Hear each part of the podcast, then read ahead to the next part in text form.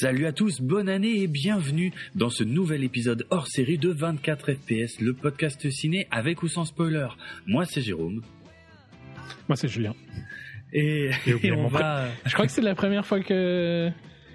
T'as as plusieurs fois oublié ton prénom, mais Oui. je crois que c'est la première fois que ça m'arrive. Eh, c'est- comme ça. Ça, Sur 10 ans, ça fait 10 ans. ça fait Ça va encore. 12 là, je crois qu'on est... euh, ou, ou 11 et demi, euh, ouais, euh, allez, on est plus proche de 11 et demi. Bah écoute, il y a un début à tout, rien de très grave. Euh, voilà, coucou à tous. euh, il est temps qu'on en finisse avec l'année 2023, n'est-ce pas? Donc euh, voilà. Est-ce que euh, c'est vraiment la fin techniquement, Non. qu'il nous reste encore le, bilan? C'est vrai, on a encore le, le top que, qui est généralement une émission très attendue et très écoutée, hein, euh, qui, qui est régulièrement euh, euh, euh, parmi les, les émissions les plus écoutées de 24 FPS. Donc on n'en a pas tout à fait fini, mais quand même, il y a encore quelques films qu'on n'a pas traités en détail, et ça va être le cas dans, dans cet épisode, donc 12 films qu'on n'a pas traités en détail.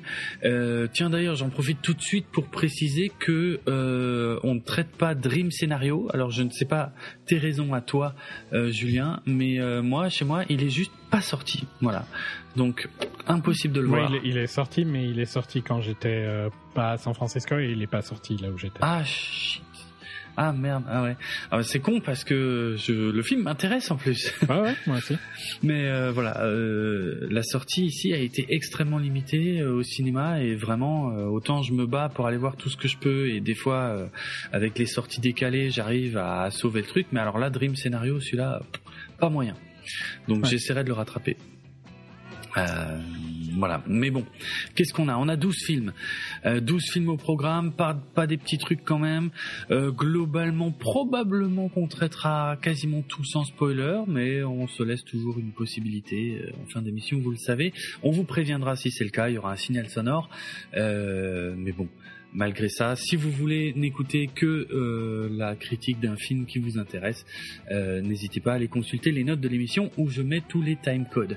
Donc on va aller parler euh, dans cet épisode de The Killer, de Freelance, de Silent Night, de Le Monde après nous, des Trois Mousquetaires Milady, Aquaman, Le Royaume perdu, de Maestro, de Saltburn, de Rebel Moon, de Godzilla Minus One, de Vermine et de Winter Break. Euh, voilà le programme. Euh, ouais, quand même quelques gros réalisateurs mine de rien quand j'y pense. On a quand même un épisode avec David Fincher, John Woo euh, et, euh, et Zack Snyder. Et Alexander Payne. Et Alexander Payne pour le coup. Ouais, non, c'est vrai, c'est vrai. On a quand même quelques quelques gros chouchous euh, au sein d'un même épisode. Alors du coup, on pas trop perdre de temps. Je dis pas, on va pas essayer d'être long parce que ça, je, voilà. Euh, mais Moi je dis rien comme ça, peut-être que ça va marcher dans l'autre sens, tu vois. ah ok, ok, ouais, c'est c'est ça peut être une strat. Ok, et ben c'est parti, on se lance tout de suite avec The Killer. Euh, oui, The Killer. Je crois pas qu'il soit sorti sous un autre titre, probablement euh, le tueur euh, au Québec. Mais voilà, The Killer, le dernier film de David Fincher, basé sur un scénario d'Andrew Kevin Walker. sur comment dire, les deux hommes avaient déjà collaboré sur Seven, donc il y, avait un côté un peu excitant dans cette annonce. Andrew Kevin Walker qui a également écrit euh, 8 mm il y a longtemps, hein, ou Sleepy Hollow. Euh, donc euh, voilà, Euh, film de David Fincher qui sort directement sur Netflix, hein, qui fait partie d'un deal que Fincher a passé avec Netflix. Ça, j'en donnerai quelques éléments, mais globalement, je crois que c'est un, je crois pas que ce soit un deal en nombre de films, en tout cas pas de ce qu'on sait, mais c'est en tout cas un, deal en termes de durée. Donc en fait, il a un deal de 4 ans avec Netflix. Et euh, là, c'est le deuxième film. Peut-être qu'il aura le temps d'en faire un troisième. Je sais pas, j'ai pas trop d'infos. Bref. Euh, C'est adapté d'une BD. voilà, Euh, effectivement, le projet est assez ancien euh, puisque euh, il en était déjà question en 2007.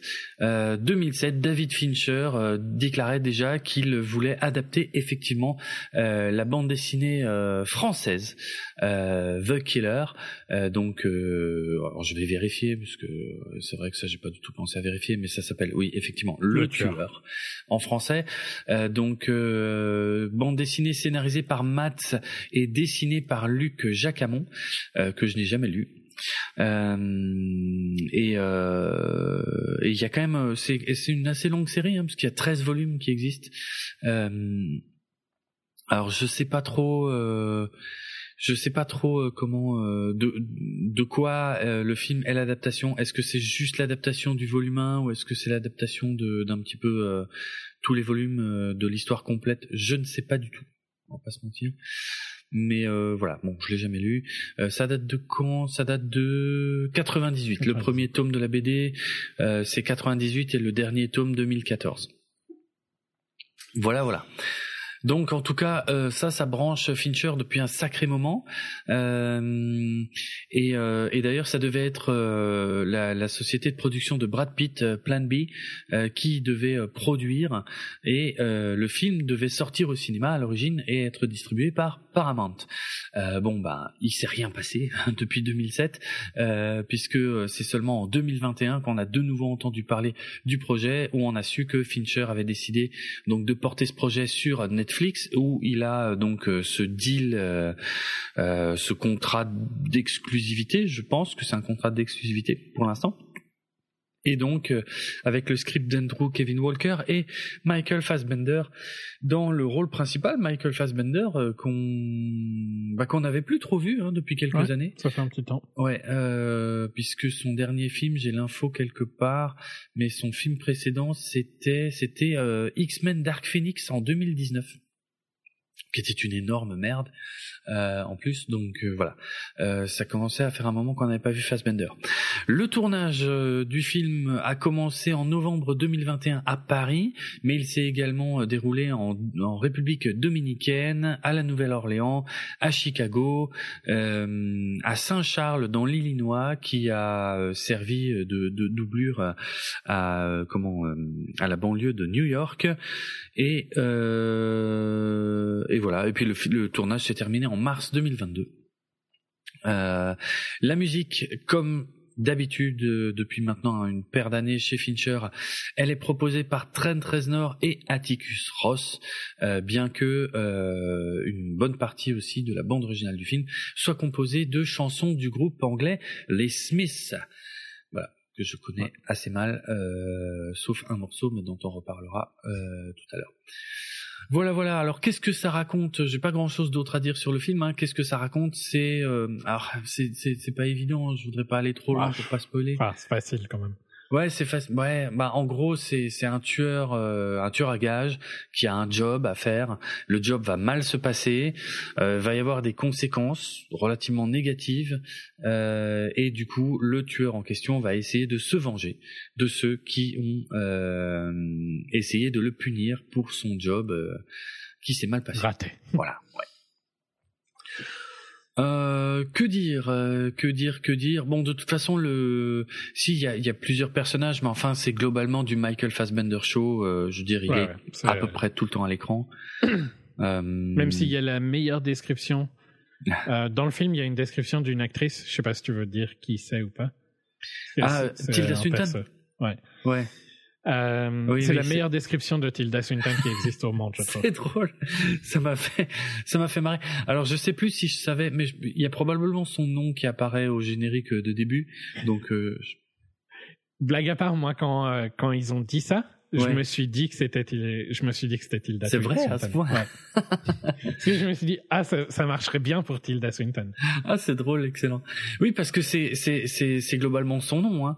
Euh, mm-hmm. en fait dans le film euh, effectivement, c'est plus qu'une description parce qu'en fait les personnages de ce film globalement n'ont pas de nom. Euh, ils ont tous une une fonction en tout cas les les, les personnages vraiment principaux.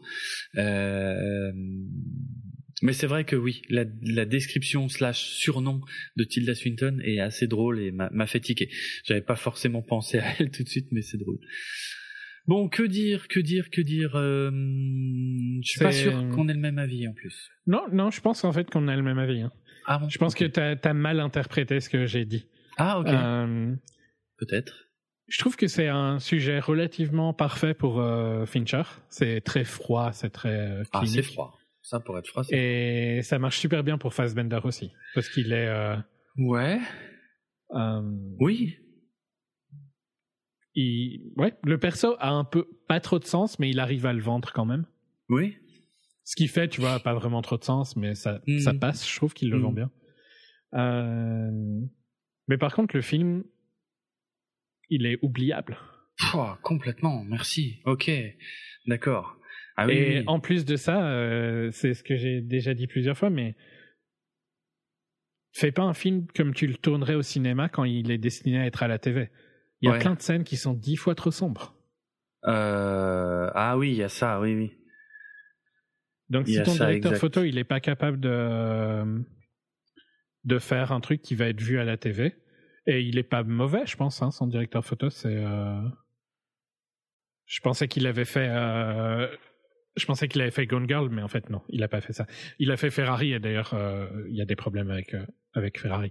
Mais ouais, je l'ai déjà dit plusieurs fois, l'idée que que tu fais un film qui est destiné à la TV de la même manière que tu fais un film que tu mettrais au cinéma, ça ne marche pas.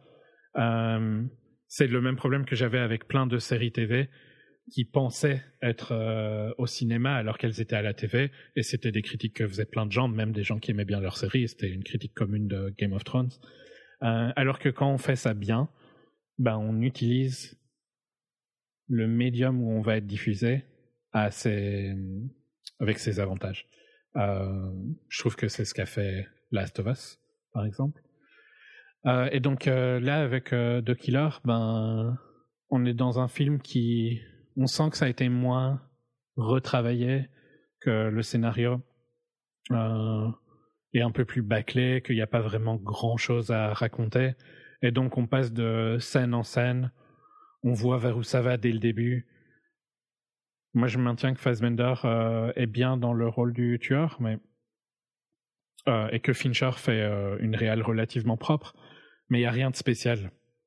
C'est ça me donne plus l'impression que c'est quelqu'un qui veut faire du Fincher que Fincher en lui-même. Euh, et donc, euh, c'est pour ça que je le trouve relativement oubliable. Ok, bah moi, euh, le bon cette histoire de colorimétrie ou de luminosité plutôt m'a moins choqué.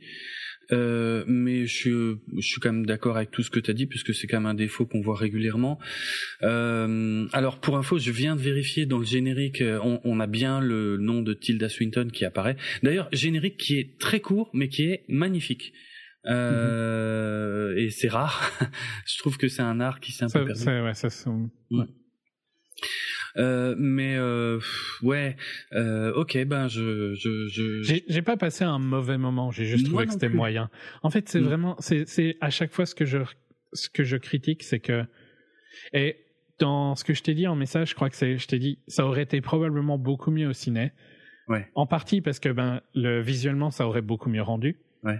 Euh, et en partie parce que peut-être que t'aurais été un peu plus euh, un peu plus engagé avec le film. Ouais ouais. C'est que là c'est un peu facile de sortir. ça c'est. Euh...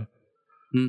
Enfin, c'est un truc que je dis euh, tout le temps et c'est arrogant, etc. Mais William Dafoe l'a dit cette semaine d'ailleurs quand il a parce que William Dafoe vient d'avoir sa ah oui son étoile Walk of Fame. Oui son étoile sur le Walk of Fame ouais. Et il a dit que les gens ben que aller au ciné c'est important parce que ça te force à être concentré sur une chose, etc. Enfin, un truc que tous les artistes disent en général. Ouais, c'est vrai. Euh, et forcément, je suis complètement d'accord. Mais l'autre point, bah, c'est triste à dire, mais ça sent le film un peu rushé, quoi, tu vois, qui, a, qui aurait probablement gagné d'avoir une année de travail en plus. Ah ouais, pour un peu euh, raffiner tout, je trouve. Ça sent un peu le film direct ou DVD, quoi. Ben ouais, après. Euh, le truc, c'est que c'est déjà le deuxième film que Fincher fait pour Netflix. Euh, c'est parmi ces deux plus mauvais. Devant, voilà, devant lequel je m'ennuie.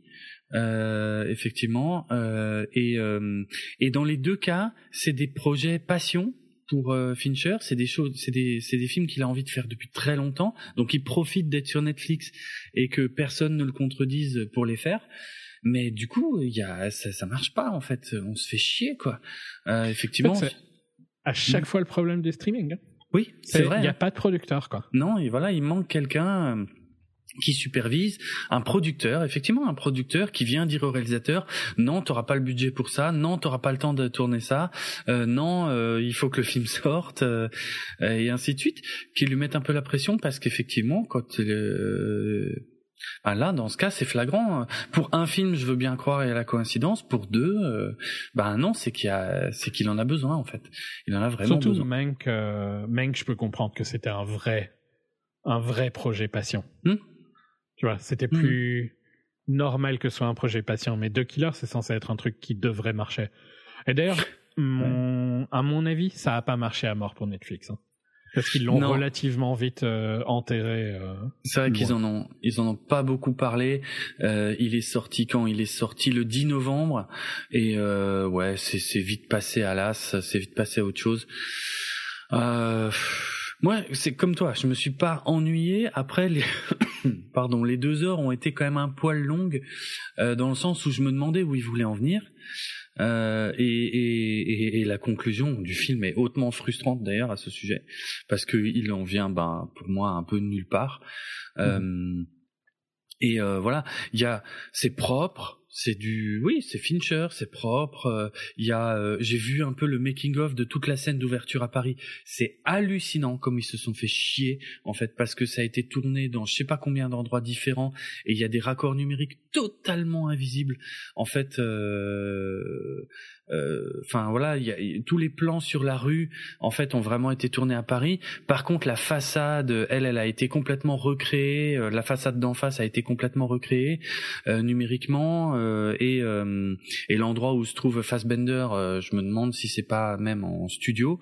et on voit rien quoi. C'est on dirait que tout a été vraiment tourné à Paris, mais mais tout ça pour ça, enfin je veux dire, ça manque tellement de rythme. Euh, c'est euh, qu'est-ce que c'est ennuyeux. Et, et, et c'est le thème du film. Tu peux pas dire que c'est une erreur parce qu'il s'est fait exprès en fait.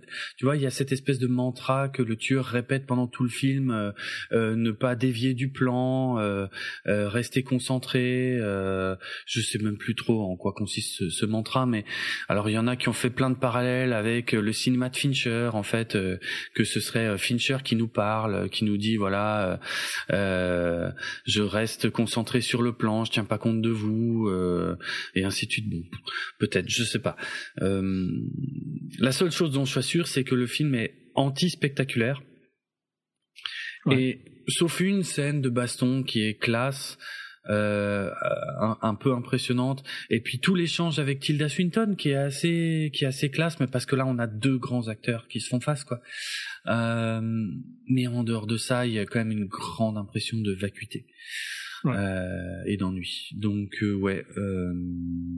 J'ai pas, j'ai peut-être plus aimé que toi, mais j'ai trouvé que c'était Fincher light. Et au final, si tu regardes tous ces films, c'est probablement le deuxième, enfin c'est le le troisième pire.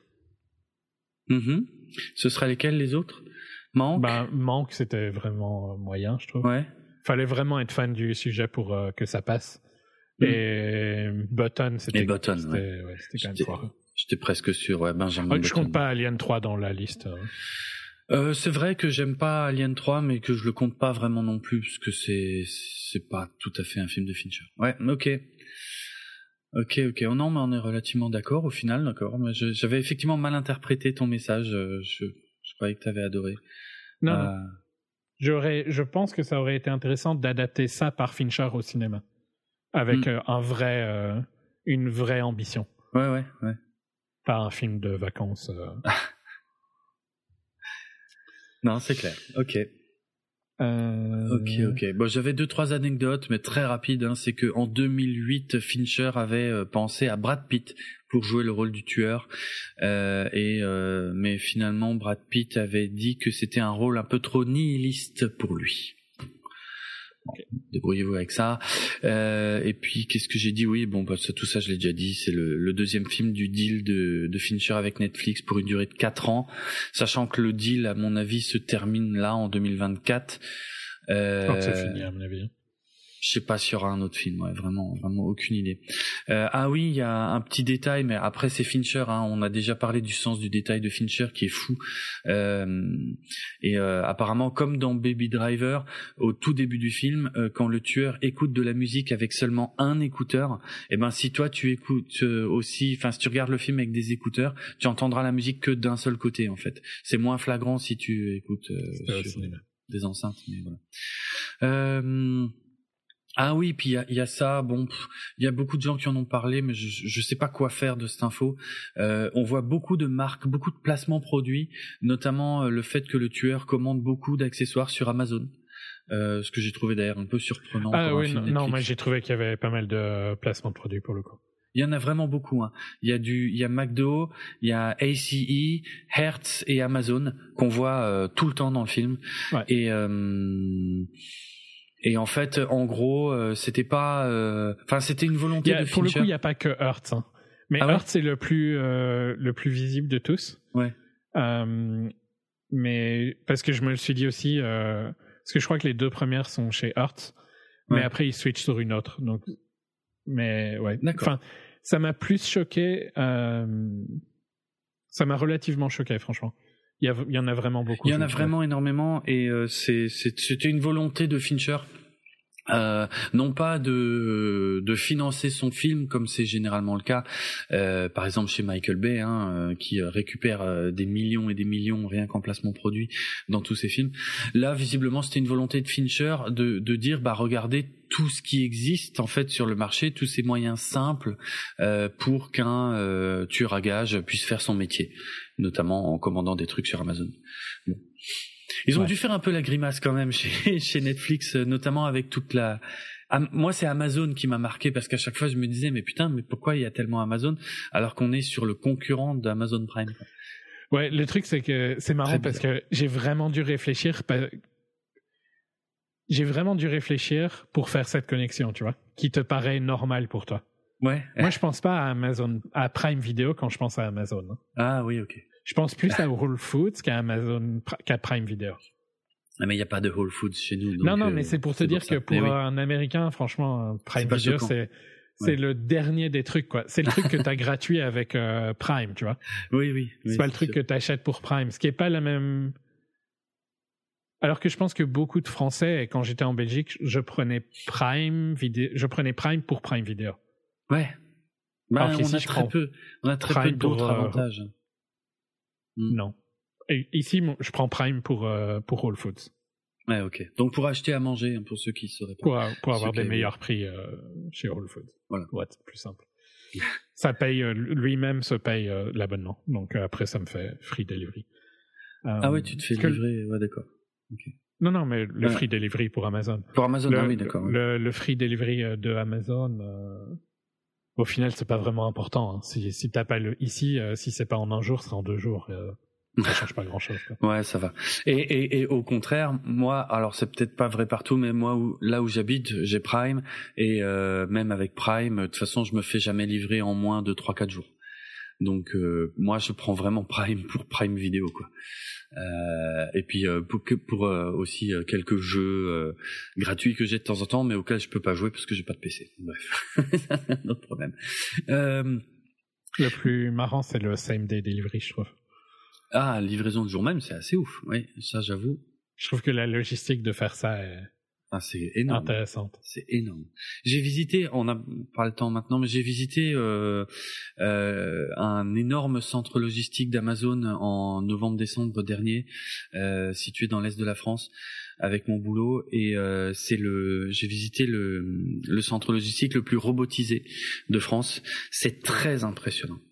C'est très très impressionnant euh, à quel point tout est automatisé dans la préparation des colis.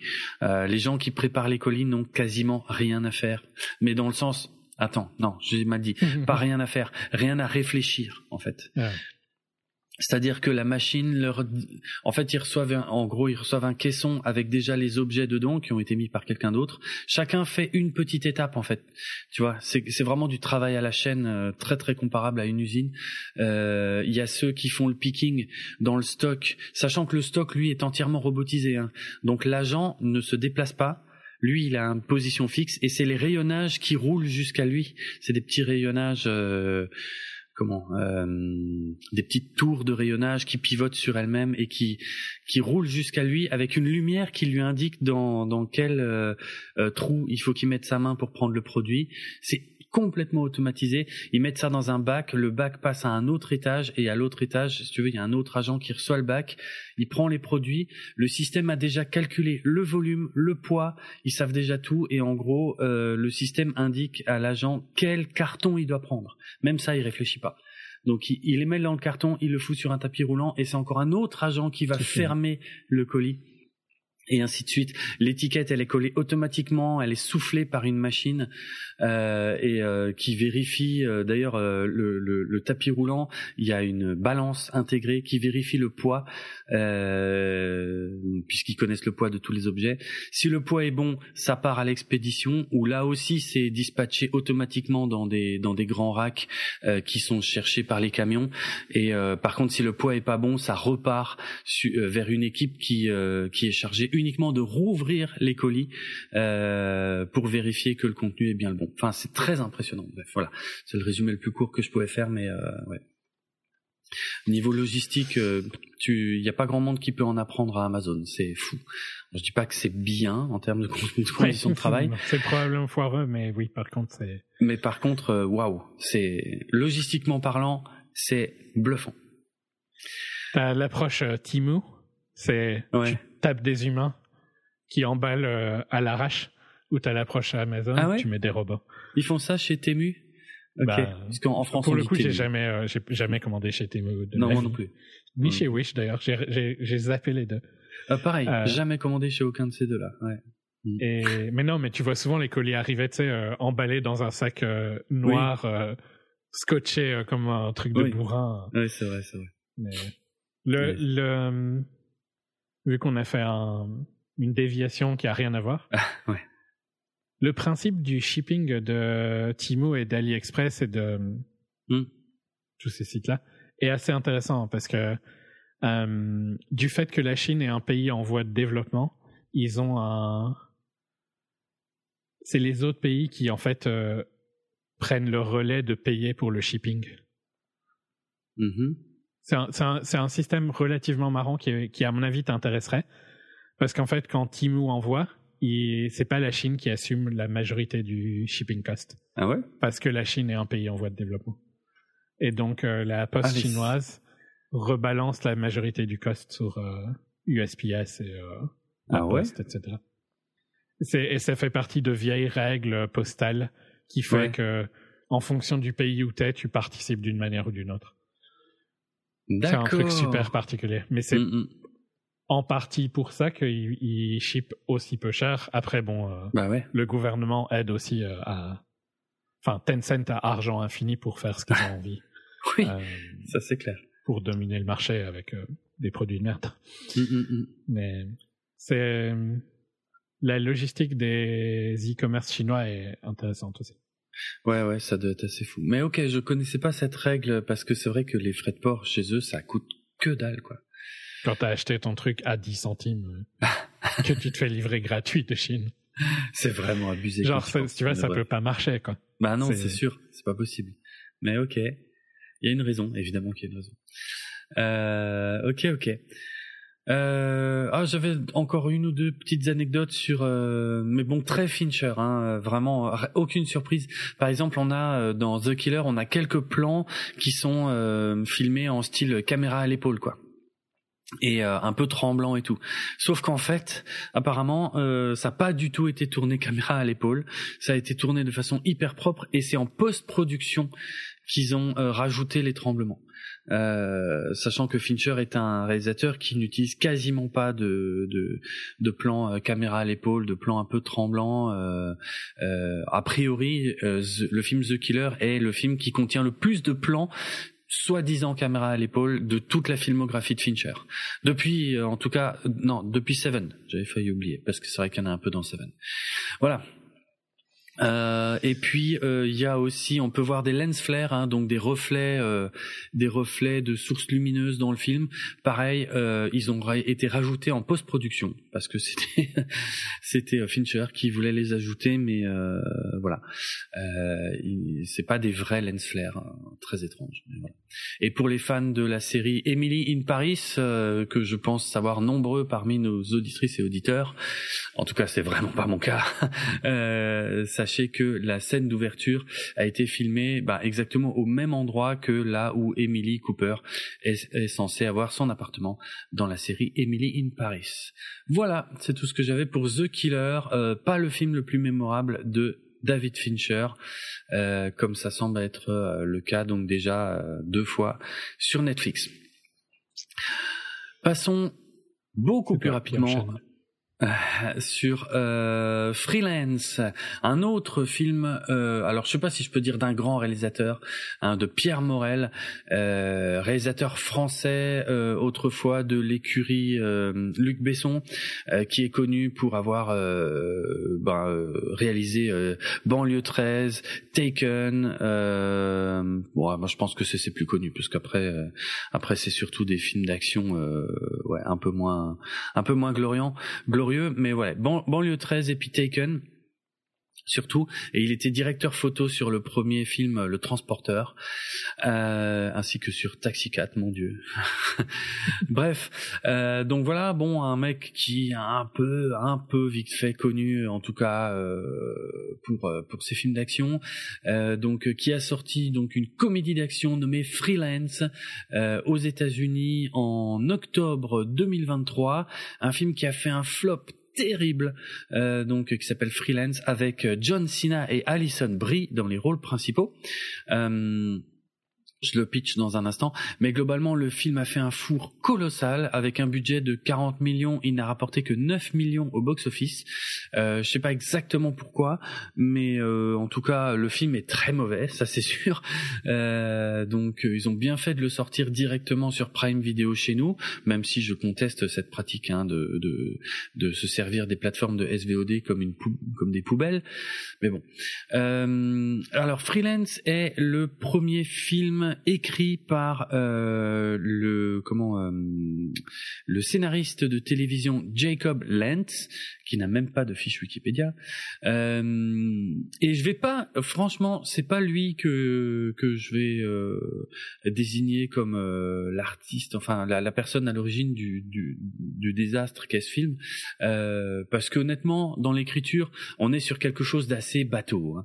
on est sur quelque chose d'assez courant. En gros on prend un soldat, un ex-soldat des forces spéciales, joué par John Cena, euh, qui a été un peu traumatisé par une mission euh, euh, dans un pays d'Amérique du Sud qui s'est qui s'est très mal passé où il a perdu tous ses hommes et du coup il a changé de carrière et il est devenu je crois qu'il est devenu avocat ce qui est d'ailleurs ce qui n'a aucun sens. Enfin ça marche pas du tout. Il y a pas une il y a pas un moment où tu crois que ce mec est avocat mais bref. euh, et euh, mais qui s'ennuie complètement dans sa vie euh, d'avocat où il est marié à Alice Eve d'ailleurs avec enfin on, voit qu'il s'entend plus du tout avec sa femme je crois qu'ils ont une fille aussi et que sa fille le prend pour un gros loser.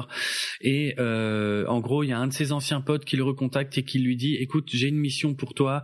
Euh, j'aimerais que tu protèges une journaliste, donc interprétée par Alison Brie, pour les fans euh, de Community, mais aussi de comment ça s'appelait, de Glow, euh, pour les personnes qui ont aimé ces séries.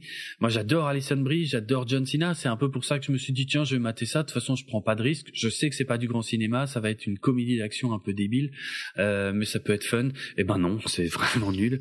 Euh, parce que ouais, le, le, truc c'est qu'il doit accompagner cette journaliste ratée euh, dans le même pays dans lequel il avait eu son traumatisme, et du coup, euh, il doit parce qu'elle veut interviewer le dictateur euh, qui avait globalement euh, ordonné la mort de tous ces hommes autrefois. Euh, le film est naze, euh, ça n'a aucun rythme, euh, mais vraiment, hein, il y a un gros gros souci de rythme. Euh, les les gags sont nuls, nuls, nuls. C'est du ultra.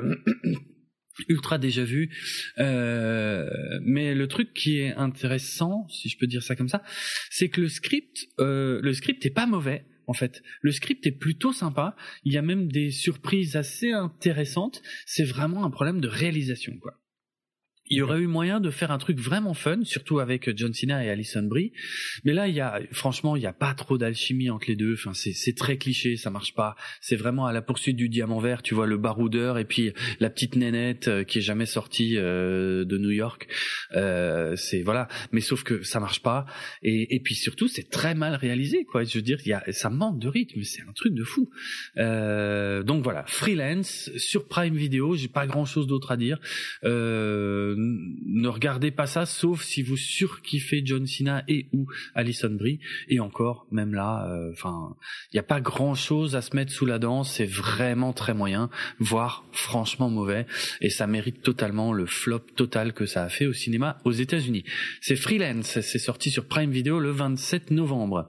On reste sur Prime Video avec euh, le retour d'un grand réalisateur d'action, euh, John Woo. John Woo qui revient avec Silent Night. Euh, alors, euh, projet intrigant, euh, très intrigant, avec euh, avec Joel Kinnaman dans le rôle principal. Joel Kinnaman que moi j'aime beaucoup, même si je, suis d'accord que, que c'est pas un grand acteur, mais il a une physicalité que je trouve très intéressante. on l'a vu jouer le personnage principal d'Altered Carbon dans la première saison d'Altered Carbon sur Netflix que j'avais trouvé excellente. par contre, tout le monde dit que la deuxième saison était à chier, donc je l'ai pas vu. Il jouait aussi Rick Flag dans euh, les deux Suicide Squad, euh, les deux films DC Comics. Euh, il, il, joue évidemment euh, dans la série For All Mankind sur Apple TV Plus, qui est de très loin l'une des meilleures séries euh, que la Terre ait vues ces dernières années. même si je dis ça, mais là sans avoir, j'ai quasiment rien vu de la saison 4, mais en tout cas les trois premières saisons sont de très très haut niveau. Donc voilà, beaucoup de sympathie pour Joel Kinnaman ici dans un film d'action pur, hein, puisque je le rappelle, euh, John Woo, euh, John Woo, euh, bah, légende hongkongaise du film d'action, qui, bon, qui à mon avis a fait de moins bons films quand il est venu aux États-Unis, mais qui a quand même un petit peu marqué parce que qu'est-ce qu'il a fait? Bon, il y a, y, a, y a The Killer, hein, qui est quand même son film culte à Hong Kong, mais il y a, moi je lui préfère largement Hardboiled, qui s'appelle À toute épreuve chez nous, qui est un film extraordinaire. Si vous avez jamais vu À toute épreuve, on est pour moi dans le summum du summum du summum du film d'action. Euh, quand il est arrivé à, Hollywood, il avait fait euh, Chasse à l'homme avec Jean-Claude Van Damme, qui est probablement mon film préféré avec Jean-Claude Van Damme. Il a les cheveux longs et il y a plein de ralentis euh, à la John Woo. La plupart des gens connaissent probablement beaucoup mieux Broken Arrow qui était sorti en 1996, qui est sympathique aussi, et surtout euh, Volteface qui est sorti en 1997 avec euh, eh bien John Travolta et Nicolas Cage qui échangeaient leurs visages dans un, un, scénario complètement improbable, mais euh, mais bah, je sais pas, on, on l'a plus ou moins cru, mais en tout cas euh, le film a, je pense, pas mal marqué. Et puis après, c'était euh, par contre la grosse descente avec Mission Impossible 2 qui était à chier. Et euh, et puis derrière, euh, euh, ouais, je sais pas, Paycheck, je sais même pas. Est-ce que je l'ai vu? Oui, je crois que je l'ai vu Paycheck, mais ouais, Paycheck avec avec Ben Affleck. Ben Affleck. mais tu l'as vu je m'en souviens plus du tout.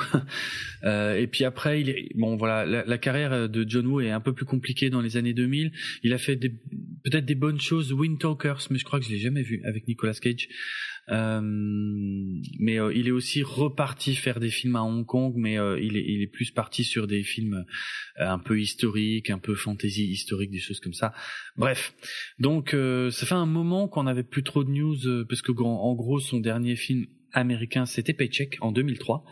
Euh, et donc il revient après 20 ans d'absence dans le cinéma d'action avec Silent Night. Alors le concept, c'est assez simple, c'est un film de vengeance. Hein. C'est, euh, on parle d'un un gars, alors un, je sais plus, c'est un, c'est un artisan, mais je sais plus trop. Euh, est-ce qu'il est plombier ou un truc comme ça On sait pas. Bref, on s'en fout. Euh, ou un mec qui bosse dans le BTP en tout cas, qui joue avec euh, son fils dans son jardin, et puis il y a deux voitures qui passent. Ce sont des gangs en train de s'affronter et de se tirer dessus. Un euh, Il est électricien, merci. Ok, je m'en souvenais plus. Euh, et euh, son fils se fait tuer dans la fusillade et lui-même est gravement blessé à la gorge, euh, ce qui l'empêche de parler. Et euh, à partir de là, euh, et ben vu que l'enquête de la police piétine, il va décider de s'entraîner lui-même tout seul, donc il ne peut plus parler. Hein. Et il va s'entraîner tout seul pour aller venger son fils et donc tuer les salauds, faire le ménage chez les gangs de Los Angeles pour euh, euh, défoncer les gars qui ont tué son fils.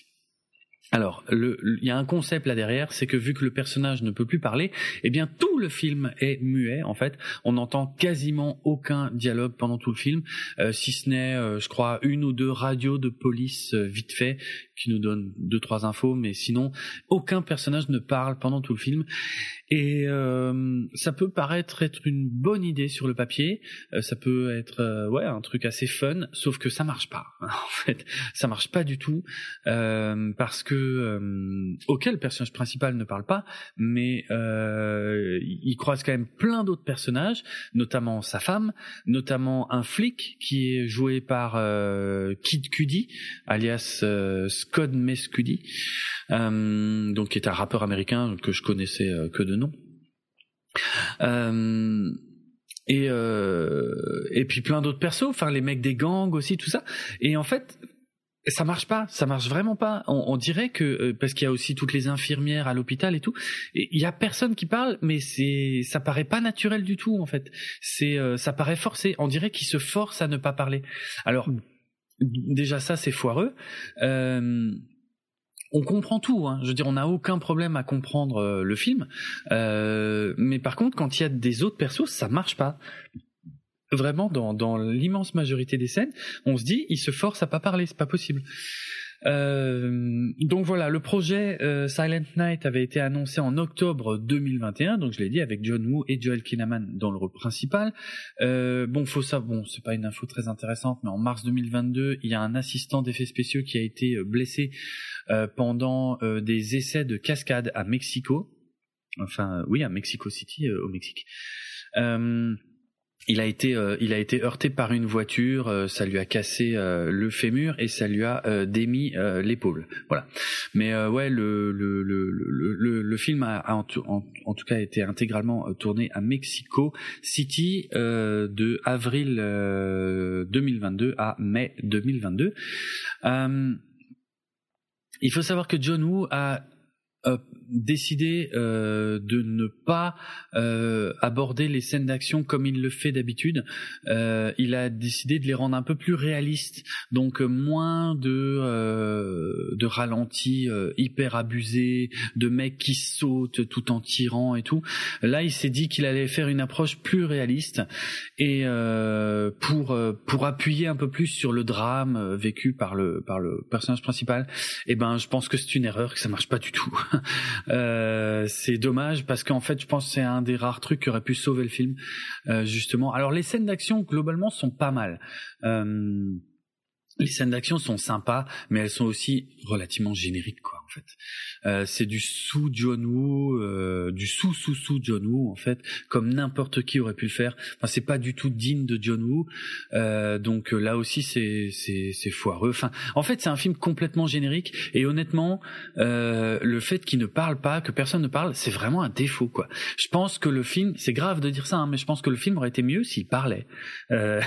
il aurait été plus court aussi, parce que l'exposition aurait été beaucoup plus simple, euh, mais beaucoup plus directe. Et puis ça aurait, fait un film générique, mais générique, mais efficace. Et là, on a un film générique, mais qui patine un peu euh, parce que toute la phase où euh, il s'entraîne, parce que le mec s'entraîne tout seul en fait chez lui, tu vois, pour affronter les gangs. il s'entraîne à tirer, il s'entraîne à conduire, il fait de la muscu. C'est long dans le film, c'est long. Qu'est-ce que c'est long? Normalement, les training montage, comme on appelle ça, dans les films. Hein. Le plus connu étant celui de Rocky, hein, les phases d'entraînement comme ça, c'est des passages assez excitants avec euh, avec des montages hyper nerveux, avec de la musique et tout. Mais là, c'est long, c'est long, c'est long, ça marche pas. Et, et, je vais terminer avec le plus gros problème de ce film, c'est qu'en gros, John Woo a expliqué que euh, ben, pour compenser le manque de dialogue, euh, en fait, euh, la narration passait par la musique. Donc c'est Marco Beltrami qui compose la musique de, Silent Night. Alors Marco Beltrami, c'est pas un inconnu, hein, c'est un nom, c'est un nom qu'on voit passer hyper souvent. C'est lui euh, qui a fait, euh, qu'est-ce qu'on peut citer, 3h10 euh, pour Yuma, The Hurt Locker, dont je me souviens pas le titre français, Des mineurs, voilà, le film qui avait eu, je crois, l'Oscar, A Quiet Place, Sans un bruit chez nous, tiens, Free Solo, le, le, le, comment, le, le, docu, mais bon, c'est c'est un nom qu'on voit, que, enfin, que moi je vois passer vraiment, vraiment hyper souvent. Euh, il a fait euh, récemment du, Venom, du Deepwater, du Renfield, euh, L'Anon 2. C'est lui qui fera Ballerina en 2024, le, le spin-off de, de John Wick.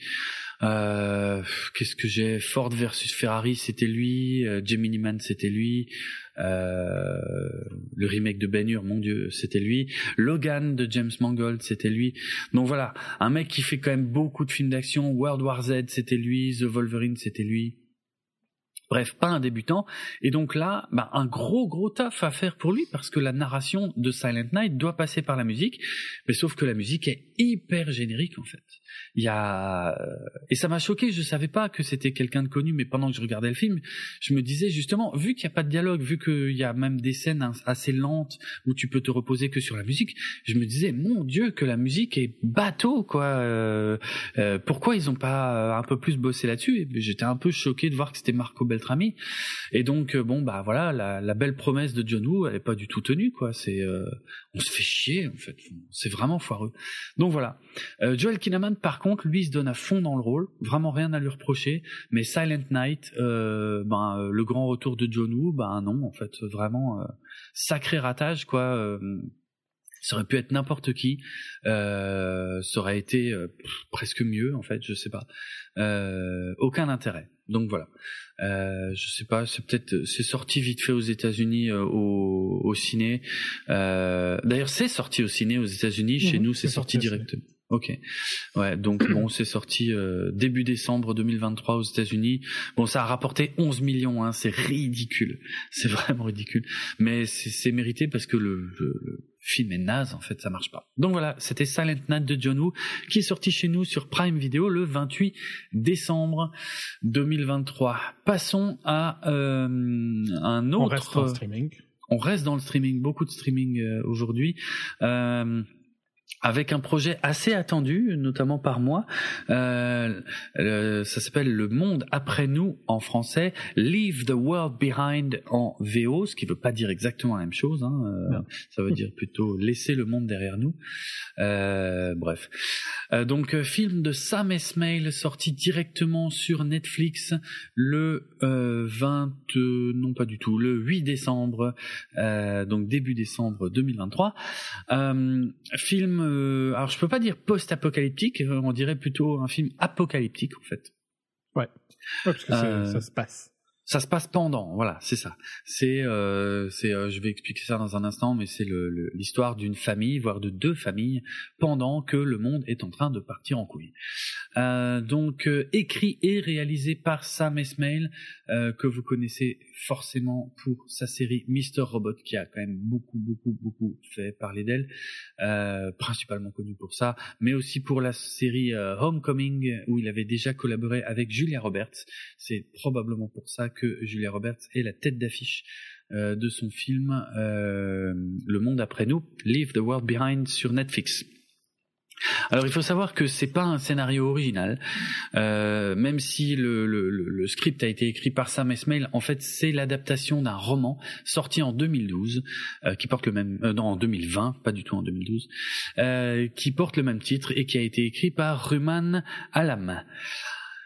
Euh, donc, euh, eh bien, quand ce roman est sorti, apparemment les studios euh, se sont un petit peu bagarrés pour en acquérir les droits, et c'est Netflix qui a gagné, donc, qui a mis le plus d'argent sur la table globalement pour pouvoir adapter le roman Leave the World Behind à l'écran. Et donc ils ont embauché Sam Esmail pour l'écrire et le réaliser. Euh, à la base, il était question que Julia Roberts, mais aussi Denzel Washington, euh, donc euh, joue dans le film, sachant qu'ils sont tous les deux producteurs du film. Mais il y a un autre grand nom qui est producteur du film. C'est euh, deux grands noms, on va même dire, pour être correct. Il s'agit de Barack Obama et Michelle Obama puisqu'ils ont une société de production qui s'appelle Higher Ground Productions. Et donc euh, ils ont mis euh, bah, ils avaient adoré le bouquin visiblement. Euh, Barack Obama en tout cas avait dit que que c'était un de ses romans préférés de 2021 et donc c'est pour ça visiblement qu'ils ont souhaité être joints au projet.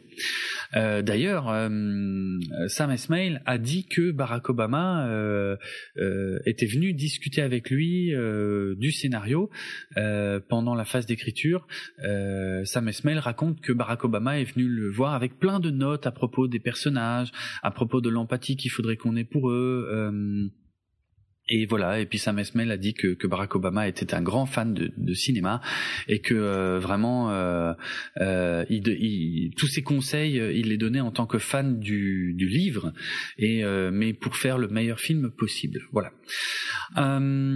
finalement, finalement, Denzel Washington a quitté le projet et il a été remplacé par Mahershala Ali, qui est un très bon acteur.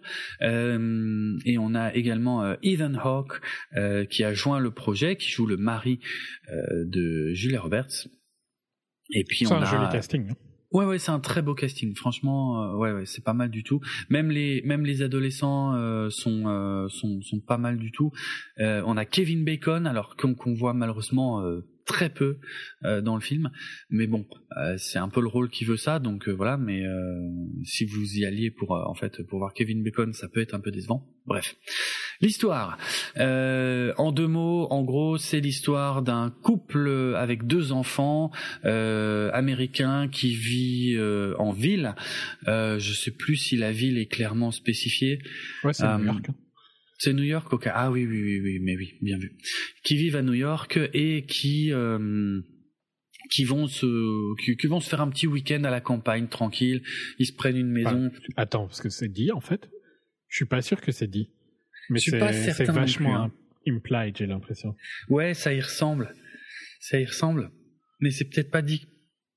Je sais pas, j'ai un doute. C'est peut-être pas dit clairement.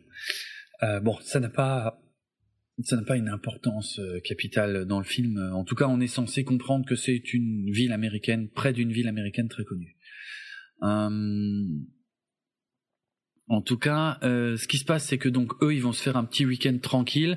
Euh, je pense que la bande-annonce montre un peu trop de choses, donc euh, mais je suis obligé effectivement d'avancer un peu.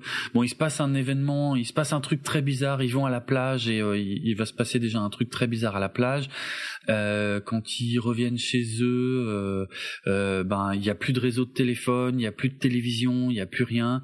Ils s'en inquiètent pas des masses d'ailleurs. Hein. ça, fait partie des, des, des aspects intéressants du film Enfin, ils disent juste ouais, il faudra qu'on se plaigne euh, parce que le réseau marche pas, mais voilà, ils cherchent pas plus. Et euh, le soir, il y a euh, un homme qui arrive avec une jeune fille. je crois que dans le roman, c'est pas sa fille d'ailleurs. Dans le roman, c'est sa femme mais ils ont changé ça parce qu'ils trouvaient que c'était une dynamique un peu plus intéressante que ce soit sa fille dans le film. Mais en gros, voilà, ils viennent, ils viennent sonner à la porte. Donc ça, c'est euh, l'homme qui est joué par Mahershala Ali, euh, et il dit bon bah voilà, bonsoir. En fait, je suis désolé de vous déranger, mais je suis le propriétaire de cette maison. C'est avec moi que vous avez échangé euh, des messages euh, il y a quelques jours. Et, euh, et en fait, ben comme vous le savez peut-être, il n'y a plus de réseau nulle part.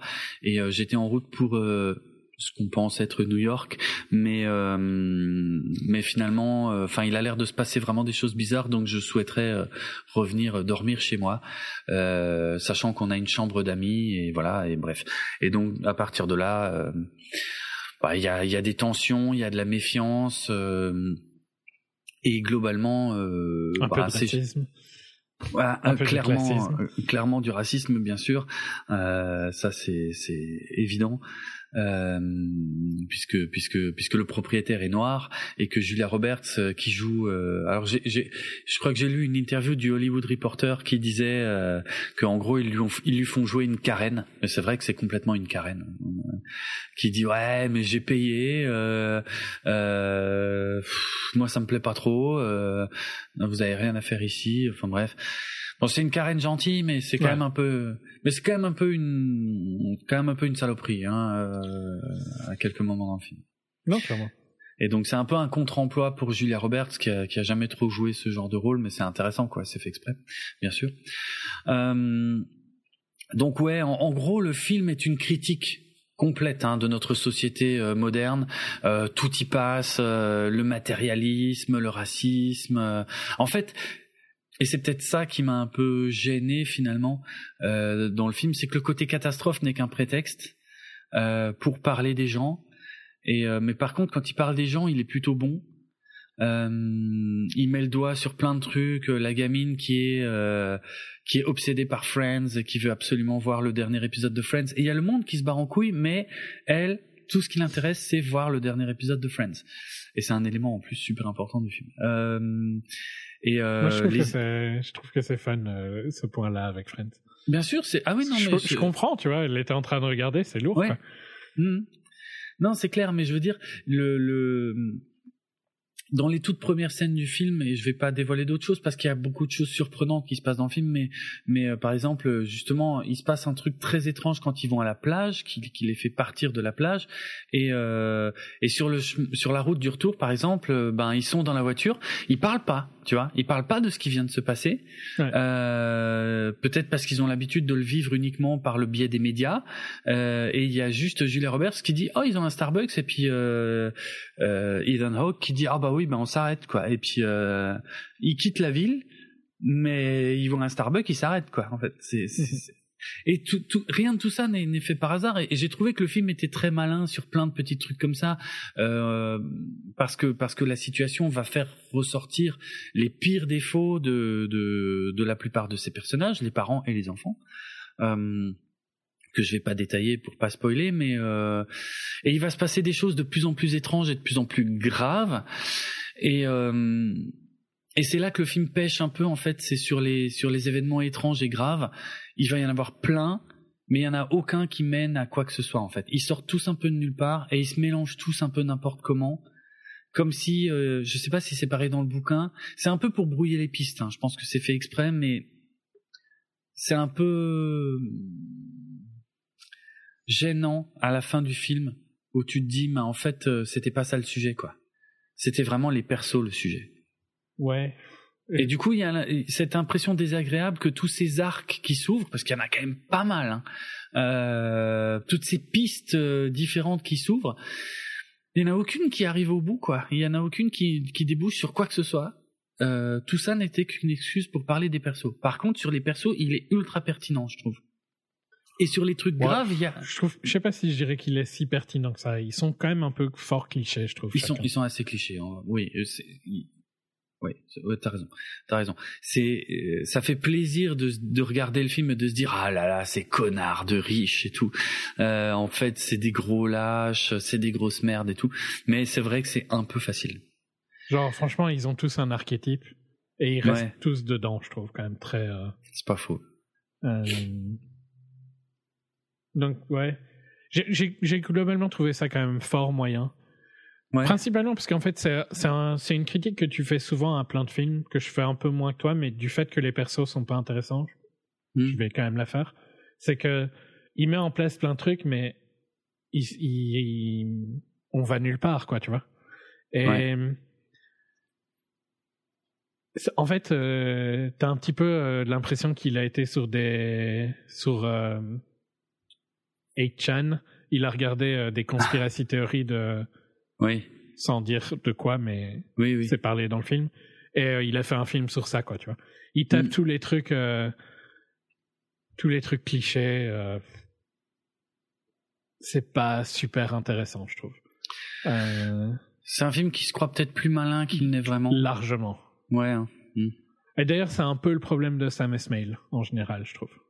C'est pas impossible.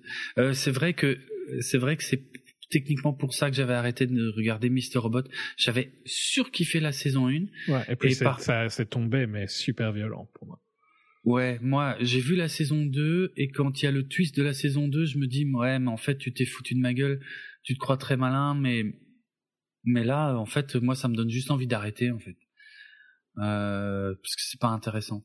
Alors je sais pas, il paraît que la suite de, de Mr. Robot est bien, mais est-ce que c'est les gens qui avaient déjà adoré euh, le twist de la saison 2 et que moi ça me plairait pas, je ne sais pas.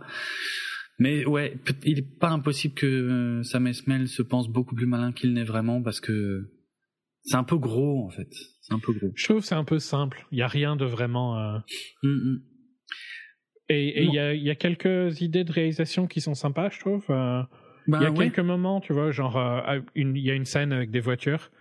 Euh, ouais, qui est pas mal parce que on l'a jamais vraiment vu. On a déjà vu ce genre de, mm. je sais pas, d'attaque d'accident. Ouais. Euh, dans certains films, mais c'était toujours fait sur le ton de la blague, tu vois. Oui, là, là, je trouvais que c'était pas mal. C'était une bonne mm. manière de présenter un problème qui pourrait exister qui pourrait, qui, ouais, ouais, qui, ouais, c'est vrai, c'est vrai qu'il y a une, possibilité faible, mais une possibilité. Euh...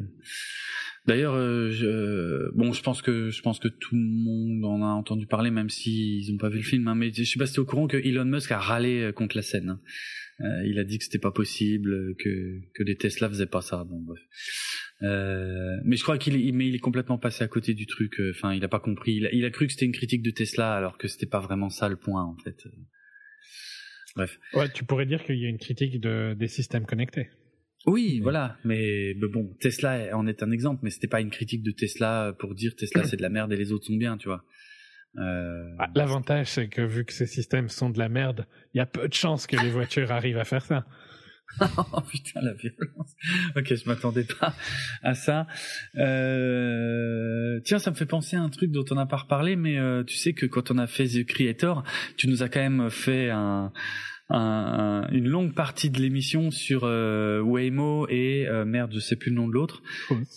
Et, euh, et, et, du coup, il y en a un des deux qui n'est plus en fonction maintenant à, à San Francisco, ouais. euh, parce qu'ils ont eu des problèmes. Euh, ils ont euh, roulé sur quelqu'un. Oui, voilà. Pour le coup, c'est pas de leur, c'est même pas vraiment de leur faute. C'est quelqu'un d'autre qui a foncé dans quelqu'un et ça a poussé la personne en dessous de la cruise. Mm-hmm. Euh, ils ont expand un petit peu trop vite, à mon avis, et donc ils se sont fait retirer leur autorisation de. Ouais. Ouais, donc bref. Euh, Après, euh, j'en prends toujours. Hein, j'en ai pris un il y a genre deux trois jours. Donc, une ah, les Waymo, oui. Oui, les Waymo continuent d'opérer à San Francisco, mais Cruise n'a plus son autorisation. Hein, comme quoi, comme quoi, euh, ouais, comme il y a beaucoup de gens qui râlaient. En fait, le fait qu'il y en a eu tellement ouais. fait qu'il y a eu un pic de de rage envers. Euh... Ah. Vu que Waymo, il y en a moins, bah ça a moins énervé les gens. Euh, okay. Parce qu'à un moment, je crois qu'il y avait genre 5 ou 6 fois plus de cruise que de Waymo. Euh... Ah ouais, à ce point. Ouais. Ah oui, d'accord. Ok, ok. Soit, mais ouais, c'est ils ont été, je sais plus quand c'était il y a deux mois, je pense qu'ils ont perdu leur licence. Ouais, c'était juste après qu'on ait, enfin franchement, c'était pas longtemps après qu'on ait traité The Creator où on en a beaucoup parlé, ça m'avait fait marrer. Bon, sachant que le mode autonome des Tesla n'a rien à voir, hein. c'est un mode plutôt ouais semi-autonome euh, où euh, normalement il faut quand même quelqu'un d'assis euh, et qui tient le volant. Hein. Mais bref. Bah maintenant ils ont rajouté que tu dois regarder. Il y a une, euh, il y a oh. une software update ah. Euh, Donc tu ne peux plus dormir Non. Euh, tu dois tu dois regarder la route euh, comme ah. dans les dans le système dans Super Cruise de GM qui est dans les Cadillac et leurs électriques ouais. euh, donc la Bolt et la Blazer peut-être je suis pas sûr mmh. où tu n'as pas besoin de tenir le volant ce que je trouve plus confortable mais tu dois regarder la route d'accord d'accord d'accord Le... Ouais.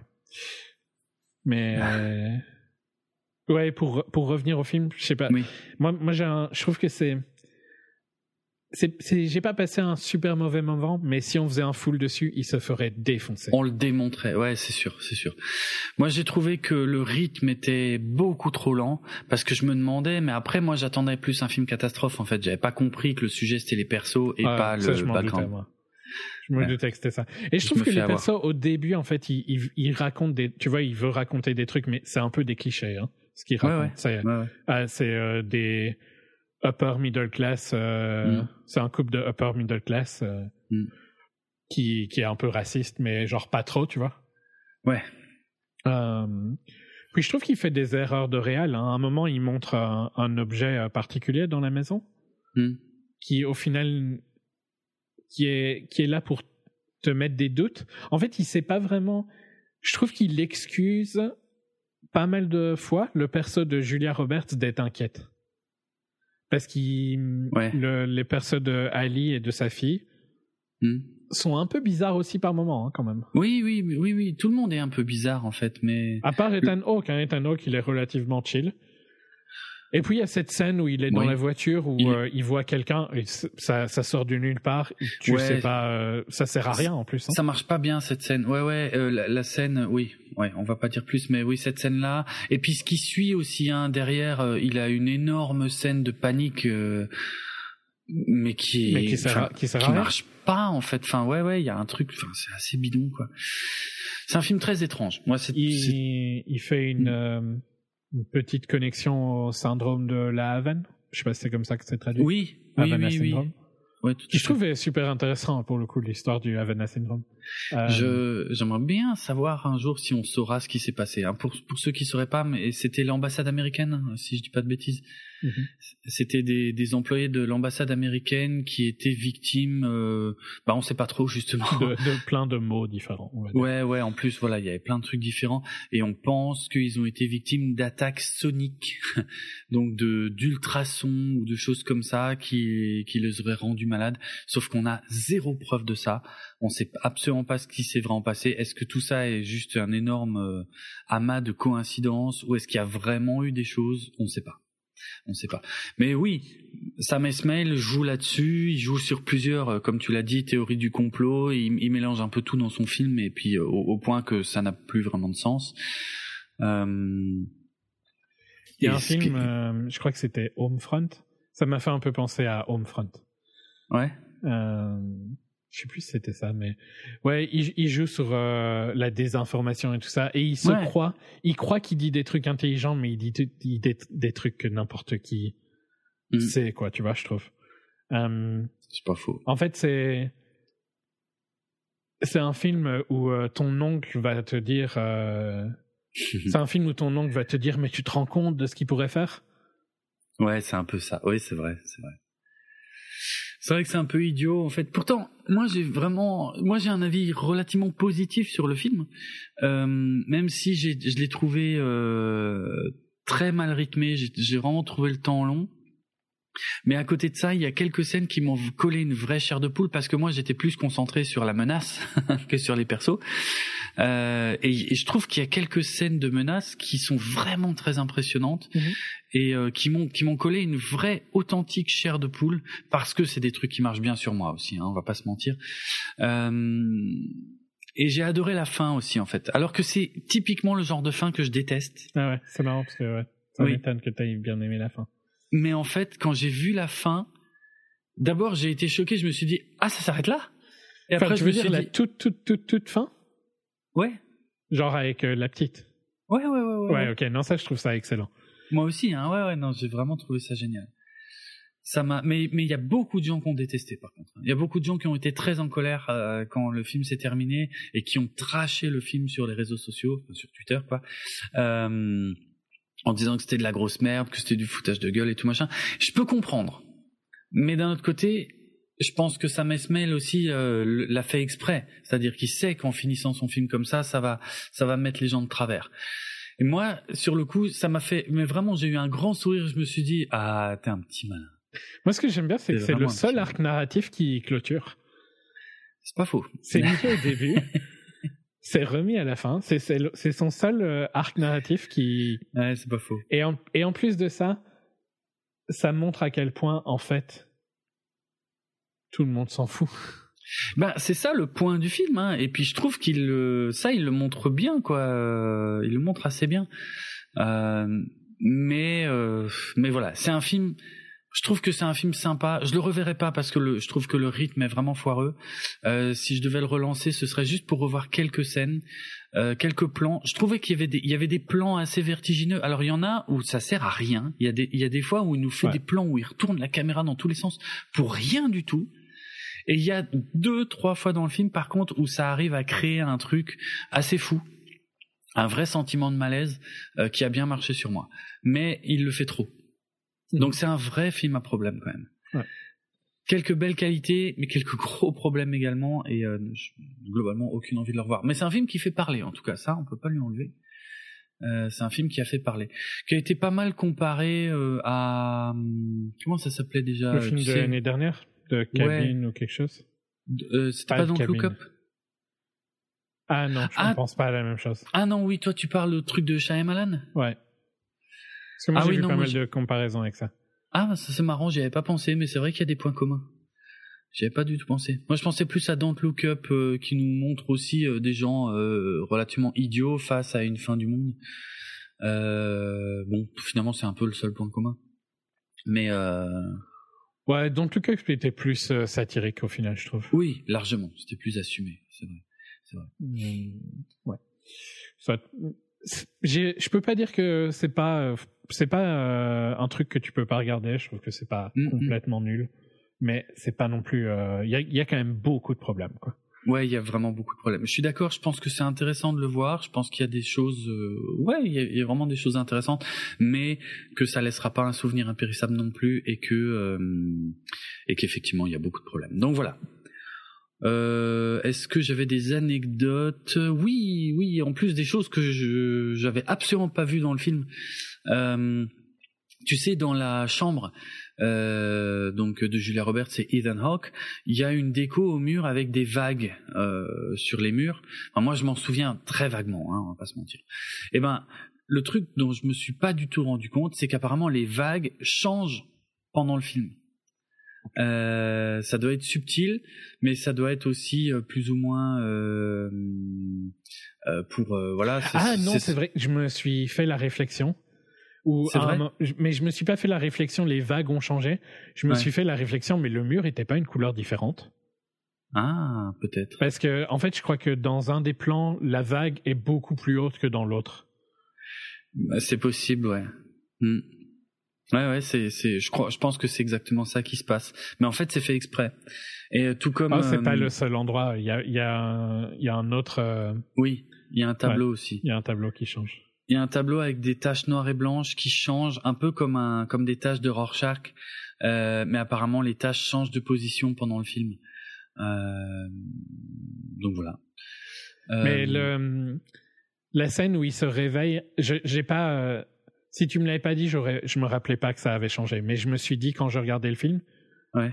le mur était pas comme ça. Mais j'ai pas euh, scroll back pour vérifier. Oui, pour vérifier. Ouais, ouais, ouais, ouais. Moi, je suis pas sûr à 100%, mais je crois que assez tard dans le film, quand j'ai vu les vagues super énervées sur le mur, je me suis dit tiens, c'est marrant parce que j'avais pas trop remarqué que c'était comme ça. Bah, c'est c'est, je, je, crois que je me suis dit la même chose. Genre le mur était blanc et maintenant il est plus blanc, quoi. Mm, mm. Euh, c'est. Ok. Ouais, c'est un peu gimmicky. Hein. Oui, oui, c'est encore, c'est encore des trucs de petits malins. C'est pas d'une grande finesse, on va pas se mentir. En fait, le problème, c'est que tu tu dois comprendre quoi, parce que tu, eux, ils le voient pas que le mur change, parce que moi, je verrais si mon mur change dans ma chambre. Hein. Bah oui, oui, bien sûr. Mais je pense pas, ouais. Non, en fait, je vois pas vraiment le. Ça n'a pas de sens. si c'est si c'est euh, surréaliste, ça marche pas avec le ton du film. Ouais, ouais, mais c'est ce que je dis. Hein, il mélange trop de choses dans son mhm. film, je crois. Euh, parce que le fait que le mur change n'est pas un détail qui devrait attirer l'attention des personnages. Euh, c'est fait uniquement pour nous, ouais. tu vois. Mais du coup, c'est très étrange. Mais donc ça casse le côté, euh, ça fait un côté où c'est faux, quoi. Mmh c'est pas c'est pas intéressant je trouve c'est gimmicky c'est marrant c'est marrant mais c'est pas euh, ouais je pense que c'est plus un négatif qu'un positif ah, presque en fait au final ouais, ouais, Euh, la jeune actrice qui s'appelle Farah Mackenzie qui joue la fille de Julia Roberts dans le film, apparemment, euh, c'est super bien entendu avec Julia Roberts. Et euh, et bon, alors ça je ne savais pas, mais Julia Roberts est apparemment assez connue euh, pour être quelqu'un qui aime marcher pieds nus beaucoup tout le temps. Et donc elle, c'est pour ça qu'elle est beaucoup pieds nus dans le film. Et apparemment la, la, jeune actrice qui joue sa fille a a fait en sorte de également marcher beaucoup pieds nus dans le film, et notamment une, une scène où elle est euh, dans le jardin, et la première fois où elle va euh, croiser des animaux, euh, eh ben c'est la c'est l'actrice qui a insisté pour être pieds nus, pour faire comme Julia Roberts, euh, parce qu'elle disait, ben Julia Roberts, elle, elle l'aurait fait comme ça, donc moi je veux aussi faire comme ça. Voilà. T'as un avis sur les gens qui marchent pieds nus à Cannes, par exemple? À Cannes? Attends, comment ça? Genre pieds nus dehors? Sur les marches? Pour moi, c'est inimaginable. Hein. Sur les marches de Cannes Incompréhensible, inimaginable de, de, de, de, sortir de chez soi pieds nus. Tu mets des chaussettes, tu mets des chaussures, et après tu peux te présenter euh, à d'autres êtres vivants. Sinon, c'est pas la peine. C'est pas possible. Euh, non, vraiment, elle, a, elle, a, été déjà dans des festivals, etc. C'est vrai? Ouais. Ok. Ouais, chelou. Marrant. Bon, bref. euh, euh, a, je sais pas pourquoi Sam Esmail a, mis deux références assez énormes à un au White Lion. Alors le White Lion, c'était un, un bateau qui a été le premier euh, bateau euh, qui a amené des esclaves africains vers les colonies euh, vers les colonies anglaises. Et, euh, et, en fait, il y a deux références à ce bateau, le White Lion, dans le film. Il y a en fait le, ben le, le, le, gros tanker, le gros euh, pétrolier euh, sur la scène de la plage s'appelle le White Lion. Et un peu plus tard, dans la voiture, je crois que c'est la voiture de Ethan Hawke, euh, je suis pas sûr à 100%, mais en tout cas, on peut voir une fréquence et la fréquence radio c'est 1619 et en fait 1619 c'est la date à laquelle le White Lion avait emmené des esclaves africains dans les colonies anglaises. Voilà. Euh, petite anecdote rigolote, euh, mais sans grande importance. Julia Roberts a, a joué dans Friends. Euh, Je savais pas, moi je m'en souvenais plus. Hein. Ça, ça, fait, ça fait quoi? Ça fait 25 ans que j'ai pas vu Friends, donc. Euh, je crois qu'elle était production assistant ou un truc du style. Ah ouais. Et euh, le plot, c'était qu'elle était à l'école avec. Euh, je montre mes, mon knowledge. Hein. je ne regarde pas Wikipédia. Hein. Non, non, je, je peux fermer mes yeux. Euh, elle. Euh, Chandler avait été méchant avec elle euh, quand ils étaient à l'école et donc ah elle va au, elle prétend être intéressée parce que bah forcément c'est Julia Roberts Mm. Euh, et donc il veut sortir avec elle. Mm. Et euh, elle lui vole son pantalon quand ils sont euh, dans une date au resto, parce qu'elle lui, je crois que quand il était jeune, il lui avait tiré sa jupe ou son pantalon quand ils étaient à l'école. Ok. ok, je sais pas si je, je l'avais vu. Un plot. Dans, je crois qu'elle était dans un épisode. D'accord. D'accord. Oui, après. il y a plein de gens hein, qui ont été dans. je sais, c'est assez, c'est assez énorme, ouais. Moi, je me souviens de Bruce Willis. C'est vieux, mais. Euh, ouais, Bruce Willis. Euh, mm. Mais il y, a, y en a. Il y en a eu pas mal, Brad Pitt aussi. Ah ouais? Excellent. Ok. Euh, ok, ok. Dans... En fait, quand tu, vois des... quand tu revois des vieilles séries, mm. euh, là par exemple, je re-regarde Scrubs, euh, tu vois plein de plein d'acteurs, ça va, tu vois, qui, ah, qui sont euh, genre Comment il s'appelle le Ryan, le Ryan qui, qui a Mint Mobile? Reynolds? Ah, euh, Reynolds, oui. Voir un jeune Ryan Reynolds dans Friends, j'avais complètement oublié qu'il était dans, ah, dans. Pas dans Friends, dans Scrubs. Dans Scrubs. J'avais complètement oublié qu'il était dans Scrubs. Excellent. C'est probablement le plus connu qui est sorti de Scrubs. Ok, oui. oui. Si tu réfléchis. Parce que c'est largement un des acteurs les plus connus au monde. Bah oui, oui, maintenant, oui, oui. Donc, euh, Excellent. Euh... J'adorais Scrubs. J'adorais Scrubs. Je regardais à la télé Scrubs euh, sur Paris Première, je crois, il y a très très très longtemps, mais je n'ai vu que les premières saisons et, et probablement avant que ça devienne encore plus génial que, que le peu que j'ai vu au début. Quoi. Les trois premières sont vraiment vraiment excellentes, mais le l'humour de Bill Lawrence hmm. que tu ressens dans toutes ces séries, je trouve. parce que c'était dans Spin City, mais c'est à ah fond dans Ted Lasso, c'est à fond dans hmm. Shrinking. et c'est fort dans Scrub. Scrubs. C'est ce genre de dramédie au final où. ouais, ouais. Je sais pas, t'as déjà vu le, le, double épisode où il y a Brendan Fraser? Je pense pas. Ah, c'est c'est les épisodes euh, qui c'est des épisodes mais tellement émouvants. C'est dans les épisodes mm. de séries TV les plus émouvants. Euh, de tous les temps. Ok. Ok, ok. Brendan Fraser. Excellent. Excellent. Bah là, tu viens de me remettre Spin City en tête. Qu'est-ce que j'ai pu kiffer Spin City? Je pense que c'est une de mes sitcoms favorites ever. Tout le monde était parfait, tout le monde était génial. C'était euh, ah quel kiff, quel kiff Spin il a, City. il a il a guest quelques épisodes de Scrub, hein, euh, Michael J. Fox. C'est vrai? Mm-hmm. Ah, je savais, même pas, tu vois. Ok, putain, excellent, excellent. En fait, ah Lawrence. Euh, Spin City réutilise beaucoup euh, ces, acteurs. Ouais. ouais. Ok. Euh, ok, ok. Euh, tu vois, c'est une des raisons que tu pourrais probablement regarder Shrinking ou Ted Lasso. Ah oui, vu comme ça. Ouais, ok. Ok. Shrinking, je, ça me dit rien, ça me parle pas. Avec Harrison Ford et Jason Segel. Ok, bah écoute, je n'en ai pas entendu parler. Un psychiatre, thérapeute, enfin je sais pas, thérapeute, donc je sais pas s'il est. C'est Shrink dans ce sens-là, d'accord. Ok. Euh, qui euh, un jour décide de dire la vérité à ses patients. C'est le pitch. Euh. Ok, ok, ok. C'est une sitcom. Ouais, mais dans le style de Bill Lawrence, donc. oui. Sitcom, mais une dramédie quoi. Ouais, ouais, ok, génial. Mais c'est vraiment excellent. Et Harrison Ford est excellent dedans. D'accord. Pas mal. Et okay, ça, c'était les deux premières étaient magiques. Ouais. Ok, cool. Cool. Bon, on est parti un peu loin, mais euh, pourquoi on est parti de ça? Ah oui, de Julia Roberts qui avait euh, été en guest dans Friends. Ok. Euh, par contre, j'ignorais totalement que Julia Roberts avait fréquenté Matthew Perry, donc Chandler. Bah, je pense que c'est quand elle a été en guest dans Friends. D'accord. Ouais, ok, ça se tient. Ok, ok. Euh, et puis dernière anecdote sur le monde après nous. Euh, à un moment, on voit un on voit le cadavre de quelqu'un en uniforme, on va, je vais dire ça comme ça. Euh, et euh, c'est chiant, je peux pas trop dire où parce que ça spoilerait un peu la scène.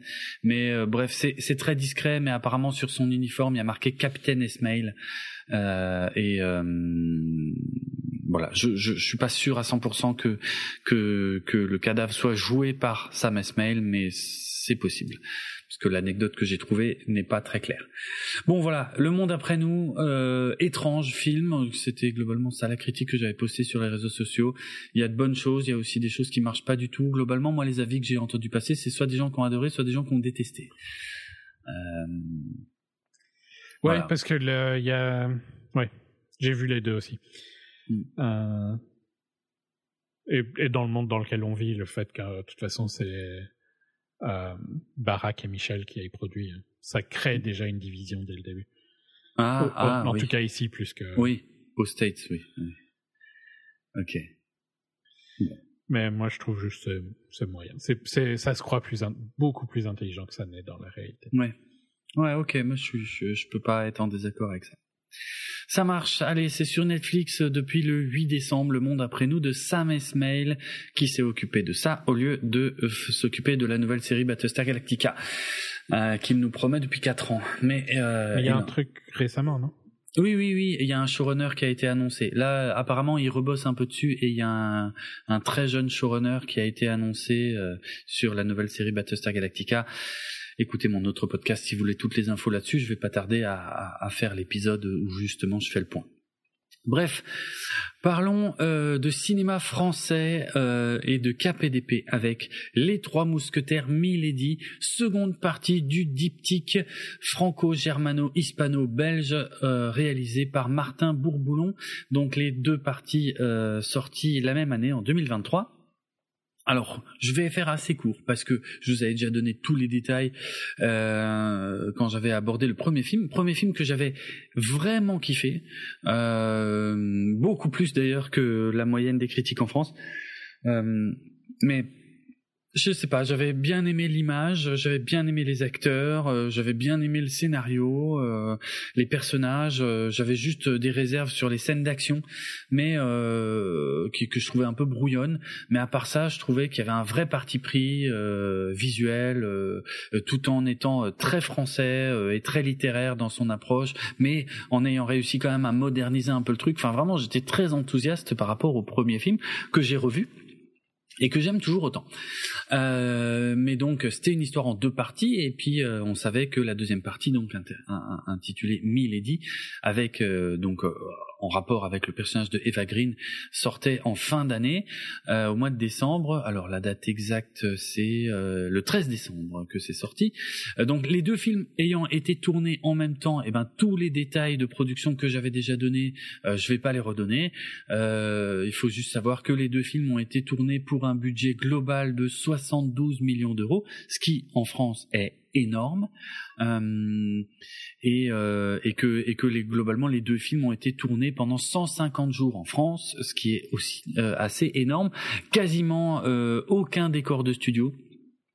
quasiment que en décor réel et ça se voit et c'est plutôt une qualité du film voilà alors le second film euh, ben, reprend directement là où on s'était arrêté, c'est-à-dire que euh, Constance se fait enlever, euh, D'Artagnan veut absolument la retrouver, et pour ça, il va être obligé de faire équipe un peu malgré lui avec la mystérieuse Milady de Winter, interprétée donc par Eva Green toujours, tandis que d'une manière générale, les mousquetaires sont chargés de d'assister le roi dans la comment la ah, la bataille qui s'annonce euh, et évidemment le nom de la ville m'échappe. La bataille, la bataille de, la bataille de. Pas possible de me souvenir. Non, parce que j'ai Orléans en tête et je sais que c'est pas du tout Orléans et euh, je sais pas pourquoi j'ai la bataille d'Orléans en tête. C'est pas du tout à Orléans. Je sais pas. Bon, bref, il y a une grosse bataille. Voilà. euh, une grosse bataille euh, qui s'annonce euh, entre le roi de France et les dissidents qui qui qui sont plutôt favorables aux Anglais. Euh, donc euh, tout ça, tout ça fait plusieurs, euh, ben plusieurs, plusieurs sous-intrigues, on va dire, qui se croisent, et, et c'est un peu le problème du film en fait. alors je vais le dire tout de suite, j'ai beaucoup moins aimé cette deuxième partie. Je, je, à tel point que c'est choquant. Je comprends pas comment il peut y avoir une telle différence de qualité entre les deux parties.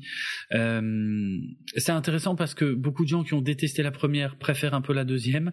Moi, j'ai adoré la première et franchement la deuxième, ça c'est, ça va pas en fait, ça va pas. Ça multiplie les sous-intrigues, ça part dans tous les sens. Euh, on a beaucoup de mal à suivre. Euh, il y a, y a des histoires de complot contre le roi qui, qui, qui, qui fonctionnent pas du tout, qui sont pas claires. Euh, même la place de Milady, le film s'appelle Milady et, et pourtant c'est pas vraiment le personnage principal du film. On la voit un peu plus que dans le premier, mais euh, on sent qu'il y a quelque chose d'étrange, il y a quelque chose qui marche pas parce que le focus reste sur D'Artagnan. Euh, les acteurs et les actrices sont toujours aussi bons, mais par contre ils sont très mal utilisés. J'ai trouvé que les dialogues étaient moins bons. J'ai trouvé euh, que les intrigues étaient euh, loin d'être passionnantes. Euh, le montage du film est, est, pour moi vraiment problématique. C'est surdécoupé, on passe sans arrêt d'une intrigue à l'autre, on a beaucoup de mal à suivre. je trouve que ça rend l'ensemble très très confus. Bon, voilà. Qu'est-ce que je peux dire d'autre? Les, scènes d'action sont toujours aussi brouillonnes, mais ça c'est pas, euh, euh, c'est finalement pas ce qui me choque le plus. Euh, mais ouais, je trouve qu'il y a vraiment une grosse différence de qualité et surtout de montage. Et, euh, et je pense que c'est pas complètement un hasard, hein, parce que le premier film a marché, mais pas autant que ce qu'ils en attendaient. Euh, du coup, euh, du coup, on sent qu'ils ont un peu paniqué pour le deuxième film. Enfin, moi, c'est l'impression que ça donne, je trouve. Euh, notamment, par exemple, le premier film avait été énormément critiqué pour euh, son aspect très marron, l'image très marron, euh, tout, enfin les Les gens se moquaient du film en disant on dirait qu'ils se sont roulés dans la boue et tout. Moi, je trouvais au contraire que ça donnait une vraie identité au film. Et du coup, le, le, réalisateur a décidé de corriger ça pour le deuxième film en fait. Du coup, les images sont plus un peu plus lumineuses. Euh, Bon, moi, ça m'a pas choqué dans le deuxième film, mais je trouve ça dommage. Par contre, du coup, on a deux films qui sont pas très raccords. mais mais ce problème d'uniformité, je le ressens vraiment surtout dans le montage. Quoi. Il y a, ça va pas en fait. C'est vraiment, c'est vraiment confus, confus, confus dans le deuxième. Euh, où euh, le, le, réalisateur a admis hein, qu'il a aussi retravaillé le montage du deuxième film. Mais pour moi, je sais pas ce qu'il a fait, mais c'est ça va pas du tout. Quoi. Ça va pas du tout. Euh, il dit aussi qu'il a voulu donner plus de place à, à Aramis et à Portos, qui sont joués par Romain Duris et Pio Marmaille. Euh, alors là, eux, franchement, ils sont, ils sont ridicules dans le film. Euh, Pio Marmaille est presque pas dans le film ce qui est un scandale parce qu'il est il est vraiment bon ce mec et euh, et, et, Romain Duris enfin je sais pas ils en font presque un ressort comique euh, avec des des scènes de pure comédie euh, qui sortent de nulle part enfin bizarre on dirait vraiment qu'ils ont essayé de, de sauver le truc mais du coup ça sent le film a été complètement euh, retravailler en post prod et il y a quelque chose qui marche pas. Voilà. Donc euh, pour moi c'est une grosse euh, grosse déception. Euh, la bande originale est toujours euh, composée par Guillaume Roussel. Alors c'est marrant parce que je le savais pas pour le premier film, mais en fait Guillaume Roussel était un élève de Hans Zimmer, ce qui explique pourquoi sa musique ressemble autant à celle de Hans Zimmer. Mais ça m'avait beaucoup plus marqué dans le premier film, hein, où ça ressemblait vraiment beaucoup à la, à la musique de Batman Begins. ça m'a moins marqué dans le deuxième c'était plus discret. Bref, euh, je sais pas trop euh, où en est le box-office euh, du second film. Euh, je suis pas sûr que ça marche très bien. Euh, et c'est c'est un peu mérité du coup parce que vraiment le film enfin ça va pas quoi. Il y a, y a vraiment des il y a vraiment des gros problèmes. Le, le ah voilà j'ai les chiffres. Alors le premier trois mousquetaires il était monté quand même à 3 millions 400 000 entrées ce qui est vraiment pas dégueulasse pour la France même s'ils en attendaient un peu plus. Par contre je cherche où est le deuxième film. Ah le deuxième film n'est qu'à 2 millions 200 000 entrées Bon, il est encore à l'affiche, mais à mon avis là, il fait plus grand chose. Ouais, bon, bon, globalement, c'est quand même une déception, quoi. Ils ont essayé de sauver les meubles, mais ça marche pas. Euh, c'était quand même un, projet d'envergure, hein, parce que euh, ils avaient dit que si ça cartonnerait, il y aurait un troisième film. Euh, ben là, à l'heure actuelle, je sais pas du tout si c'est euh, prévu, euh, si c'est toujours euh, prévu. faut voir si s'ils arrivent à faire des bons chiffres à l'étranger, mais en tout cas, ouais, ça me paraît compromis. Mais bon, c'est peut-être moi. ce que je savais pas, c'est qu'il y avait aussi deux séries qui étaient prévues.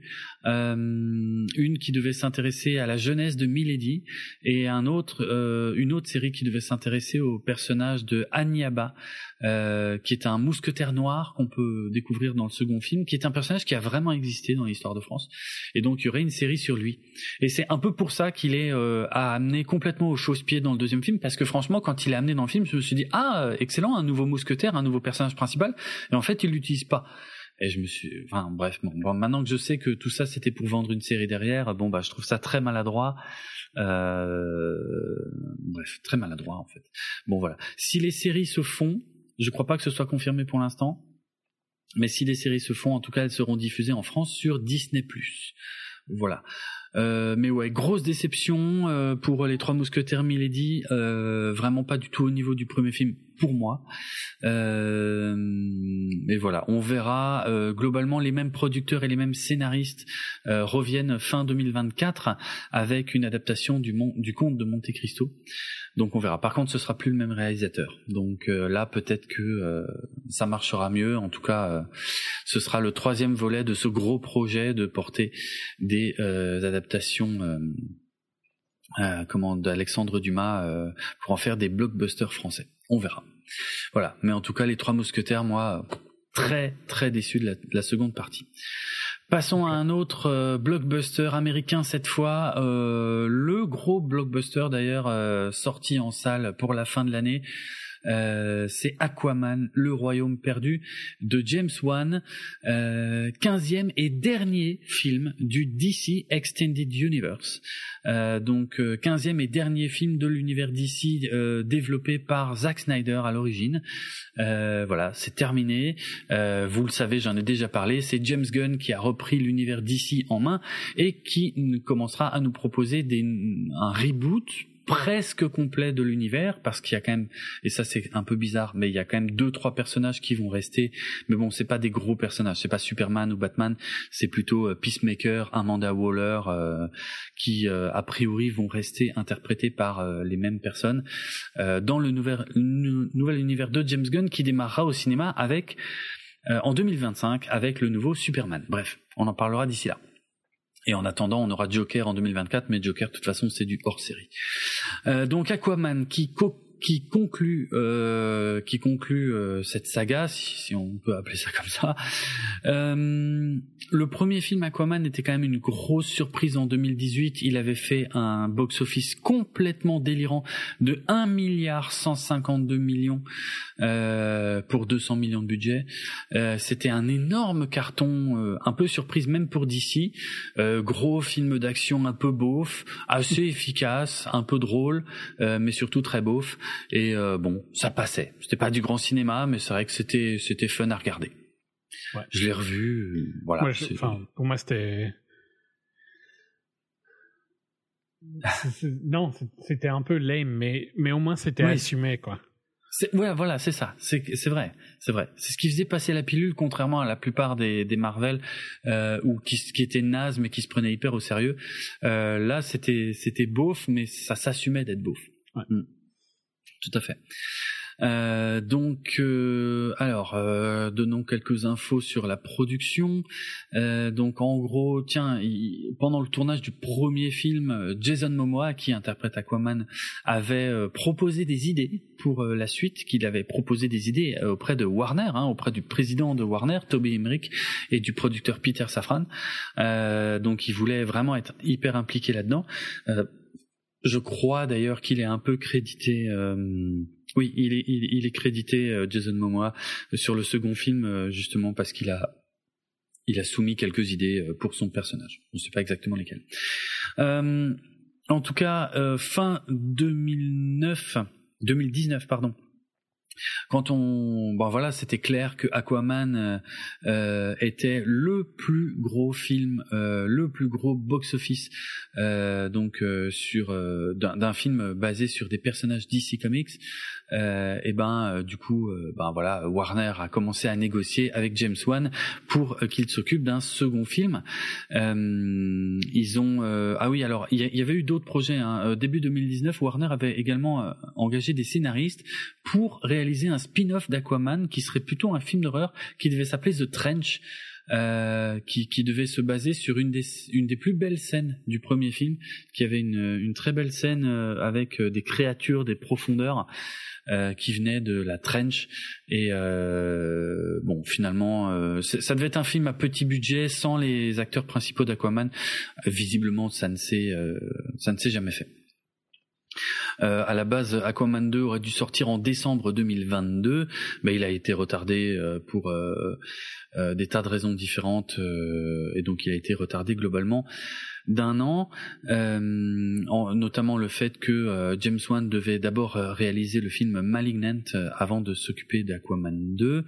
la suite, donc Aquaman 2 ne se base pas vraiment sur des comics particuliers, mais s'inspire de toute une période d'Aquaman qui correspond à, à l'âge d'argent euh, des comics. Donc l'âge d'argent, si je dis pas de bêtises, il me semble que c'est à partir des années 60. Euh, oui, c'est ça, c'est de 56, de 1956 à 1970. Donc c'est vraiment pile les, années 60. Donc voilà, euh, c'est toute une période qui couvrait euh, notamment euh, le personnage de Black Manta comme méchant principal de Aquaman. Et c'est vrai que Black Manta était déjà très présent dans le premier film, mais ce n'était pas le méchant principal. Et ben, il devient le méchant principal du second film où il revient se venger. Et d'ailleurs, ça, je peux le dire tout de suite, c'est nul à chier. C'est vraiment le scénario du 2, mais c'est pourri. C'est vraiment c'est le niveau zéro du film de super-héros quoi. C'est le méchant euh, du premier qui dit bon bah cette fois j'ai trouvé un truc euh, que je maîtrise pas du tout mais qui me rend vachement plus fort et, euh, et je reviens me venger. Et, et à côté de ça bah on a le héros Aquaman.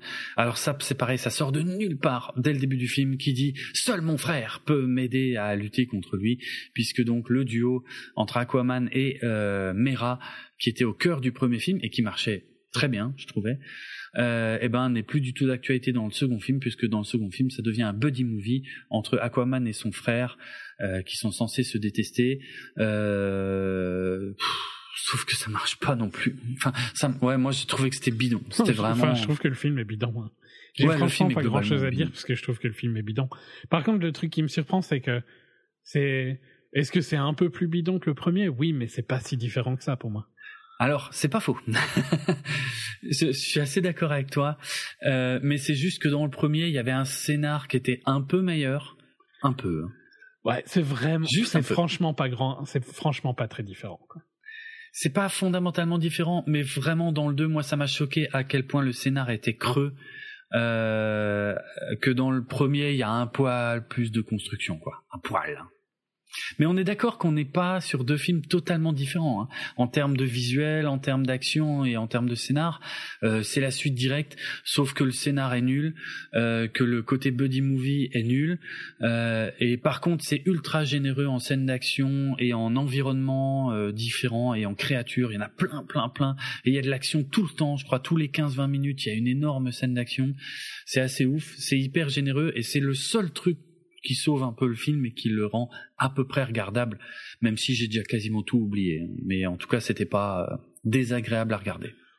C'était pas. Moi, j'ai du mal à comprendre pourquoi c'est fort différent comme réaction parce que je trouve que c'est à peu près la même chose. C'est Jason Momoa qui fait du Jason Momoa, euh, qui, il a l'air de s'amuser, hein, lui. Lui, il a l'air de s'éclater, ouais, ouais, bien sûr. Mais moi, je trouve qu'en termes de montage, on sent que le film est rafistolé à droite à gauche parce qu'il y a quand même eu des gros soucis. Euh, il y a eu des gros, gros, gros reshoots. Euh, je vais en parler. Euh, il y, a, il y a visiblement toute une partie du film qui a sauté et qui a été euh, complètement retournée, complètement réécrite. Moi, je trouve que ça se sent à mort. Et c'était pas le cas dans le premier. Tu vois, le premier se tenait mieux. Euh, là, dans le deuxième, il y a des trucs vraiment foireux. Il y a des, il y a des scènes qui sortent de nulle part. Il y a un moment, il y a une scène que j'ai beau réfléchir dans tous les sens, j'ai toujours pas compris. Il y a une scène où Aquaman et son frère, ils sont ils sont pas sous l'eau, euh, ils sont euh, dans la jungle et ils se battent contre des animaux géants. Je ne comprends pas d'où sort cette scène. Je comprends même pas à quoi elle sert dans le scénario. Je rien, ça n'a aucun sens. C'est juste histoire de varier un peu euh, les visuels quoi. Mais il y a plein d'autres problèmes. Hein. Notamment notamment. Euh, le personnage de Mera euh, interprété par Amber Heard alors on va euh, il faut qu'on en parle un petit peu même si c'est euh, c'est un peu chiant parce que c'est vraiment des sujets de merde mais euh, mais bon il y a quand même des gens qui se sont pas comportés correctement. Alors globalement dès fin 2020 Amber Heard avait avait dit enfin il y avait des rumeurs comme quoi elle elle serait pas dans le second film. Et elle avait dit non non vous inquiétez pas je serais bien dans le second film et tout. Alors pourquoi il y avait des rumeurs? Parce que à cause évidemment du euh, à cause du procès euh, entre elle et son ex-mari Johnny Depp, euh, procès qui est probablement l'un des procès les plus lamentables qu'il y ait eu à Hollywood ces dernières années, où où elle l'accuse de de, ben, de violence domestique euh, et euh, enfin non, enfin oui, en fait c'est lui qui a lancé le procès surtout parce que lui il l'accuse de diffamation qui a euh, endommagé sa carrière d'acteur puisqu'il s'est fait dégager notamment euh, des animaux fantastiques euh, par Warner Bros. Il y a eu une pétition qui disait qu'il fallait virer Amber Heard, bref, et puis il y a eu ce procès. Alors c'est un, un, sujet qui est un peu chiant, qui est un peu complexe, dans le sens où, vu que euh, Amber Heard a été condamnée à la fin du procès, il y a plein de gens qui en ont déduit, eh ben oui, c'est une salope, elle a menti, euh, et euh, Johnny Depp est un ange. Sauf que euh, c'est tellement pas ça, c'est pas ça qui a été jugé pendant le procès en fait. Ce qui a été jugé pendant le procès, c'est est-ce que l'interview euh, ou la déclaration d'Amber Heard dans un journal où elle déclarait avoir été victime de violences domestiques a endommagé la carrière de Johnny Depp? Eh bien, à cette réponse, les jurés ont répondu oui. Parce que même si elle ne l'avait pas nommé, tout le monde savait qu'elle parlait de Johnny Depp, et effectivement, il semblerait, même si euh, même si Warner ne l'a jamais présenté comme ça, il semblerait que ce soit ce qui a poussé Warner à le virer des animaux fantastiques. Mais c'est pas parce que la déclaration de Amber Heard a endommagé la carrière de Johnny Depp, c'est pas pour ça que cette déclaration est fausse. Elle n'a pas été jugée pour avoir menti. elle a été jugée uniquement pour avoir endommagé la carrière de Johnny Depp. Donc, tous les défenseurs et défenseuses de Johnny Depp qui se sont défoulés sur euh, Amber Heard pour en faire, euh, pour essayer de la faire passer pour la pire saloperie et tout, n'ont visiblement pas compris ce qui a été, euh, ce qui s'est joué dans ce procès. Donc c'est un, un, sujet qui est apparemment assez complexe parce que si on prend l'avis général du grand public, tout le monde adore Johnny Depp et tout le monde déteste Amber Heard. Sauf que c'est tellement injuste en fait. C'est tellement injuste. Après, je suis pas naïf à ce point non plus. Je veux dire, Amber Heard a, clairement menti aussi sur des trucs. Euh, elle, a aussi quelques casseroles au cul. Et même si, euh, voilà, même si elle, a, elle a également fait des choses un peu répréhensibles. Par contre, aujourd'hui, on le sait, même si euh, ils ont ils, se sont pas trop penchés là-dessus pendant le procès, il y a quand même des preuves assez claires et directes sur le fait que Johnny Depp est une saloperie et que Johnny Depp a fait des trucs horribles et qu'il a frappé Amber Heard plusieurs fois quoi. Et juste sur le fait qu'elle a été condamnée par pour diffamation, il y a plein de gens qui disent ah non mais Amber Heard euh, salope, euh, elle a essayé de faire du mal à mon Johnny Depp préféré, moi qui l'adore tellement. Mais je crois que en France en particulier, il y a une, il y a quand même des gros gros fans de Depp hein, toujours. Mm, mm. Mais, pas qu'en France, hein. il y a non, pas qu'en France, il y en avait, il y en avait plein aux US aussi, hein, mais. Euh, Ouais, j'ai l'impression qu'il y en a, il y en a beaucoup en France qui veulent vraiment euh, se voiler la face. Hein? oui, oui, clairement, clairement. Le truc marrant, c'est que même si elle l'a perdu, elle a, il a quand même dû lui payer. Euh, il a dû lui payer plus que elle. Oui, c'est ça, c'est que c'est ça, c'est une partie de l'histoire que beaucoup de gens ont, ont oublié, c'est que lui aussi a été condamné dans le même procès à, à, à, lui verser du fric à elle. Au final, je sais pas si c'est, je crois pas que les sommes annoncées au procès ont été versées parce qu'après ils ont fait un deal privé. Euh, euh, j'imagine qu'ils sont dû s'arranger, mais dans, mais dans tous les cas, euh, elle devait payer, elle devait lui payer plus, mais ça avait été réduit à presque rien entre guillemets. Oui, c'est ça. À, à, 300 et des 1000. Mais lui, par contre, devait lui payer 2 millions, un truc du style. Ouais. Mais je suppose qu'ils se sont arrangés entre les deux. C'est ça, ils se sont arrangés. On n'a pas tous les termes. On sait ce que elle, elle a dû payer. Par contre, on ne sait pas si lui, il a, il a payé quelque chose. Mais elle, elle a un choix d'homme quand même vachement intéressant, hein, par contre. Après Johnny Depp, elle a pris Elon Musk, quoi. Je sais. Alors, je vais en parler parce que c'est assez ouf cette histoire parce que dans dans cette histoire de Amber Heard et Aquaman 2, globalement, tout le monde s'est très mal comporté avec Amber Heard, aussi bien le réalisateur James Wan que Jason Momoa, qui a, parce que Jason Momoa est super pote avec Johnny Depp en fait. Donc apparemment, il a vraiment traité Amber Heard comme de la merde sur le tournage. Euh, et justement, ce qui est fou dans toute cette histoire du tournage de Commando, c'est que le seul qui se soit comporté correctement, c'est Elon Musk. et je veux dire, c'est la seule fois depuis des années que j'ai lu un truc positif sur un truc que Elon Musk a fait. Je comprends pas. Mais, mais par contre, t'as pas tort que, putain, euh, elle se choisit quand même des sacrés champions. Euh, T'imagines la gueule du... Euh, parce qu'elle n'a jamais rien dit sur Musk. Hein. Elle doit avoir un NDA, mais il doit être en béton, tu vois, le truc. Ah oui, il doit être en béton armé, c'est clair. C'est clair. c'est un truc de fou. C'est genre, tu dis un truc, c'est fini. Ouais, ouais, ouais, non, c'est sûr, c'est sûr. C'est, elle est, elle est endettée sur dix générations si elle dit le moindre truc sur Musk, si ça se trouve. Ouais. Ça doit être vraiment ultra limité. Ça doit être méga limité, quoi. parce que c'est bizarre qu'on n'ait jamais rien entendu de leur relation. Bien sûr, parce que on sait très bien que Musk est loin d'être un ange. Hein. Et encore une fois, elle a ses défauts aussi, hein. Euh, mais euh, mais Musk est vraiment spécial, est vraiment vraiment très spécial. Alors, revenons à Aquaman 2. En gros, le producteur Peter Safran a, avait dû déclarer euh, fin 2020, début 2021, non, non, euh, tout ça c'est de la pression des fans, mais on n'a jamais eu l'intention de faire euh, le film sans Amber Heard. et pourtant, pourtant, plus tard, pendant son procès, justement, pendant le fameux procès contre Johnny Depp, Amber Heard a dit que Warner avait essayé de l'écarter du, du, du film et qu'elle avait dû se battre pour conserver son rôle dans le film. Euh, elle a aussi déclaré, et ça franchement, ça se voit tellement dans le film. Elle a aussi déclaré qu'ils ont modifié le script pour réduire son rôle à vraiment un tout petit rôle, et ils lui ont enlevé des scènes d'action complètes et euh, ils l'ont empêché de renégocier son contrat. Et alors là-dessus, c'est tellement flagrant quand tu vois le film. C'est c'est fou parce que il y a il y a notamment une sous-intrigue de Aquaman avec son fils parce que Aquaman a un bébé et en fait, en gros, il est complètement débordé par son bébé. Mais quand tu vois les scènes dans le film, on dirait vraiment que c'est un père célibataire. Tu vois, il n'y a pas Amber Heard dans les scènes en fait, sauf une ou deux fois vite fait où elle sort de nulle part et mais en fait ça colle pas. Euh, enfin, la scène n'est pas du tout logique parce qu'au début de la scène on dirait vraiment que c'est euh, Arthur Curry qui est tout seul, complètement débordé par son fils, qui n'arrive pas à gérer. C'est censé être très drôle de se dire que le roi des sept mers euh, est incapable de gérer un petit bébé. Bon, je vous laisse juger de la à quel point c'est c'est c'est c'est euh, fin en termes d'écriture. Mais euh, on a tous les deux énormément d'expérience à gérer des petits enfants. Ouais. non mais c'est on, parle on parle de vécu là tu vois. Oui oui c'est clair. Non mais mais ça marche tellement pas. Enfin c'est c'est lui en fait il se plaint pendant tout le film tu vois, que qu'il est complètement débordé par son bébé, mais comme s'il était célibataire. Alors que non, il est en couple avec Mera, sauf que comme ils ont coupé quasiment toutes ses scènes à elle, eh ben euh, ça marche pas en fait. Il y a juste une ou deux fois où elle intervient, mais elle sort de littéralement de nulle part. Euh, alors qu'on dirait vraiment que lui est tout seul dans la maison avec le bébé. Et, et c'est pareil pour les scènes d'action. Il y a, y a des énormes scènes d'action où d'un coup il y a Mera dans la scène d'action qui sort de nulle part.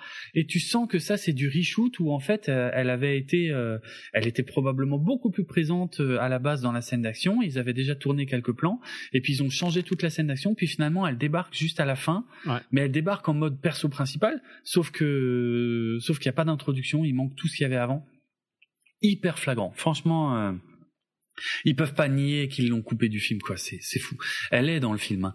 mais euh, ils l'ont quand même euh, globalement dégagé la plupart de ces scènes. C'est ultra flagrant et c'est ça fait partie des défauts que je disais, des défauts de montage liés au reshoot.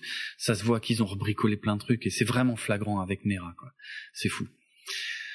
Euh, c'est fou. Qu'est-ce que je peux dire euh, Du coup, ils avaient, ils avaient quand même euh, pendant le procès de Johnny Depp, ils, ils avaient euh, auditionné à la barre euh, le président de DC Film, donc Walter Hamada, qui qui avait, hein, qui avait effectivement admis que le studio avait envisagé de recaster Mera mais que ça n'avait rien à voir avec l'histoire de Johnny Depp et que c'était uniquement parce que euh, Amber Heard euh, ne s'était pas bien entendu avec Jason Momoa.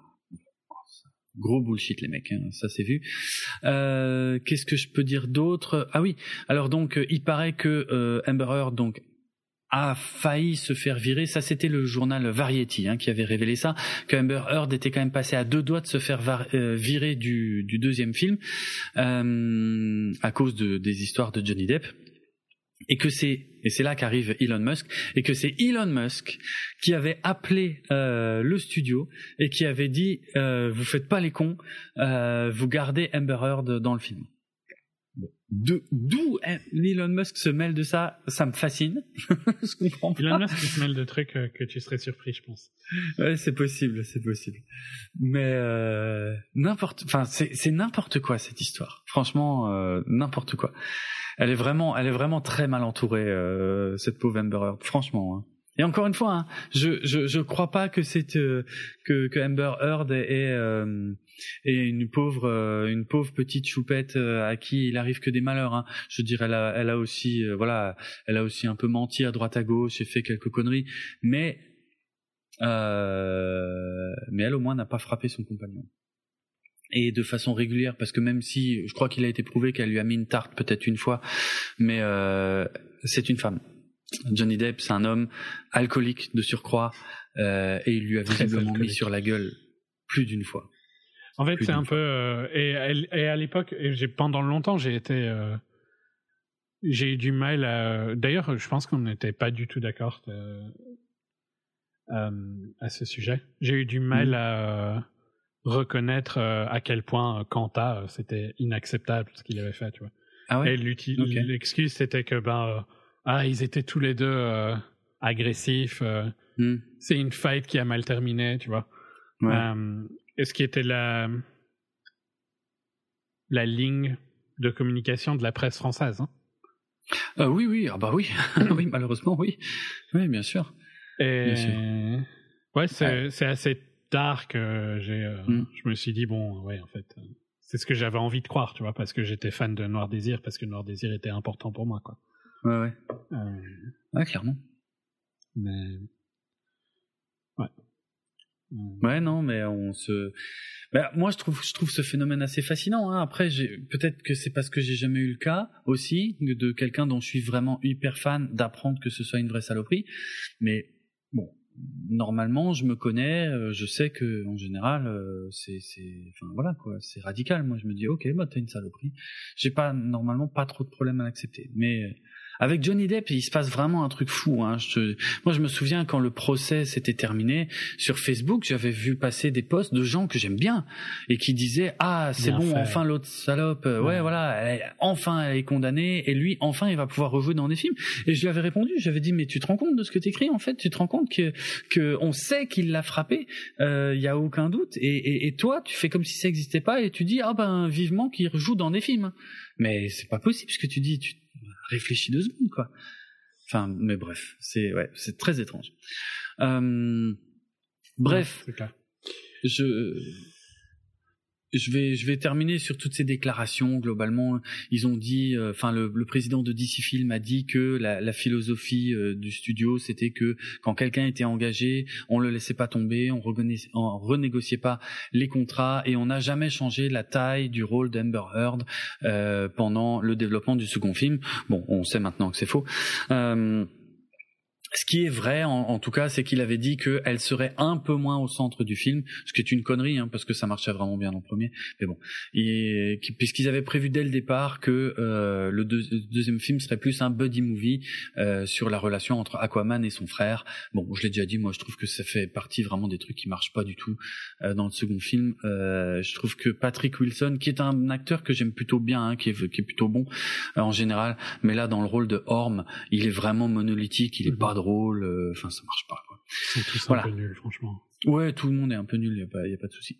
Euh, en tout cas. Euh, euh, Qu'est-ce que je peux dire d'autre? A priori, Amber Heard apparaît une vingtaine de minutes sur les 124 minutes que dure Aquaman 2. Donc, quand c'est le rôle principal du premier film, enfin voilà, on sent bien que qu'il s'est passé un truc. Euh, bref, malgré toutes les déclarations qu'ils ont dit, non, non, c'était toujours prévu comme ça. On sait que c'est pas vrai, les mecs. Euh, Jason Momoa, euh, passons à autre chose que Amber Heard.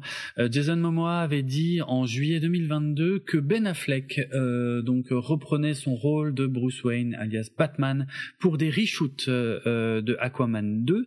Alors j'en parle parce que c'est pas dans le film. Euh, parce que d'un autre côté, il y avait le Hollywood Reporter qui avait dit un peu après ça que Michael Keaton avait également euh, tourné des scènes pour Aquaman 2 dans le rôle de Bruce Wayne alias Batman, euh, donc le Bruce Wayne de, de Tim Burton qu'on a revu dans le film The Flash. apparemment, euh, apparemment, la version de Michael Keaton, euh, enfin les scènes avec Michael Keaton avaient été incluses dans, une première version du film, qui avait été euh, euh eh bien projetée lors de, de projections de test.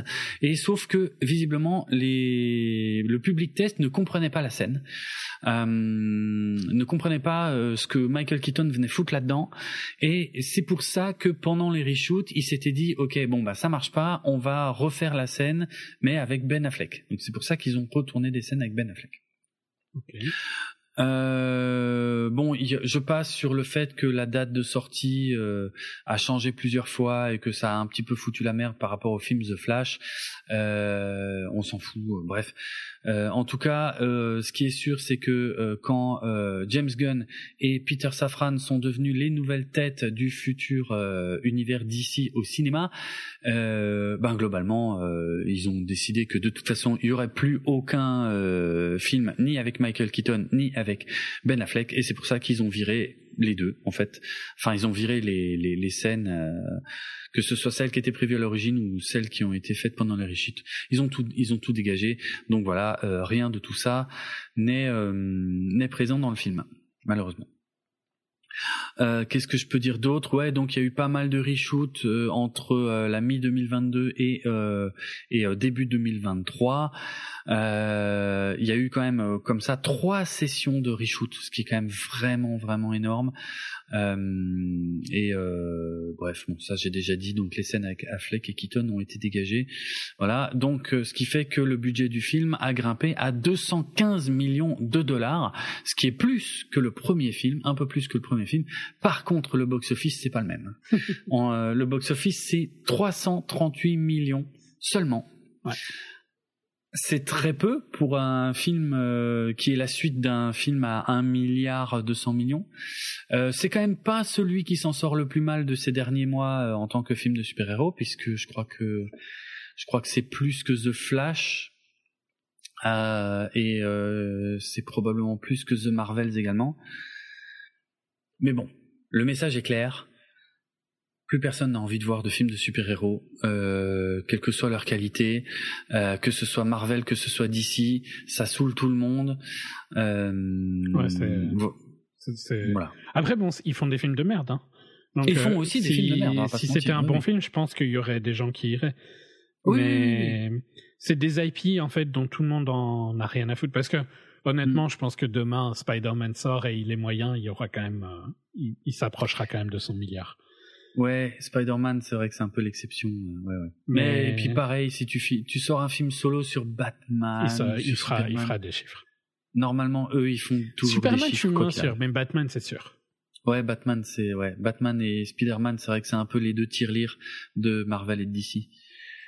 Euh... Mais bon, il serait peut-être quand même temps de refaire de la qualité. Quoi. Ouais. Euh, j'ai rien, j'ai rien d'autre à dire hein, sur Aquaman 2. Ah si, je crois que j'avais. J'allais, j'allais dire, on parlait du product placement dans The Killers, mais là aussi, il est méga violent. Oh putain, ouais. Bah, euh, les Guinness, mais c'est insupportable. C'est lourd, les Guinness, quoi. C'est vraiment abusé. Et pourtant, j'adore la Guinness. Mais là, c'est abusé, les mecs. Dans le premier film, on les voyait boire de la stout, mais il y avait jamais écrit Guinness. Là, c'est dans tous les plans, quoi. C'est ouais, c'est abusé, c'est abusé, abusé, abusé. Franchement, euh, hallucinant. Euh, je n'ai qu'une seule. Ah non, j'en ai deux. Euh, alors, je, limite, je m'en étais pas rendu compte, mais en fait, euh, Willem Dafoe, qui jouait Vulco dans le premier film, n'apparaît pas dans le second parce qu'il n'était pas dispo euh, pour le tournage. Donc, euh, c'est pour ça qu'ils ont augmenté le rôle de Nicole Kidman. en fait, voilà, c'est pour ça qu'elle est un peu plus présente aux côtés de son fils. c'est parce que il pouvait pas reprendre son rôle. Mais justement, ma seule vraie anecdote sur le film, c'est ça. C'est, figure-toi, de toute la carrière de Nicole Kidman, c'est la première fois qu'elle joue dans une suite d'un film dans lequel elle a déjà joué. Voilà, ça n'était jamais arrivé. Intéressant. Voilà l'anecdote folle que j'avais sur Aquaman, qui est pas ouf, mais qui est pas non plus le pire film de super-héros que j'ai vu ces derniers temps. Ouais, mais ça veut pas dire grand-chose. Non, ça veut pas dire grand-chose parce que le niveau reste quand même relativement euh, bas. Euh, moi, je crois que je l'ai comparé à Superman 3 et à Supergirl, quoi. Je veux dire, on, on reste, on est dans du film d'exploitation pure euh, où euh, c'est vaguement divertissant quand tu le vois, mais tu oublies tout tout de suite après. Et puis, et puis si tu repenses un peu, tu te rends compte à quel point c'était quand même très con. Voilà, on est dans ce niveau-là de, de film de super-héros. passons à un sujet complètement différent. Euh, revenons sur une plateforme, en plus revenons chez Netflix avec Maestro. Maestro, euh, donc euh, film réalisé par Bradley Cooper, écrit, coécrit par Bradley Cooper,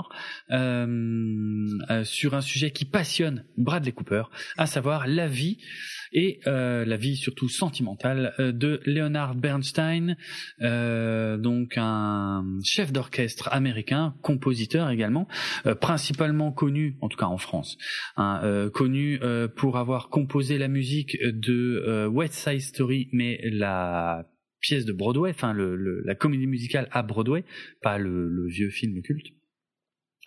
Euh, et euh, voilà, enfin, il fait partie des euh, des chefs d'orchestre légendaires de l'histoire des États-Unis. je crois même avoir lu quelque part, mais je sais plus si j'ai encore l'info. je crois l'un des premiers, si ce n'est le premier grand chef d'orchestre américain, parce qu'avant lui, ils étaient souvent d'origine européenne. Et puis un projet qui passionne, qui passionne l'acteur Bradley Cooper depuis très très longtemps. C'est loin d'être le premier film réalisé par Bradley Cooper puisqu'il avait déjà fait notamment euh, le remake là du ah de l'histoire à l'eau de rose là, euh, je me souviens plus le titre. Euh, Star is Born, ah. voilà. Avec Lady Gaga. Avec Lady Gaga, voilà. Que je n'ai pas vu, qui est probablement un chouette film. Ouais, c'est pas ouais, ouais, ça te plairait pas spécialement. Pas non, je pense pas. Je ne pense pas. Alors, euh, eh bien, euh, il faut savoir que euh, le projet d'un biopic de Leonard Bernstein est assez ancien à Hollywood, puisque à l'origine, c'était un projet qui devait se faire au cinéma chez Paramount avec Martin Scorsese à la réalisation du film. Et puis finalement, il a abandonné le projet il y a quelques années pour aller réaliser The Irishman euh, et c'est ça qui a permis euh, globalement à euh, Bradley Cooper de devenir le, le réalisateur du film. donc Scorsese par contre n'a pas complètement quitté le projet puisqu'il est resté en tant que producteur aux côtés de Steven Spielberg. Et ça c'est assez marrant parce qu'à un moment il était aussi question que Spielberg réalise le film. Euh, et c'était d'ailleurs Spielberg qui avait été chercher Bradley Cooper pour euh, jouer le rôle de euh, Leonard Bernstein dans le film.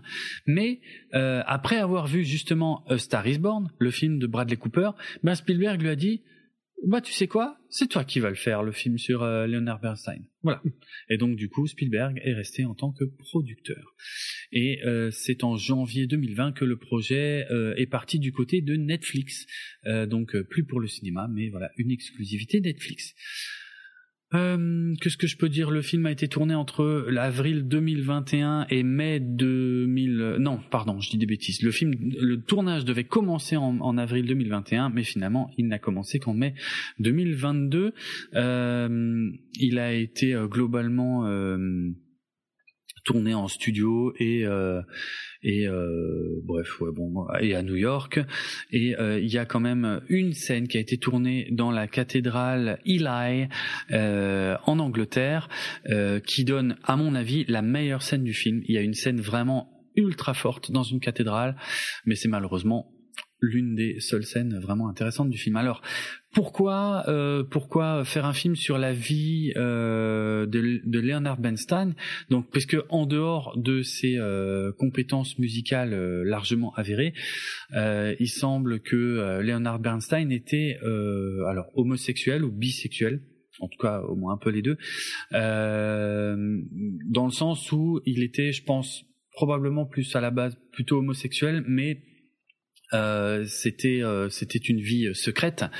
Et, et il s'est marié il s'est marié donc avec une femme qui s'appelle Felicia Montealegre interprétée par Carrie Mulligan dans le film. Carrie Mulligan qui nous fait du pur Carrie Mulligan, hein, c'est-à-dire que elle est triste et elle a l'air sur le point de pleurer pendant à peu près tout le film.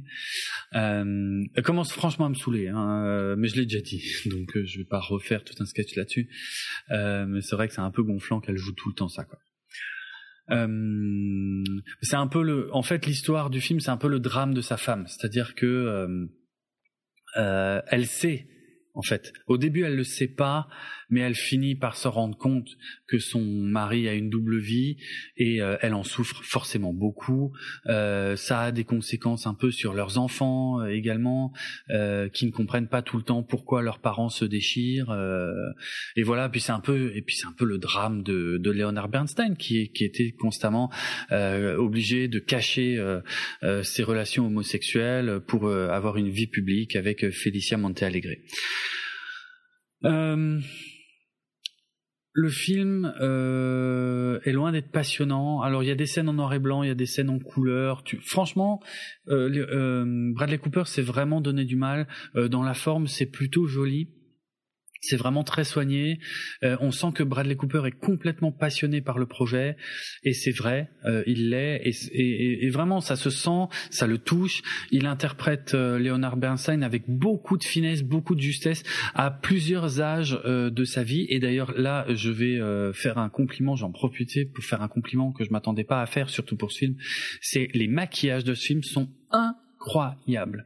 Il y a des scènes où on voit Leonard Bernstein vieux et donc joué par Bradley Cooper. Hein, mais j'ai jamais vu ça en fait. J'ai jamais vu un vieux joué par un jeune aussi réaliste et aussi crédible. C'est incroyable. je ne vais pas trop parler de la euh, polémique qu'il y a eu sur le nez, parce que Leonard Bernstein avait un gros pif, il faut, faut se le dire, et il avait vraiment un gros pif. Or, euh, quand il y a quelques photos qui sont sorties euh, du, du, tournage, euh, il y a eu, il a commencé à y avoir des accusations de, euh, de clichés juifs, euh, de dire oh là là, ils ont vraiment abusé, euh, pourquoi ils ont, lui ont fait un, un énorme pif comme ça, c'est vraiment pour surfer sur le cliché juif, ce qui est complètement con, puisque oui, Leonard Bernstein était juif, mais il avait un gros pif quoi. Je veux dire, c'était c'est une vérité, et je crois que de toute façon les même les enfants de Leonard Bernstein ont défendu euh, ont dû défendre en tout cas Bradley Cooper pour dire non non mais arrêtez n'importe quoi euh, euh, ils ont fait un super boulot. Et eh ben franchement, autant il y avait des photos un peu bizarres qui étaient sorties effectivement avant la sortie du film, qui, qui laissaient croire que le, le, nez était vraiment abusé. Autant si vous voyez le film, franchement, le nez vous l'oubliez au bout de 10 secondes quoi. Ouais, il a un gros pif, mais c'est pas non plus, il y a rien d'abusé, rien de bizarre. Quoi. Mmh.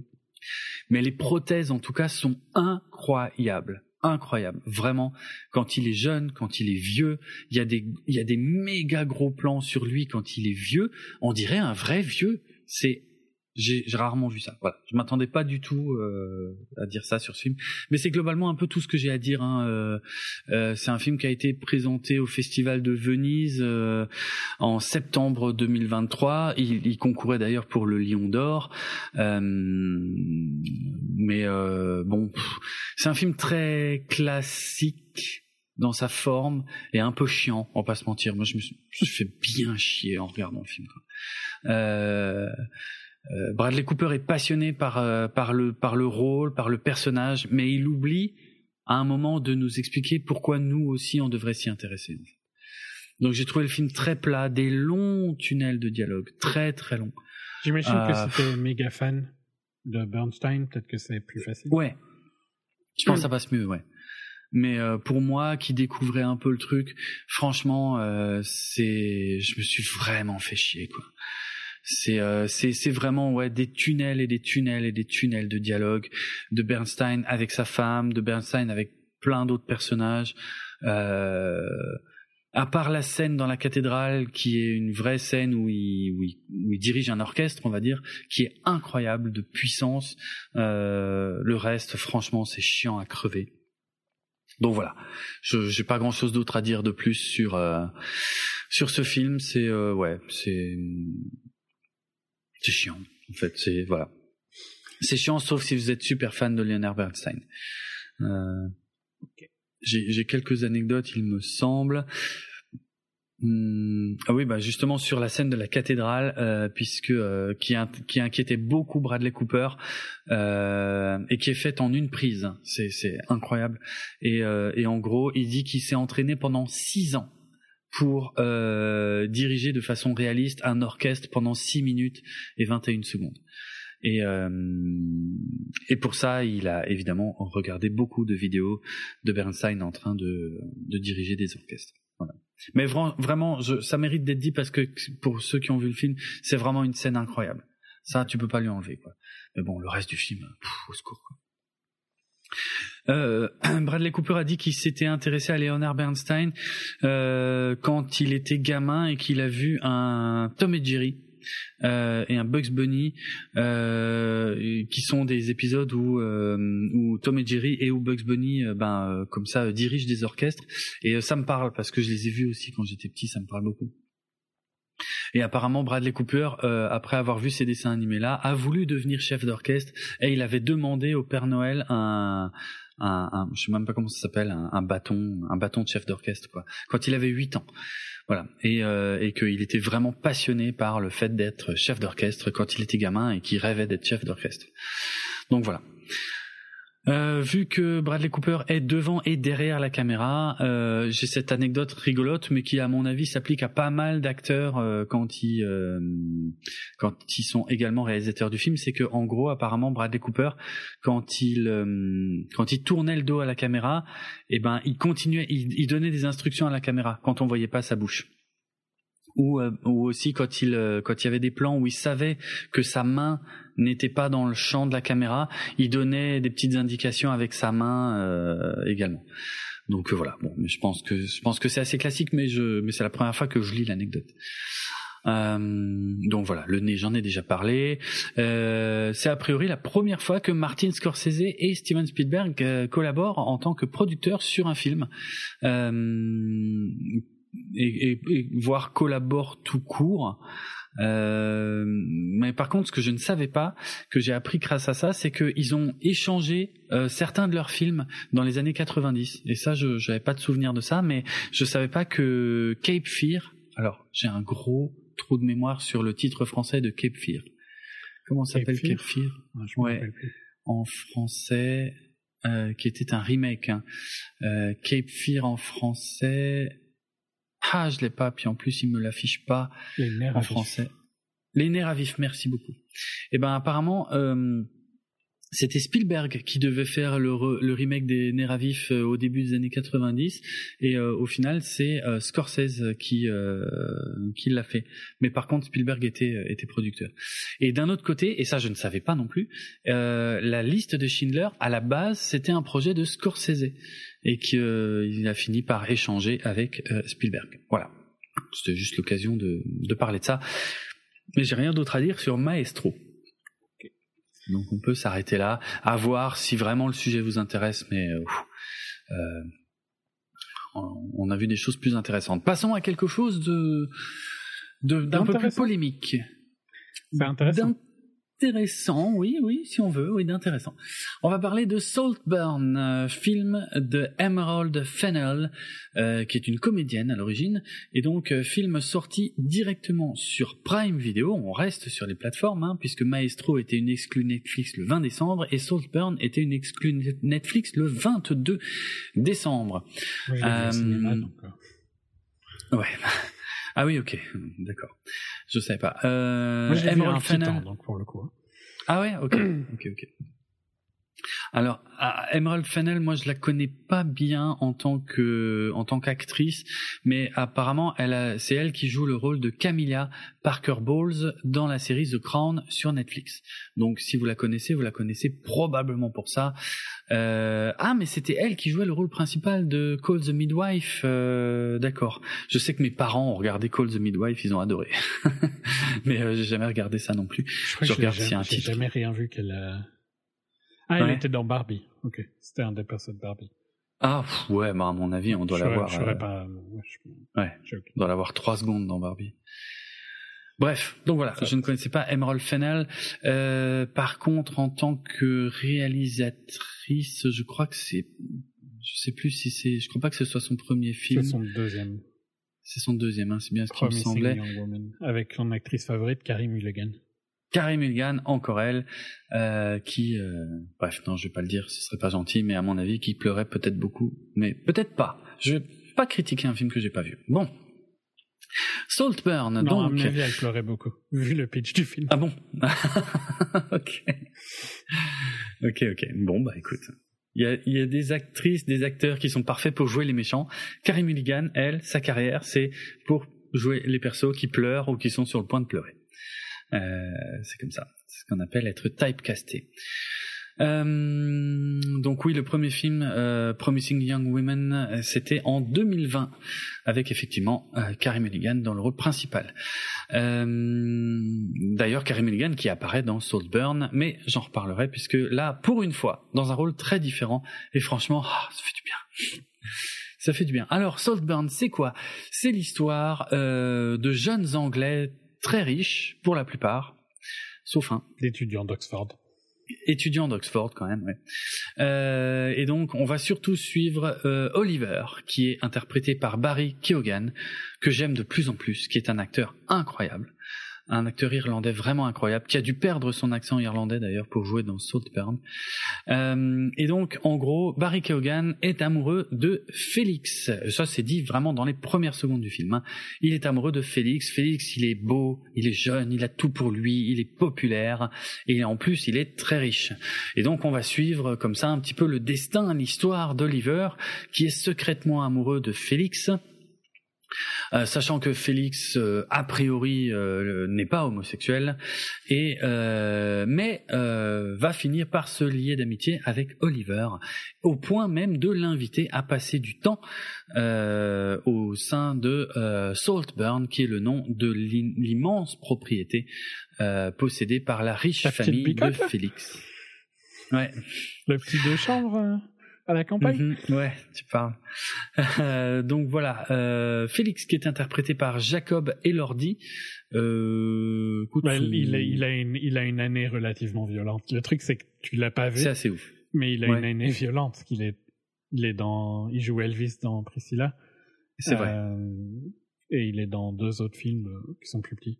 Mais sinon, ah il est principalement connu pour Euphoria, j'imagine. Oui, la série Euphoria, ouais, je pense. Ouais. Apparemment, ouais et pour la trilogie de films Kissing, Booth.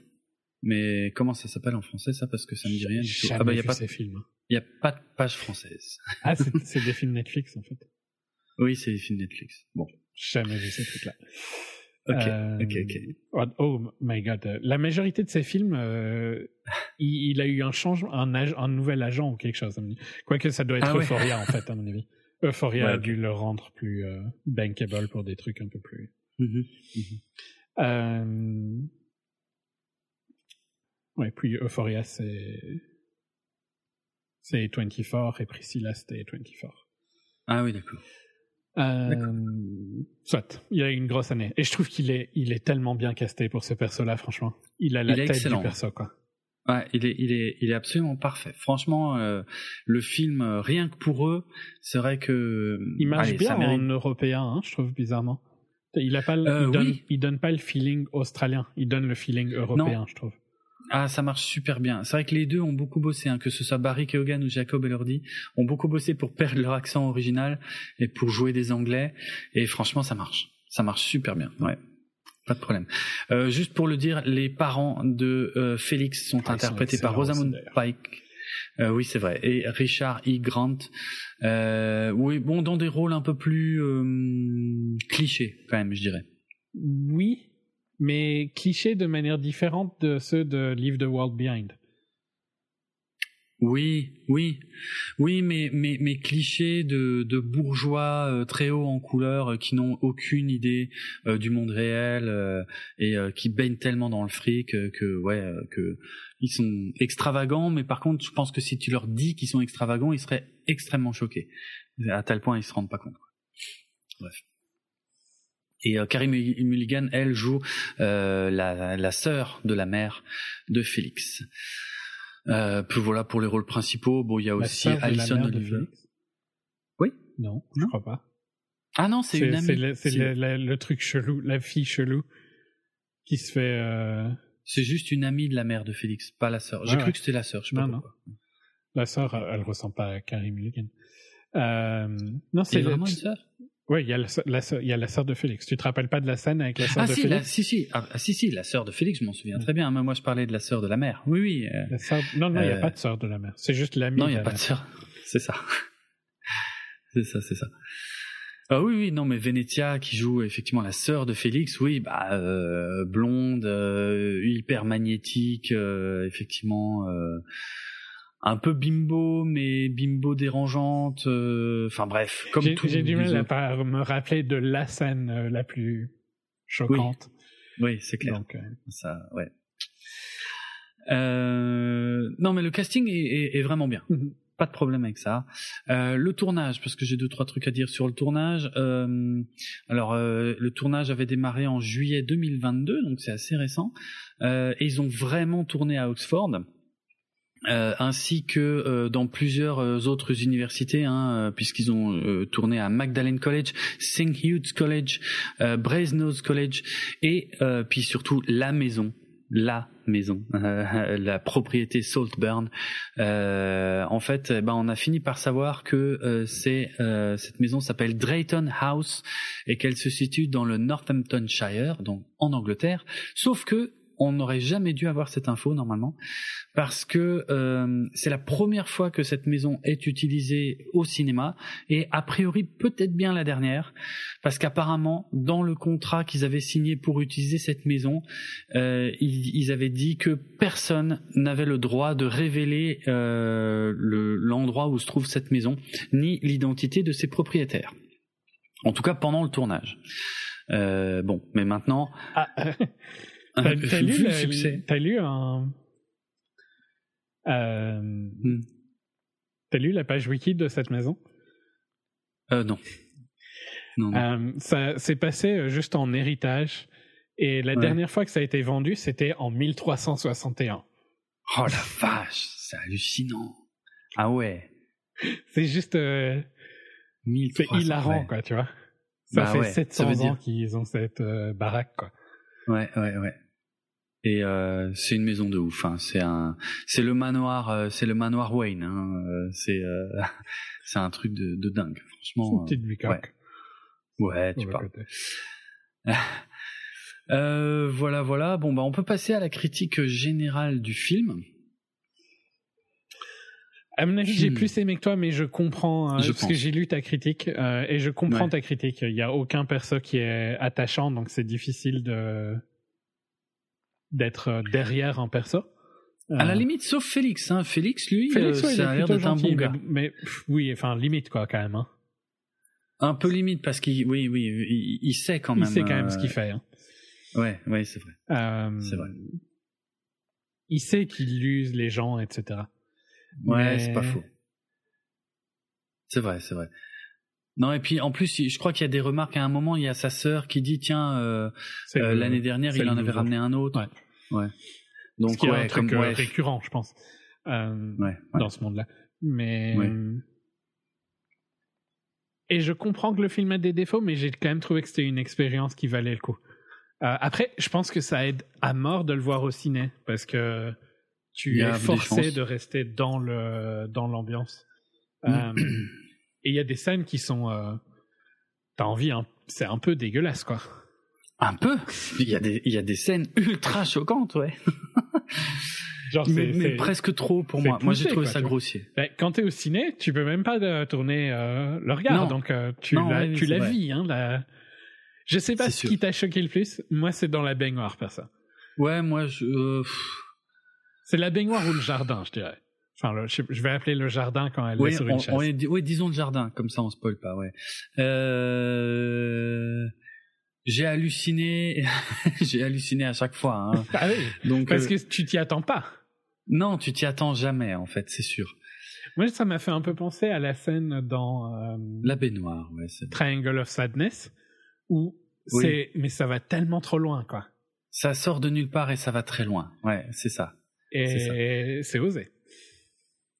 C'est très osé, mais. Mais c'est dérangeant. Mais ça, mais ça marche avec le perso. Hein. C'est véritablement dérangeant. Ah ouais, non, mais c'est complètement dérangeant. Mais, mais, mais pour moi, ça va trop loin euh, à un point où ça dessert le film, en fait. C'est-à-dire qu'à un moment, je, je, si tu veux, en, en termes de réalisation pure, je trouve que on est quand même sur de la très très bonne réal. Euh, c'est vraiment beau, classe. C'est vraiment photo est superbe. Ouais, tout est classe tout le monde joue super bien, euh, pas de problème. Mais alors les scènes choc, moi je les trouve euh, artificielles. Pour moi, ça me fait sortir du film, tu vois. Elles sont trop longues, elles sont trop abusées, et euh, moi je me dis ah c'est bon là, là vous essayez vraiment de choquer euh, dans les chaumières et euh, c'est too much, tu vois. C'est vraiment vraiment des gros sabots et ça me fait chier. Et comment je, plus... je trouve que ça marche avec le perso d'Olivier. Oliver. Ouais. Dans le sens où il, il est prêt à tout, quoi. C'est vraiment, ah il bah, est prêt à tout. C'est le moins qu'on puisse dire. Hein. Ouais. Ça te, mais ça te préface un petit peu euh, jusqu'à où il peut aller. Mmh, mmh. Alors que tu, enfin moi je l'ai pas, enfin je l'ai vu venir hein, un moment, mais peut-être pas à ce point-là. Ah ouais, ok. Toi bien, t'as vu, euh, t'as as, imaginé la fin? À un moment, oui. Hein. À un moment quand euh, quand ça part vraiment, je me suis dit oui, ok, c'est vers ça qu'on va aller. Mais je m'attendais pas à ça et je m'attendais pas non plus euh, au, à une des révélations à propos de son personnage.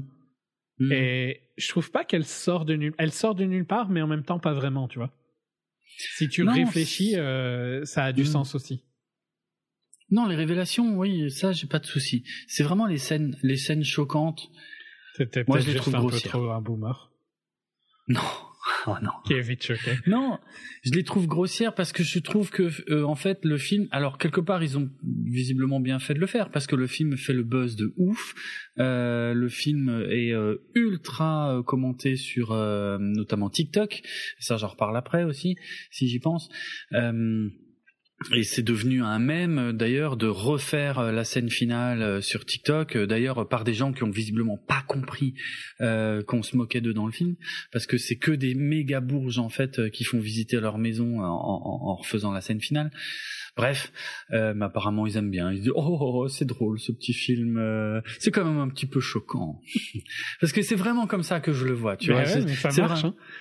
Ouais, mais je trouve ça ridicule en fait. Enfin, et ouais, moi je trouve ça dommage. Je trouve que vraiment, bon, j'ai accroché à aucun perso, ça n'a pas aidé. Du coup, j'étais, euh, je suis resté vraiment extérieur au film tout le long. Donc même quand il faisait des dingueries euh, et des trucs extrêmement choquants, euh, je me, je me disais, ok, c'est bon, j'ai compris. C'est quand qu'elle est finie la scène, quoi. Euh, histoire que ça avance un peu, quoi. C'est un peu long, hein. Mm. Mais Ouais, ça, ça fait partie de ce que je disais sur le fait que si t'es au ciné, ben t'es es obligé de rester dedans. C'est, c'est, ça passe mieux au ciné. J'aurais peut-être un peu plus hmm, je pense que aimé au ciné. Pas ton style de film. Non, ça on va pas se mentir. Non. je dis pas qu'il n'y a pas des défauts, mais j'ai trouvé que c'était quand même une euh, une offre intéressante au cinéma. Euh, c'est ouais, assez bah, ça sort des sentiers. Les personnes sont ça tous sort bien. C'est très très bien réalisé, c'est très beau. Euh, mhm. Il y a des séquences qui sont assez difficiles à filmer. Il y a des, dans les séquences de fête, il y a quelques plans qui sont quand même assez impressionnants. Mhm. Euh, il y a des twists que j'ai bien aimés, il y a des twists que j'ai un peu moins aimés. Les scènes choquantes, perso, je les ai trouvées ok, on va jusque là, mais mhm. ouais, ça me ça me dérange pas. Euh... Non, je trouve que c'est à, c'est à tester. Alors ça, je dirais pas le contraire. Par contre, j'encourage vraiment tout le monde à regarder Saltburn sur euh, Prime Video, sachant que chez nous, en plus, voilà, il, est facile à voir. Euh, vraiment, regardez Saltburn parce que ça mérite le détour. Moi, j'ai pas accroché pour des raisons assez classiques avec moi, c'est que quand il y a euh, quasiment que des salauds dans un film, ben moi, j'arrive à me raccrocher à personne, donc voilà. Euh, bon, je vais pas mentir, j'étais pas vraiment d'humeur non plus quand j'ai regardé le film. Euh, peut-être qu'à un autre moment, ça serait mieux passé. Voilà, je, je, je l'admets, je l'avoue. Euh, je comprends un que peu euh, Triangle of Sadness sur certains points, je pense. Oui, oui, oui, vraiment, oui, oui, ça se moque des très très riches en allant très très loin. Mais euh, c'est vrai, c'est vrai, il y a des petits points communs. Ah, le le cousin. Ouais. Il est aussi. Il est insupportable. Il est, insupportable, mais il est aussi, euh, il joue bien, quoi, je trouve. Il est vrai, ah, il est très très bon parce qu'il est sur des nuances qui sont pas faciles du tout par moment parce qu'il est il est un peu charmeur. Euh, on parle de Farley hein, pour ceux à qui ça parle. Euh, c'est vrai que c'est pas un rôle facile. Moi, je l'ai détesté. Hein, vraiment, moi, je, dès le début, je me suis dit mais quel sac à merde, mais quel ah, connard prétentieux. Et pourtant, c'est Olivier, hein. c'est Oliver. Mais ben. C'est pas faux, mais ouais, mais Oliver, Oliver, ouais, mais après Oliver est un personnage qui est beaucoup plus complexe, tu vois. Là où Farley est beaucoup plus euh, cash. Euh... Oui, mais c'est Oliver dans. C'est Oliver s'il avait été dans la situation de Farley. C'est vrai, c'est vrai, hein. c'est vrai que techniquement Oliver rêverait d'être Farley. Ouais, ouais, c'est pas faux. C'était oui, euh, Yann dans Gran Turismo. Sans déconner, c'est le même mec. Putain, je l'ai pas reconnu. oh merde. Euh... Oh merde, je l'ai absolument pas reconnu. Excellent. Ah ben, franchement, il est bon. Mhm. Il est vraiment bon parce que c'était il y a pas si longtemps Grand Turismo.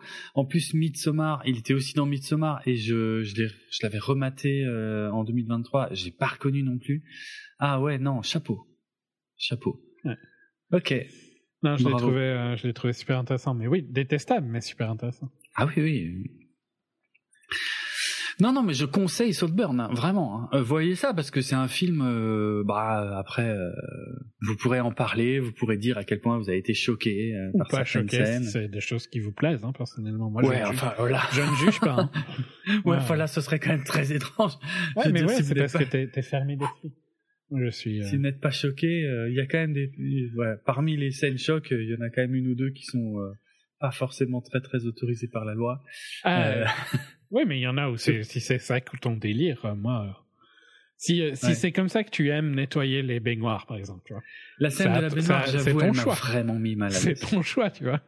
Ah ouais, non, mais la scène de la baignoire, vraiment. c'est la plus, c'est la plus. Bizarrement, pour moi, c'est la plus dure. Je pense aussi, je pense aussi. Ouais, ouais, ouais, c'est clair. C'est assez ouf. Mais voilà, si ça vous plaît, moi, je ne juge pas. Apparemment, mm, mm. Jérôme vous juge. Un petit peu, oui. un petit peu. Un petit peu. Non, mais voilà, je je vais pas défoncer le film parce que c'est loin d'être du mauvais cinéma. Au contraire, je suis vraiment vraiment bluffé par la réal et par le jeu d'acteur. Euh, voilà, je trouve juste que euh, choqué pour choquer, euh, ça m'a un peu saoulé et puis je suis jamais vraiment rentré dans le film. Quoi. Euh, ok. Voilà. Mais euh, au niveau anecdote, qu'est-ce que bah, apparemment Rosamund Pike euh, a vraiment vécu euh, à, dans la maison euh, pendant le, la durée du tournage. Euh, ça devait être ça, sympa. Ça me paraît normal pour elle. Genre, j'ai l'impression que c'est sa maison de campagne, quoi. ouais, c'est vrai. Comme ça que j'imagine. C'est comme ça que, j'imagine les week-ends de Rosamund Pike. Mm, mm. Excellent. Euh, Apparemment, Barry Keoghan euh, a passé tout un week-end à Belfast avec un réalisateur, euh, Michael McNulty. Il faut que je regarde ce qu'il a fait parce que sinon ça n'aura pas de sens. Mais apparemment, ils ont ils ont passé tout ce week-end à euh, bosser l'accent anglais de Barry Keoghan tout en buvant des pintes pendant 20 heures d'affilée. Alors Michael McNulty, qu'est-ce qu'il a fait? Il a fait, euh, il est spécialement connu pour des films que je n'ai jamais vus. Donc euh, Toothbrush, euh, Portrait of a Watcher, Not Till I Know More, Lost Clothes. Jamais entendu parler de ces films. Bon, puis il n'en a pas fait 36, il a fait 9 films. Bon, bref, ok. Euh, voilà. Euh, Margot Robbie, euh, Margot Robbie est productrice de Saltburn euh, et apparemment elle a visité la maison euh, de Saltburn euh, après la fin du tournage de Barbie.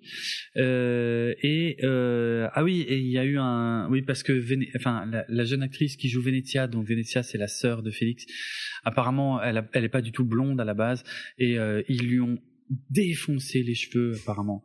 Bon elle a accepté hein. Euh, non, mais je crois qu'elle a les cheveux euh, noirs euh, ou plutôt sombres à la base. pour t'emmerder. Ouais. Et apparemment, elle a accepté que ses cheveux soient complètement détruits euh, pour pour tourner le film plutôt que de de tourner une une perruque, ce qu'on lui a proposé, hein, mais qu'elle a refusé.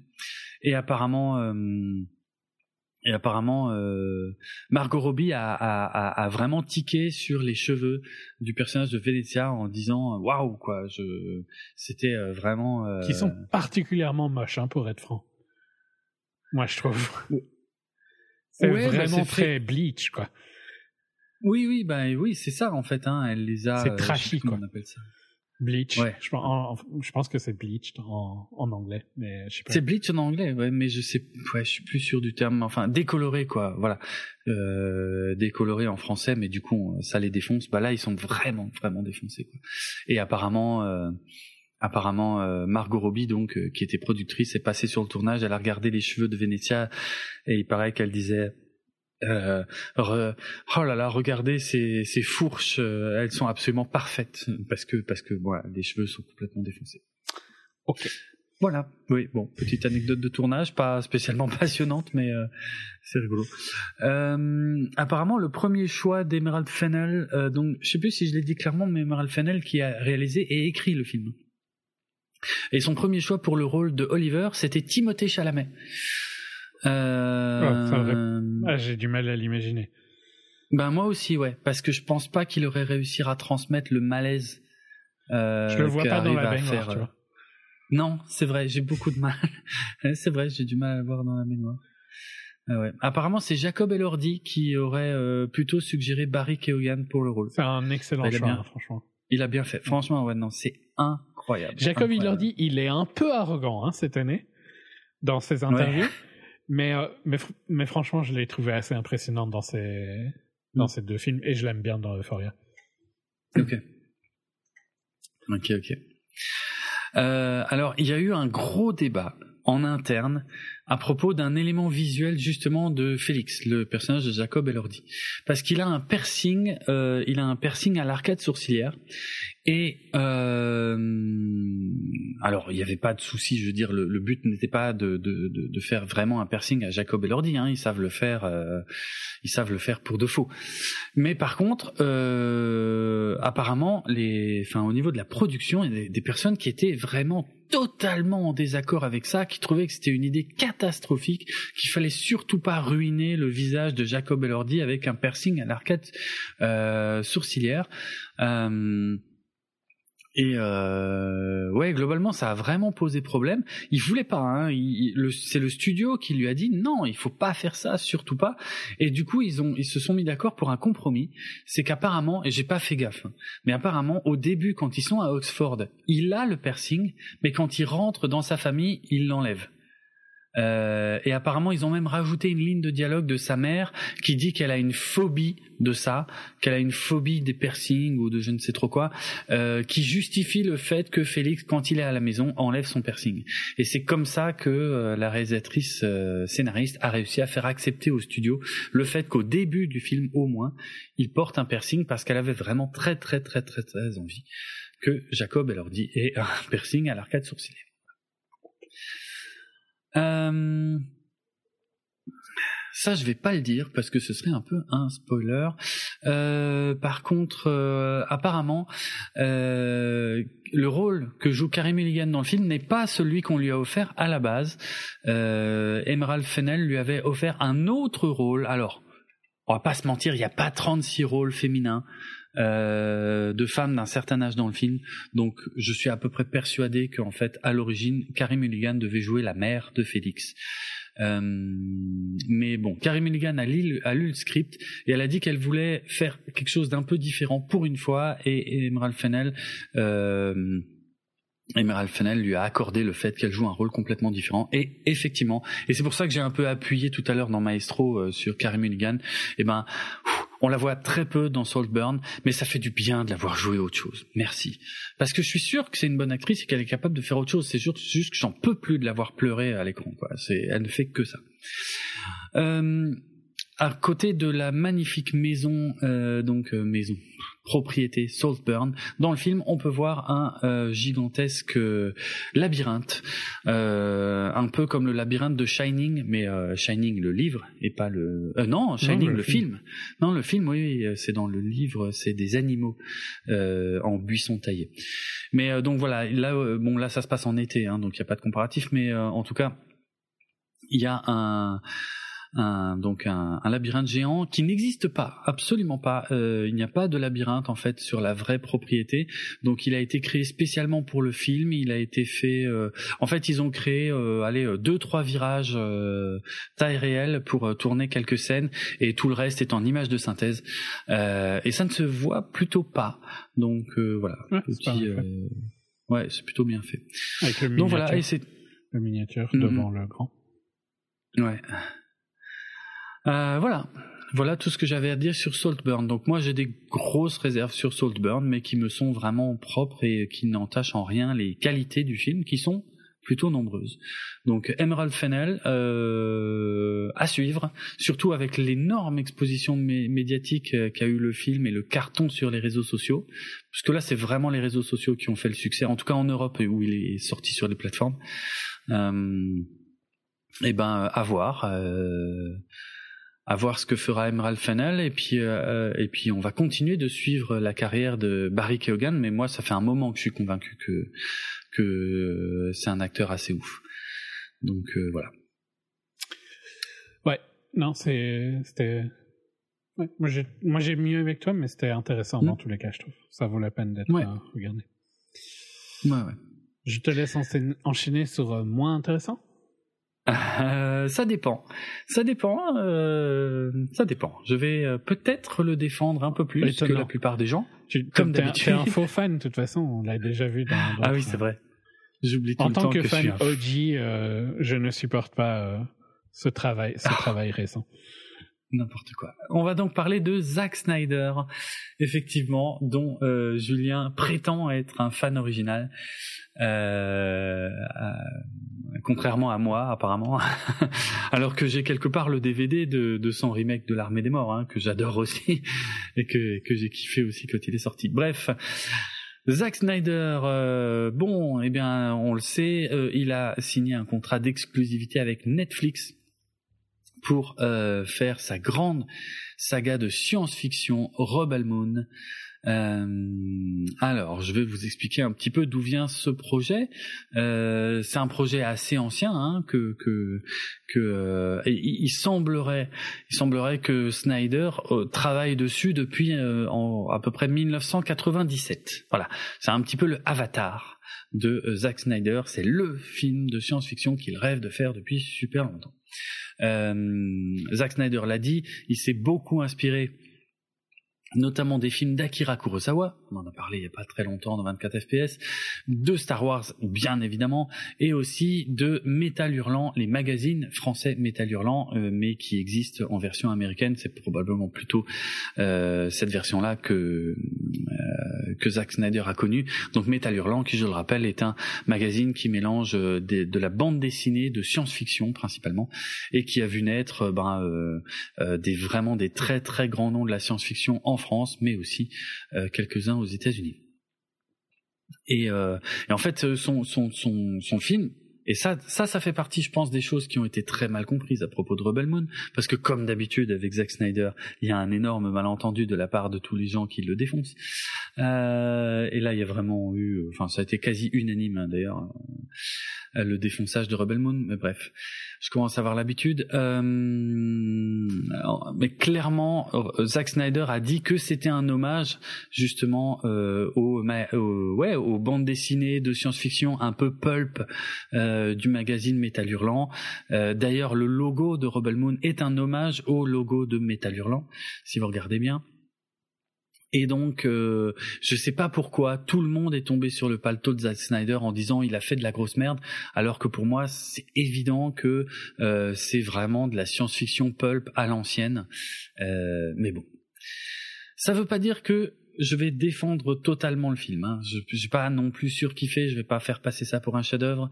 Il y a des critiques qui sont entendables, mais par contre le défonçage total du film, là je suis pas d'accord. Bref, revenons un peu en arrière. Donc, euh, à l'origine, euh, Rebel Moon euh, n'était pas Rebel Moon, mais était Star Wars. En fait, c'était Zack Snyder qui avait écrit un script pour un film Star Wars et qu'il avait proposé à Lucasfilm. Parce que Zack Snyder, alors j'ai longtemps cru que c'était avant le rachat par Disney, mais non, en fait, il s'avère que c'était juste après le rachat par Disney.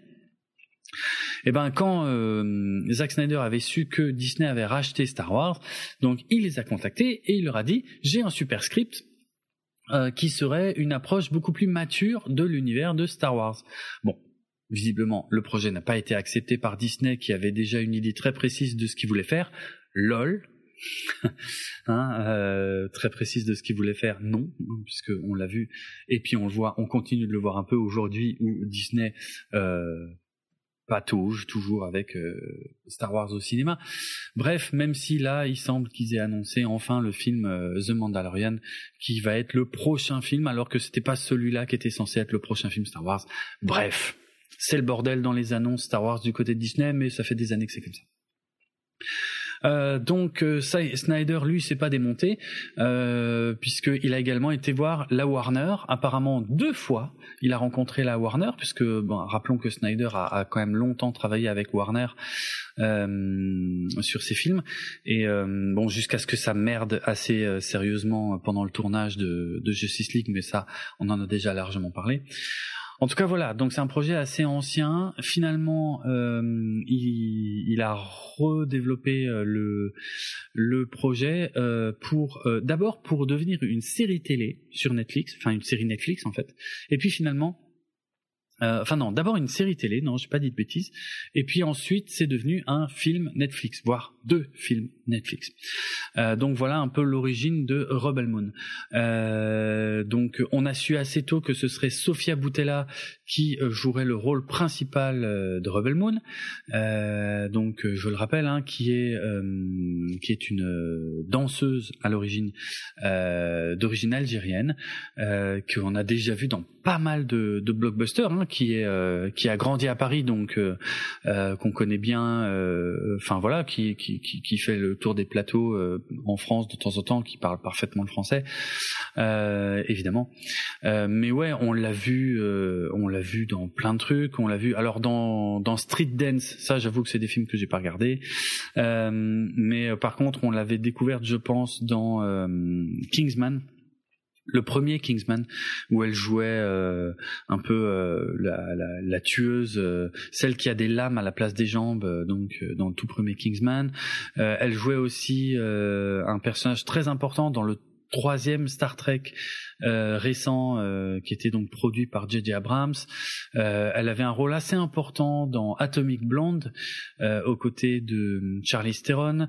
Elle jouait également la momie dans le film La momie, le film désastreux avec Tom Cruise qui était sorti en 2017. Euh, voilà, on l'a vu également dans euh, Climax de Gaspar Noé que j'avais été voir au ciné, qui était euh, qui était assez intéressant, comme souvent les films de Gaspar Noé, qui sont plus des expériences que, que, que des films.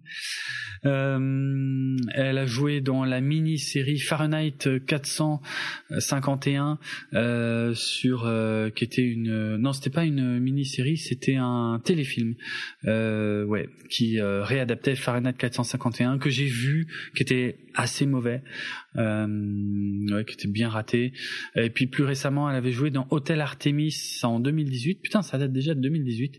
Aux côtés de euh, Jodie Foster, Jeff Goldblum et Dave Bautista. Euh, ouais, dans Hotel Artemis, qui était censé être un film d'action, un peu de science-fiction que je n'ai pas vu, mais je crois que les critiques étaient assez mauvaises. Voilà. Bref, voilà pour Sofia Botella qui, qui, a quand même déjà une sacrée euh, sacrée carrière à Hollywood mine de rien.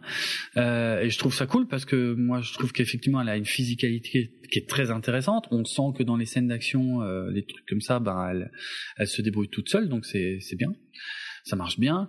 À ses côtés dans le film, on retrouve Charlie Hunnam que j'aime bien, Jimon Hunsu que j'aime vraiment beaucoup aussi et j'ai déjà dit que j'en a un peu ras-le-bol de le voir toujours dans des seconds rôles et que ce serait bien de lui donner un rôle un peu plus central parce qu'il joue dans tellement de blockbusters ce mec.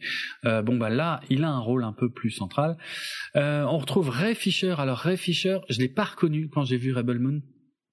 Et euh, c'est lui qui joue. Il y a, y a, si vous avez vu Rebel Moon, il y a, y des frères et sœurs euh, rebelles euh, justement euh, qui sont très très connus dans la galaxie. Et donc le frère il a des, des comme des dreadlocks très très longues. Et ben c'est lui c'est Ray Fisher.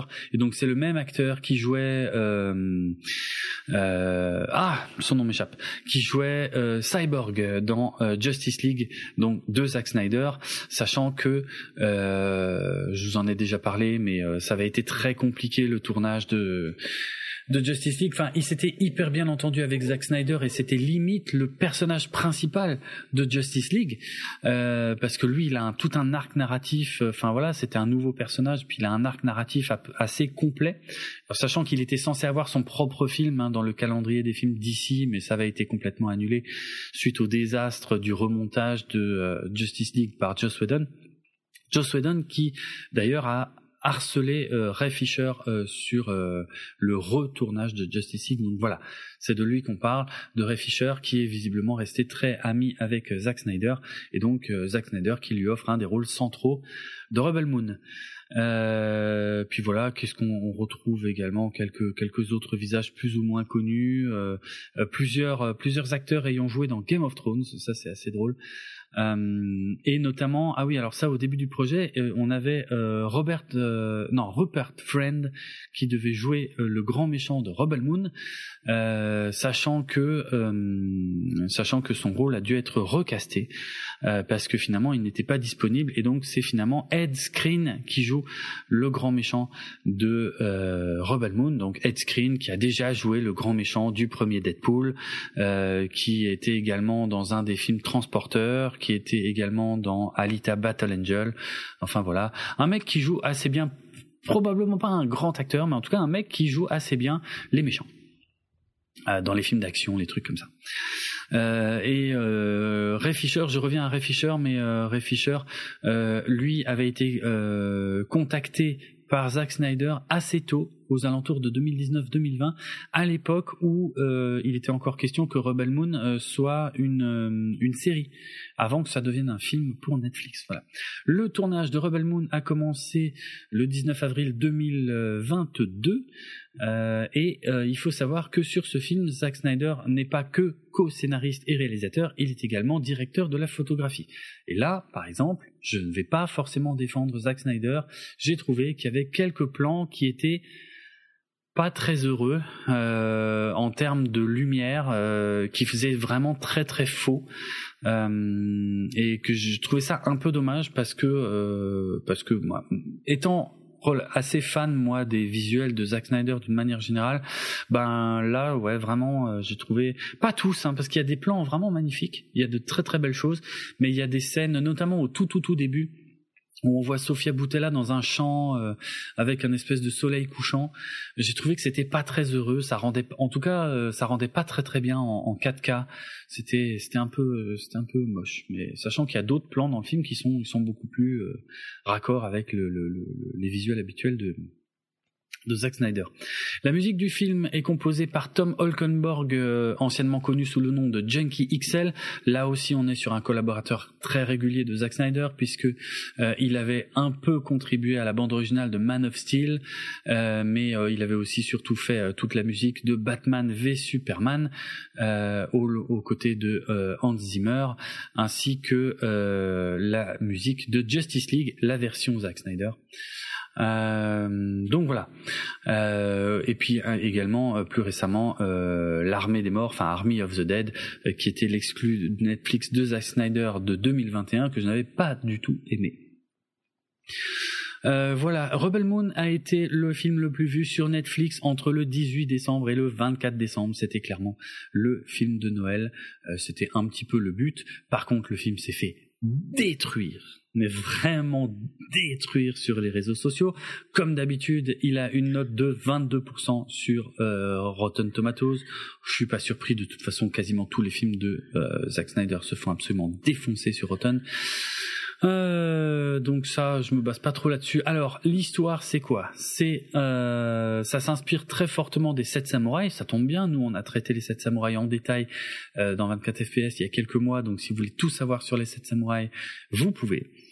Euh, mais en gros, qu'est-ce que c'est? C'est effectivement, on est dans du space opéra à la Star Wars, de la science fantasy où il y a euh, à la fois euh, des robots, des gens très balèzes, des armées, des guerres, mais aussi quelques pouvoirs mystiques et autres créatures étranges. donc c'est un univers de ce type-là, et globalement, on a un, méchant euh, empire, enfin, euh, pardon, pas un, un, pas un empire parce qu'il faut pas que ça se voit que à la base c'était un projet Star Wars, donc un, un imperium, euh, un imperium en fait avec un représentant très très méchant qui est globalement Dark Vador ou un truc du genre, mais ici qui s'appelle Atticus Noble, qui est un soldat nazi, hein, qui a complètement l'air d'un nazi, aucune finesse là-dedans. Donc, euh, ben globalement, euh, il, il, il, terrorise un petit peu toute la galaxie et il s'intéresse à une petite lune euh, où, ben complètement à la 7 samouraïs en fait, il, vient les voir et il dit vous je veux vos récoltes, j'en ai besoin, et globalement, que vous soyez d'accord ou non, si vous n'êtes pas d'accord, on vous, butera tous, mais voilà, il nous faut vos récoltes. Et donc une jeune femme mystérieuse, la mystérieuse Cora, donc interprétée par Sofia Boutella, qui vit ici, mais on sent bien qu'elle n'est pas originaire d'ici parce qu'elle semble avoir un passé un peu trouble, eh bien, euh, décide, arrive à convaincre les habitants du village que non, il ne faut pas se laisser faire et qu'elle va aller recruter des guerriers dans toute la galaxie pour défendre le village et ses récoltes. Voilà. Donc c'est à la fois Star Wars épisode 4, c'est complètement Star Wars épisode 4 d'ailleurs. Hein. C'est vraiment hallucinant à quel point on retrouve euh, Star Wars épisode 4, un nouvel espoir. On retrouve surtout au début, je dirais, du film, on trouve quasiment les mêmes scènes dans le même ordre. C'est vraiment, euh, on découvre une petite planète un peu isolée, euh, l'Empire euh, qui s'y intéresse, tout le monde qui a peur de l'Empire. on va aller essayer de recruter des gens, notamment dans une cantina pleine d'extraterrestres. bref tout ça est, est, est, pas très fin, on va pas se mentir. Euh, c'est un espèce de ouais, à la fois de remake des 7 samouraïs et de Star Wars épisode 4 Un nouvel espoir. Bon, moi, ce que j'accorde à Snyder, c'est qu'il s'en est jamais caché. C'est pas comme s'il disait non, non, c'est un super projet original. Euh, non, pas du tout. En fait, il a toujours dit que c'était euh, que c'était complètement Star Wars et que c'était complètement euh, les sept samouraïs. C'est pour ça que je comprends pas non plus qu'on lui tombe dessus là-dessus. Il y en a qui comparent ça à un, vieux film de série B, un peu bidon, qui s'appelle eh ben dont j'ai oublié le nom, tiens, Les mercenaires de l'espace en français, mais qui a un autre titre en anglais qui m'échappe pour l'instant, mais je sais que je l'ai noté quelque part, donc ça me reviendra. Ouais, alors on n'est quand même pas de ce niveau-là en fait, mais on n'est pas non plus sur. Euh... On va pas se mentir, on n'est pas non plus sur euh, la qualité habituelle que moi je trouve habituel de Zack Snyder. Euh, J'ai l'impression qu'on est sur euh, la qualité habituelle de Zack Snyder. Non, non, non, non, non. Mais tu, toi, tu l'as pas vu, donc tu ne peux pas en parler. Euh, voilà, c'est simple. Euh, puisque il a, il a tourné en fait. Donc c'est, c'est une histoire en deux parties. Alors en deux parties pour commencer, hein, parce que le premier film s'appelle Rebel Moon, mais c'est pas son vrai titre en fait. Le vrai titre, ça devrait être Rebel Moon Part 1, A Child of Fire. Euh, mais pour l'instant, tant que le deuxième n'est pas sorti, pour l'instant, tout le monde l'appelle juste Rebel Moon. Euh, donc en fait, les deux films ont été, les deux premiers films ont été tournés en même temps pour un budget total de 166 millions. Et ça, c'est aussi un truc que je pense que beaucoup de gens ont oublié quand ils ont défoncé le film, c'est qu'en fait, ils, personne s'est intéressé au budget. C'est relativement un faible budget pour un gros space opéra comme ça avec plein d'environnements différents, avec énormément d'effets spéciaux. Alors je sais qu'il n'y a pas si longtemps, on a parlé de The Creator qui a, euh, ben, qui a fait un, un, film, en tout cas visuellement bluffant pour 80 millions. Eh ben on est dans les mêmes chiffres en fait ici. Mais c'est, alors j'avoue, c'est moins beau que The Creator. Franchement, tous les plans ne sont pas très heureux dans Rebel Moon. Il y a quand même des trucs un peu ratés. Le script, enfin le scénar, il n'est pas d'une originalité folle, je l'ai dit aussi. Euh, on passe un peu, euh, un peu assez rapidement du coq à l'âne en fait. Enfin, c'est-à-dire que le film il va vraiment avec ses gros sabots. C'est du méga déjà vu. Euh, bon, je peux comprendre que euh, la plupart des gens en attendaient un peu plus. voilà. Après, je pense que on ne parle pas assez de la variété d'environnement qu'il y a dans Rebel Moon. c'est pas incroyable, hein, mais voilà, il y a quand même un effort de varier un tout petit peu les situations et les environnements. Euh, il y a une bande de personnages qui, m'a l'air intéressante. Maintenant, le problème, c'est que euh, c'est la version courte du film et on sait qu'une version longue doit sortir bientôt, bien qu'on n'ait pas encore de date. Euh, c'est chiant, c'est chiant dans le sens où euh, faut que je parle un peu de cette histoire de version longue. Euh, autant je peux comprendre que euh, quand il y a, euh, comment dire, quand il y a des accords entre un producteur et un réalisateur, le producteur dit on sort une version cinéma au cinéma et après on sortira la version longue en vidéo. Cette logique, je la comprends. Par contre, sur Netflix, j'ai vachement plus de mal en fait. Je comprends pas. Bah, euh... Il y a une excuse parfaite. Ah oui, mais non, mais ah mon film est pourri, mais, mais vous verrez, la version longue, elle, sera, elle est nickel. Non, mais il y en a marre de ça, en vrai. Ouais, mais Parce sauf que j'utilise à chaque fois, donc. Euh, il y a un côté où ça peut pas être euh, non réfléchi, je trouve. C'est facile, quoi, tu vois, c'est une défense parfaite. Et ça permet de, de, de décrédibiliser les critiques. Oui, mais vous avez pas vu le film que je veux montrer. Bah, t'avais qu'à me montrer le film que tu voulais me montrer. Surtout quand t'as tout le pouvoir, quoi. Ben, ouais, mais t'as jamais complètement tout le pouvoir. je veux dire, à l'époque de Batman. non, ça c'est différent. Là, mais il là, en a plus. là, il en a plein. Là, il en a plus et là, c'est vrai que ouais, c'est vrai que c'est deux histoires complètement différentes parce que Batman v Superman, c'est Warner qui a massacré le film euh, sans forcément l'accord de Snyder avant de le sortir en salle. Ici, c'est différent parce que le deal entre Snyder et Netflix, c'était Netflix voulait un film familial pour Noël, alors que Snyder, dès le départ, lui voulait faire un film euh, violent et classé R. Euh, du coup, le deal que Snyder a accepté, donc c'est là où je peux pas complètement défendre Snyder, c'est effectivement Snyder a accepté de faire un montage euh, plus sobre, plus familial pour Noël, euh, en sachant que son vrai film méga violent euh, et beaucoup plus dark, lui, sortira bientôt, mais je sais pas quand. Il l'a accepté. Donc c'est vrai que et, moi je trouve que le film il, il est allez, on est. Moi, j'ai pas détesté. Hein. Vraiment, j'ai passé un bon moment. J'ai trouvé ça sympa. C'est de la science-fiction pulp, sans prétention. Euh, les personnages, je les trouve sympas aussi. Euh, ça ne prétend pas de révolutionner quoi que ce soit. Et effectivement, ça ne révolutionne rien du tout. Mais par contre, tous ceux qui ont dit que c'était une merde atroce, inregardable, qu'ils ont dû arrêter au bout d'une demi-heure tellement ils souffraient, ou euh, ou qu'ils ont dû se laver les yeux après l'avoir vu en entier. Arrêtez, putain. Franchement, le monde se porterait tellement mieux si tous les anti-Snyder arrêtaient de regarder les films de Snyder. Ça suffit, putain, on sait que vous l'aimez pas, mais c'est pas non plus, putain, j'ai vu tellement pire.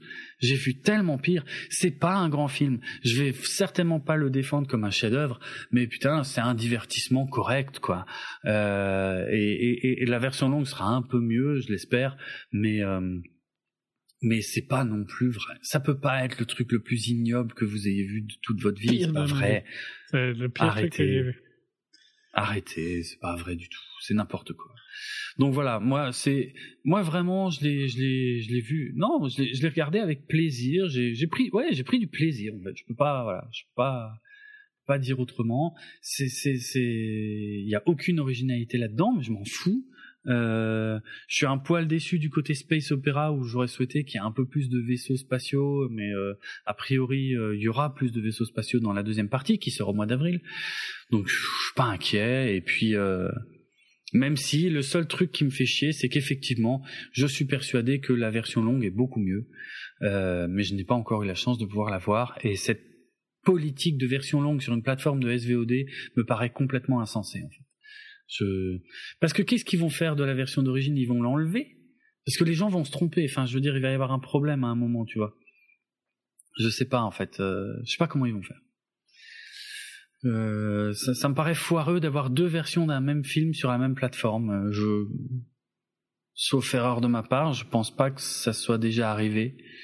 Euh, mais surtout pour une production de la plateforme elle-même, quoi. C'est c'est très étrange. Bref. Donc voilà. Euh, Snyder ne s'est jamais caché que c'était de la SF pulp. Euh, le budget, eh ben, il est pas si gros que ce que vous pensez tous. Donc, tous ceux qui défont Snyder en disant qu'il a fait un film dégueulasse et inregardable, ben, euh, je suis désolé, mais euh, c'est pas, c'est pas vrai. Voilà, c'est pas vrai. Euh, pour le budget qu'il avait, j'ai pas pu le regarder. Oh, c'est faux. Alors là, tu mens. Euh, voilà, arrêtez, euh, enfin juste arrêtez de regarder les films de Snyder si vous supportez pas Snyder, parce qu'à à, chaque fois, je vois passer pendant des jours et des jours et des jours des tas de tweets qui disent mais de la merde, mais vraiment. Quand je dis des gens qui, qui disent que c'était tellement insupportable qu'ils ont vomi ou qu'ils ont dû euh, arrêter le film au bout de dix minutes, j'ai vraiment lu ça en fait. Hein. J'ai vraiment lu des gens qui disent ça. Mais arrêtez de regarder les films de Snyder, par pitié quoi. Ça sert à rien, sérieux ça sert à rien. Je défendrai pas le film comme étant une merveille, sûrement pas, mais eh, putain, euh, rien qu'en film de super-héros, j'ai vu tellement pire depuis 3, 2, 3, 4 ans maintenant. Euh, stop, quoi. C'est vrai. Il y avait Batman v Superman je discute pas avec toi. Alors, euh, euh, en termes d'influence, j'ai quelques anecdotes en termes d'influence. Donc, en plus de Star Wars épisode 4, les 7 samouraïs et même les 7 mercenaires, euh, le film emprunte aussi des éléments à euh, Warhammer 40 000. Euh, en fait, un film, euh, il y a eu un film, ça doit être un film animé, Ultramarines Warhammer 40 000 Movie, qui date de 2010.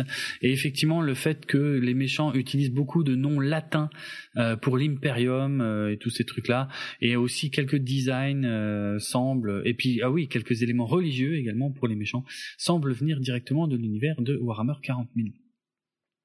Voilà le film que je cherchais avant, Battle Beyond the Stars.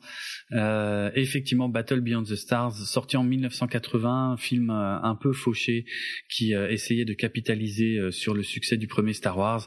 Bah, c'était les sept mercenaires, clairement, c'était aussi les sept mercenaires. Bah, après, de là à dire que Rebel Moon et Battle Beyond the Stars sont des films comparables, j'irai vraiment pas jusque là, parce que vous n'avez pas dû voir Battle Beyond the Stars depuis longtemps, parce que c'est vraiment cheap et fauché, quoi. Euh, voilà. Euh, tout le monde a remarqué que euh, comment euh, que euh, Ed Screen qui joue le grand méchant et Michael Wiseman qui joue qui lui joue un gentil fermier. et eh ben tout le monde a remarqué que en fait ils ont joué le même personnage dans Game of Thrones puisque les deux ont joué Dario Naharis dans Game of Thrones. D'abord Ed Screen mais qu'on a très très peu vu puisqu'il avait été rapidement recasté par Michael Wiseman. Voilà, c'est rigolo. Euh, Apparemment, ça je sais pas si j'avais déjà cette info là, mais apparemment euh, avant de euh, couper les ponts avec Warner et euh, de bosser avec Netflix, Zack Snyder était en train de travailler sur une suite à 300. Si en fait, maintenant j'y pense, ça me dit quelque chose. Je crois que je le savais déjà. Bref, mais voilà, il était question de de faire euh, un nouveau 300 par Zack Snyder, euh, parce que rappelons que 300 a une suite qui est à chier, et une suite qui n'a rien compris au style de Zack Snyder, parce que par contre le 300 de Zack Snyder est un très grand film. Euh, et en fait, en gros, le projet de, de, de, nouveau 300 que Zack Snyder voulait faire n'a jamais abouti, et du coup, il en a réutilisé quelques éléments dans Rebel Moon.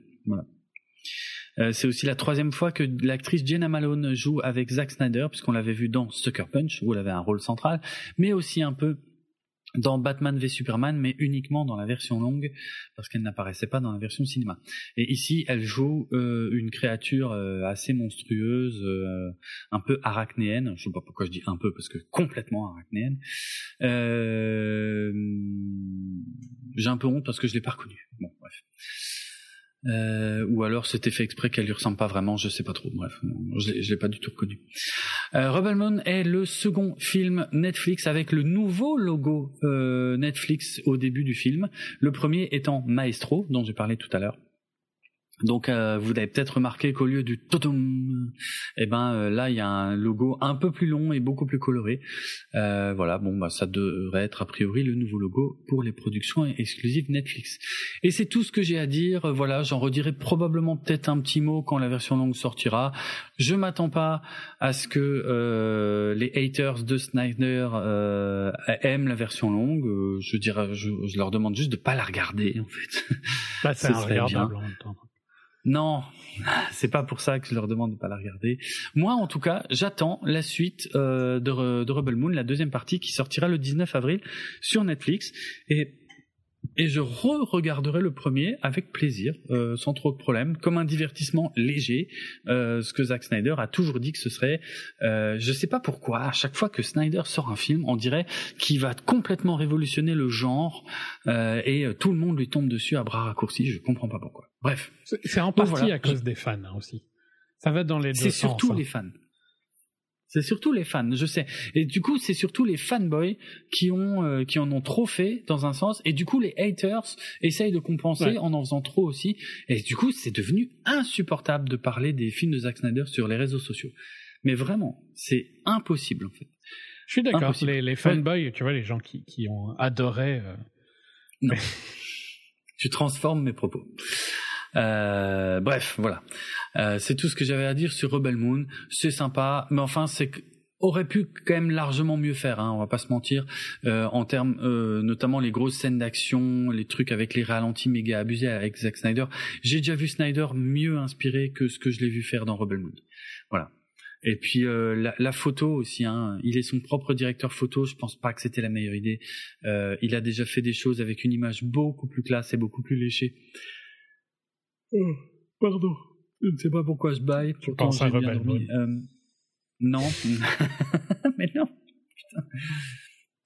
Non, mais euh, je, je, du coup, c'est vrai que ça donne. Euh, il y, a y a un côté un peu cheap dans le visuel de Rebel Moon qui ne qui ne sert pas vraiment le film, notamment toute la grande scène finale. Elle est, elle est pas très très belle visuellement. Euh. tu sens que ça a été tourné avec. Tu sens que c'est une production à 80 millions qui essaie de se faire passer pour une production à 200 millions. Sauf que là, ça se voit un peu. Voilà. Donc qu'on vient pas m'accuser d'être euh, de ne pas être objectif quand je parle de Snyder. Euh, quand il y a des défauts, je l'ai dit. Et il y en a dans Rebel Moon.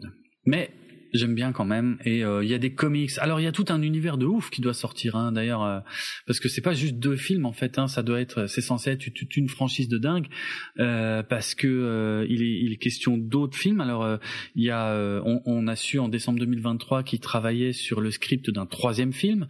Même si on ne sait pas combien de films il doit y avoir en tout mais mais euh, apparemment, en tout cas, on sait qu'il y a au moins une trilogie euh, principale réalisée par Snyder, mais il est déjà aussi question d'une deuxième trilogie euh, qui ne serait peut-être pas réalisée par Snyder lui-même, mais en tout cas de, tout un univers partagé, puisqu'il est aussi question d'un jeu vidéo qui doit sortir sur Netflix.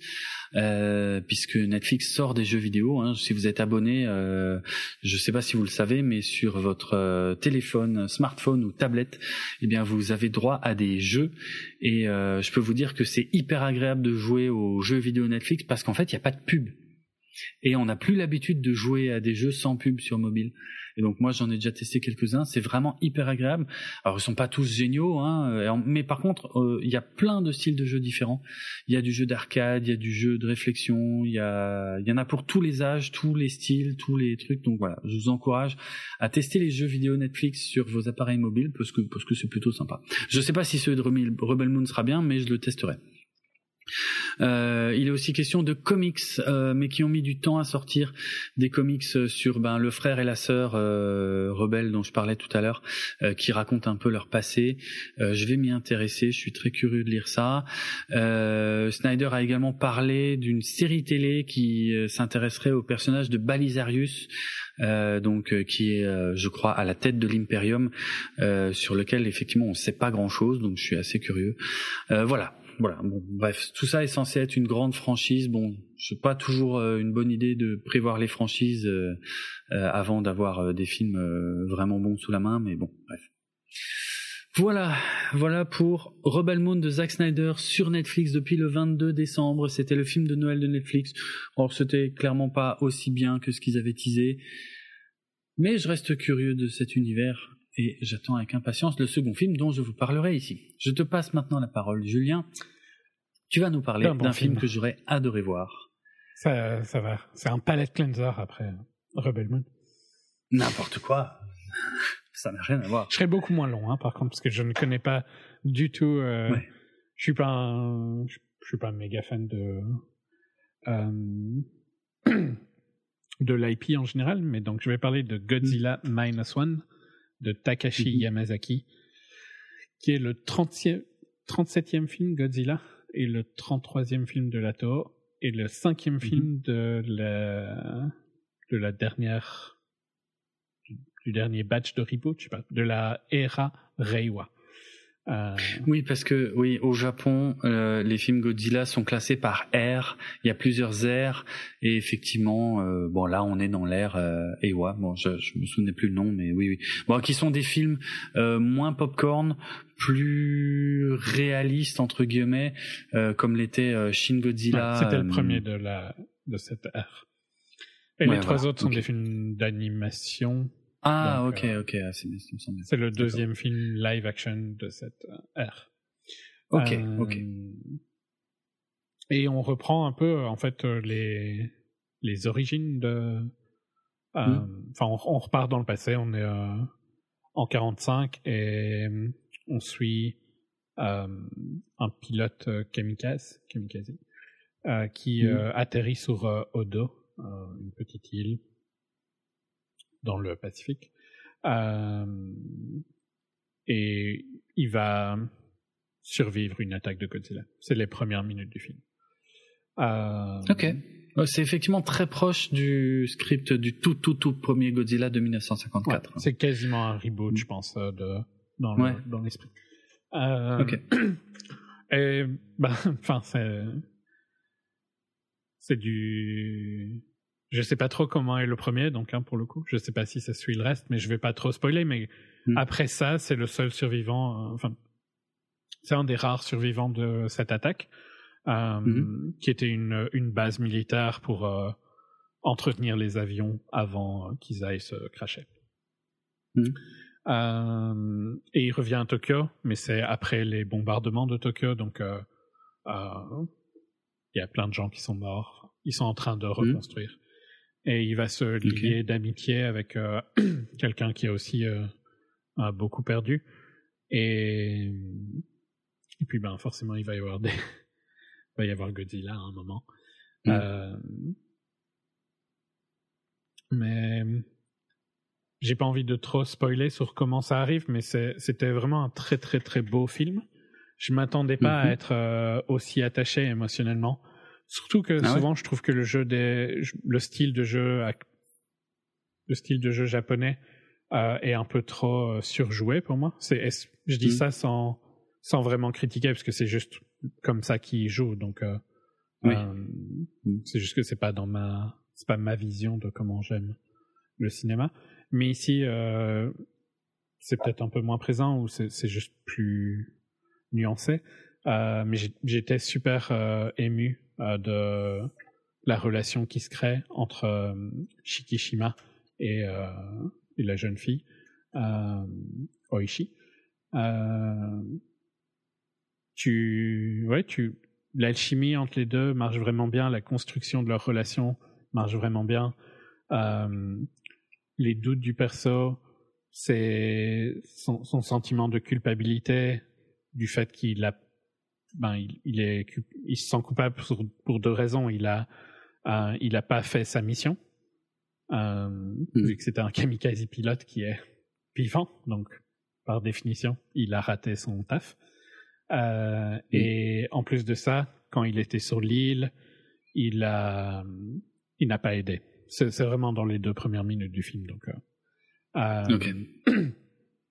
donc il il bataille avec lui-même euh, sur euh, ses sentiments d'être euh, d'être toujours en vie alors que tous ses amis et tous ses camarades de bataille, je sais pas comment dire, sont sont morts. Mm. que tous les gens qu'il connaissait à Tokyo sont morts dans les bombardements. donc tout il y a tout ça et autour de ça, ben il y a les attaques, il y a des attaques de, il y a une attaque de Godzilla qui va encore plus euh, endommager Tokyo. Euh, et puis, ben, forcément, ils vont essayer de, de combattre, quoi. Enfin, c'est le principe du film. Mais c'était mhm. c'était beau, c'était visuellement, c'était super bien fait. Euh, c'est un budget euh, tout petit, 15 millions. Ce qui est gros pour le Japon, j'imagine, mais, mais par rapport à ce qu'ils arrivent à faire avec ça, c'est incroyable. Euh, et les personnes, enfin les, les acteurs sont excellent. J'ai j'ai hmm. aucune critique. J'ai trouvé que c'était un des meilleurs films de l'année. Ah ouais, à ce point. Ah la vache. Parce que c'est beau visuellement, c'est impressionnant et c'est hmm. émotionnel. Ok. Donc euh, ouais. Si même si vous aimez pas Godzilla, même si vous dites euh, non, moi un film de monstre ça m'intéresse pas, euh, ben ça devrait parce qu'en fait il y a plein de messages sur la société, hmm. il y a plein de messages sur euh, sur l'environnement. Enfin, il y a tous les trucs typiques de Godzilla. Hein. Euh, ouais, bah, ils sont présents. Et en fait, c'est juste un, un remake sérieux du premier, hmm. mais bien fait, quoi, tu vois, avec un budget. le, le, premier était un film sérieux. Hein. C'est après que, c'est devenu n'importe quoi. C'était c'était fait avec. Euh, enfin, tu, tu vois, tu regardes le premier maintenant. Je sais que c'est un hmm. film sérieux, mais c'est difficile de le prendre au sérieux parce que visuellement, il est un petit peu, euh, il est daté et le, le ah jeu est, ça surjoue pas mal. 54. Ouais, mais tu vois tout plein de trucs. Mais donc c'est c'est une euh, c'est un reboot ou un remake comme tu veux comme tu veux le voir mm. euh, qui est qui utilise ce scénario au mieux, même si c'est peut-être pas exactement mm. le même scénario, c'est la même idée, on va dire. ouais. ouais. Qui, qui, le met à jour et qui le qui fait ça très bien, avec beaucoup de respect. Donc, Ben génial parce que euh, alors je vais en parler dans un instant, mais moi je suis extrêmement frustré de ne pas avoir pu le voir. Je vais expliquer pourquoi parce que la, distribution française du film est, est particulière. Mais euh, j'avais euh, j'avais adoré euh, Shin Godzilla en 2016 euh, que techniquement je n'aurais pas dû voir, hein, puisqu'il il, a fallu attendre 2023 pour que Shin Godzilla sorte en France. Oui, Shin Godzilla de 2016 n'est officiellement sorti en France qu'en 2023 et dans une édition Blu-ray à un, un prix absolument scandaleux, euh, alors que dans n'importe quel pays maintenant on le trouve en Blu-ray en très bonne qualité pour euh, je sais pas 10 balles. Euh, bref, ne revenons pas là-dessus, mais euh, c'est un des ouais, enfin je sais pas, il semble y avoir un problème avec la, la, la, franchise Godzilla en France, dans le sens où tout le monde sait évidemment ce qu'est Godzilla. Euh, par contre, je pense que la plupart des gens n'ont vu que les films américains, qui ne sont globalement pas de très bons films, euh, on va pas se mentir. Alors que Godzilla au Japon, c'est quand même totalement autre chose, c'est un autre traitement. Le premier film de 54 est, euh, moi, enfin, ça reste un de mes préférés parce que justement, il y a beaucoup de drames, euh, que c'est un film très sérieux et qui traite, euh, bon, qui traite de la bombe, hein, qui traite de la bombe atomique euh, aussi qui est une parabole de la bombe atomique, c'est pour ça que je le trouve euh, pertinent, euh, sur la responsabilité scientifique, euh, sur euh, euh le, le, le, drame qu'ont vécu les gens sur place et, ainsi de suite. chose qui a été complètement perdue de vue par à peu près toutes les suites. dès le deuxième, c'est parti en couille. et je pense que pour moi, toutes les, quasiment toutes les suites de Godzilla, surtout tous ceux des années 50, 60, 70, euh, enfin sont ridicules et ont beaucoup plus mal vieilli que le film de 54. Bref, donc euh, Shin Godzilla en 2016 était un reboot moderne. Euh, de Godzilla et d'ailleurs je, redis hein, à quel point Shin Godzilla est un grand film euh, dans le sens où Shin Godzilla n'est peut-être pas un bon Godzilla euh, encore que les scènes avec Godzilla dans Shin Godzilla sont vraiment géniales mais c'est pas le cœur du film en fait. Le, le, le, le cœur de ce que traite Shin Godzilla, c'est plutôt la gestion de crise et ça montre à quel point euh, les euh, décideurs politiques japonais sont complètement dépassés quand il, arrive une catastrophe et qui mettent un temps fou pour prendre des décisions. Et en fait, c'est là que Shin Godzilla est intéressant. C'est un film qui vous montre les coulisses de la prise de décision en cas de catastrophe majeure. Et donc, euh, si vous voulez euh, pour moi, Shin Godzilla, en fait, c'est un film à voir si vous voulez euh, savoir globalement comment réagissent les politiques en cas de crise. C'est ça qui est intéressant. Euh, si vous voulez savoir comment ont réagi les politiques américains après le 11 septembre, regardez Shin Godzilla. Si vous voulez savoir comment ont réagi les politiques japonais après la catastrophe de Fukushima, regardez Shin Godzilla. Si vous voulez savoir comment les politiques du monde entier ont tenté de réagir à, euh, au début de la crise du Covid-19, regardez Shin Godzilla.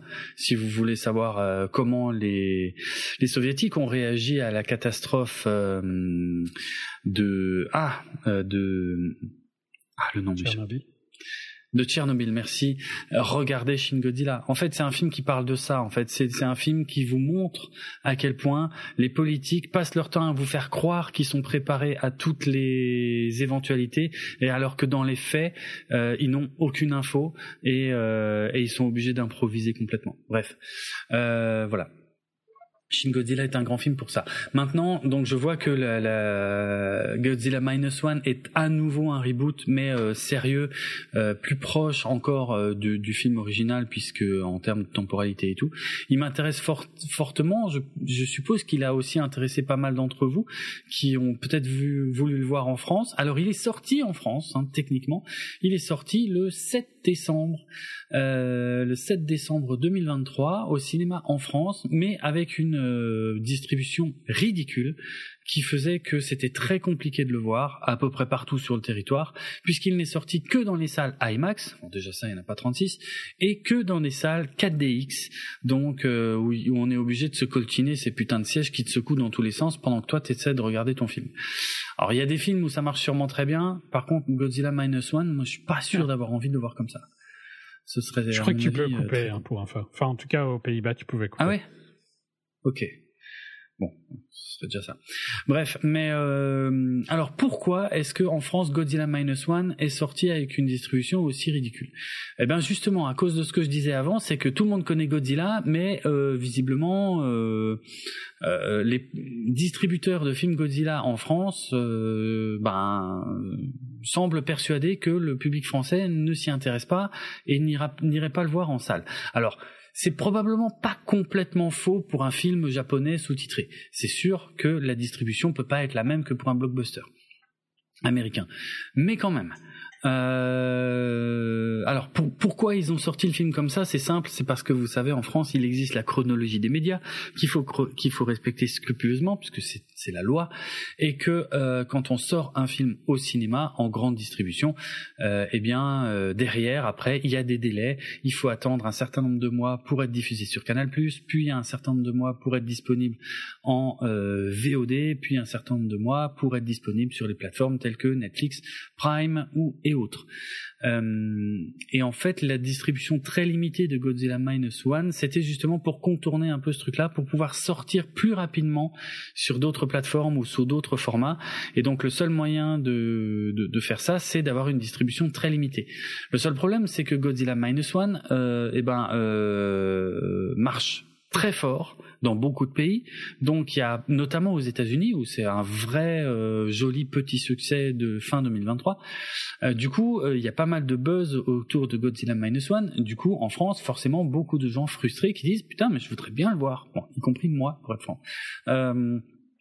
Et euh, du coup, euh, je sais pas si vous le savez, mais donc euh, il était déjà sorti donc le 7. Alors je crois qu'il a été projeté que le 7 et le 8 décembre, mais il va ressortir en France. Il ressort incessamment sous peu. D'ailleurs, j'espère que j'aurai le temps de mettre cette émission en ligne d'ici là.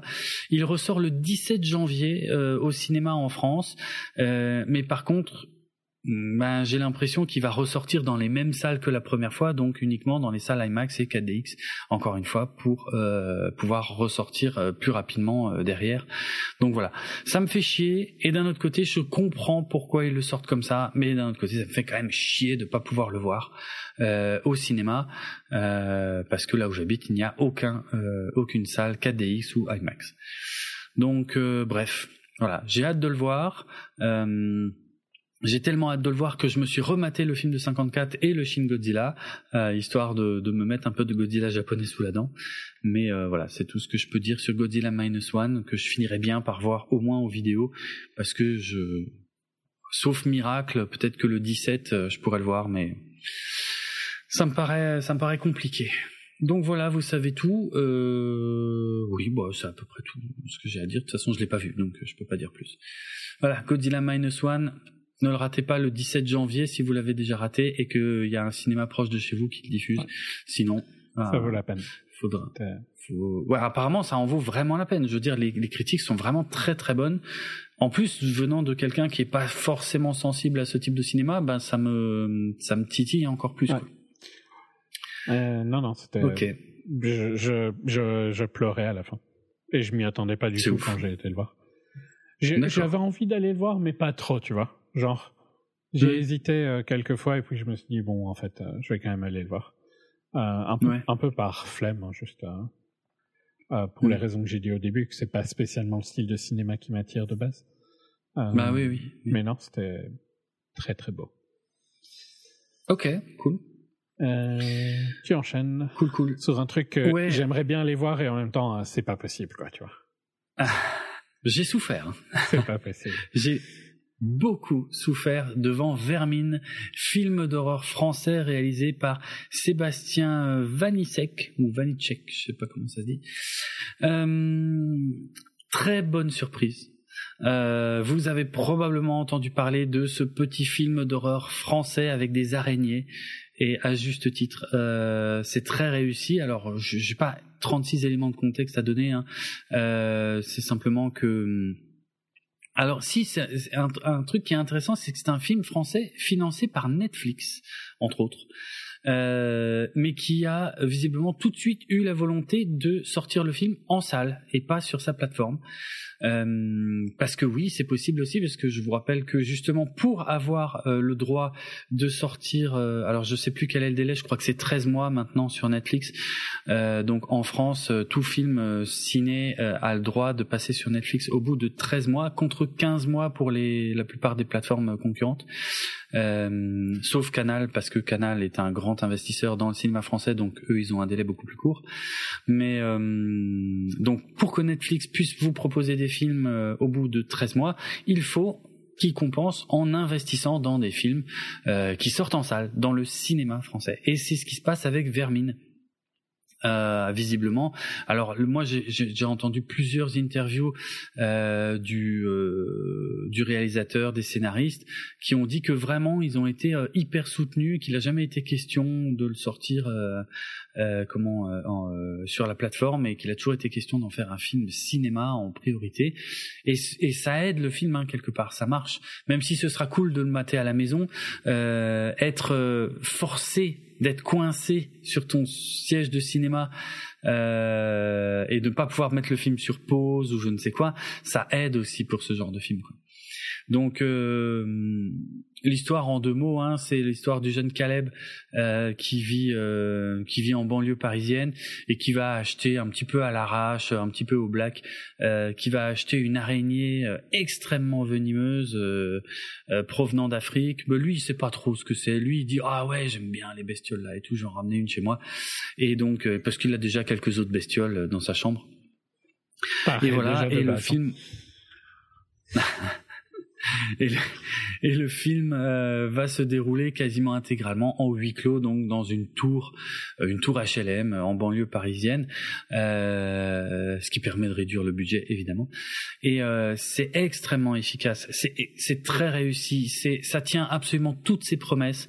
moi, je suis quand même bien, bien, bien arachnophobe, donc j'ai dû me faire un peu violence pour aller voir le film. Surtout quand tout le monde dit que c'est génial, tu dis oh putain, ça veut dire que ça veut dire que ça doit vraiment être hard. Ça l'est. Je peux vous dire, euh, j'ai vraiment souffert. Après, j'ai des techniques.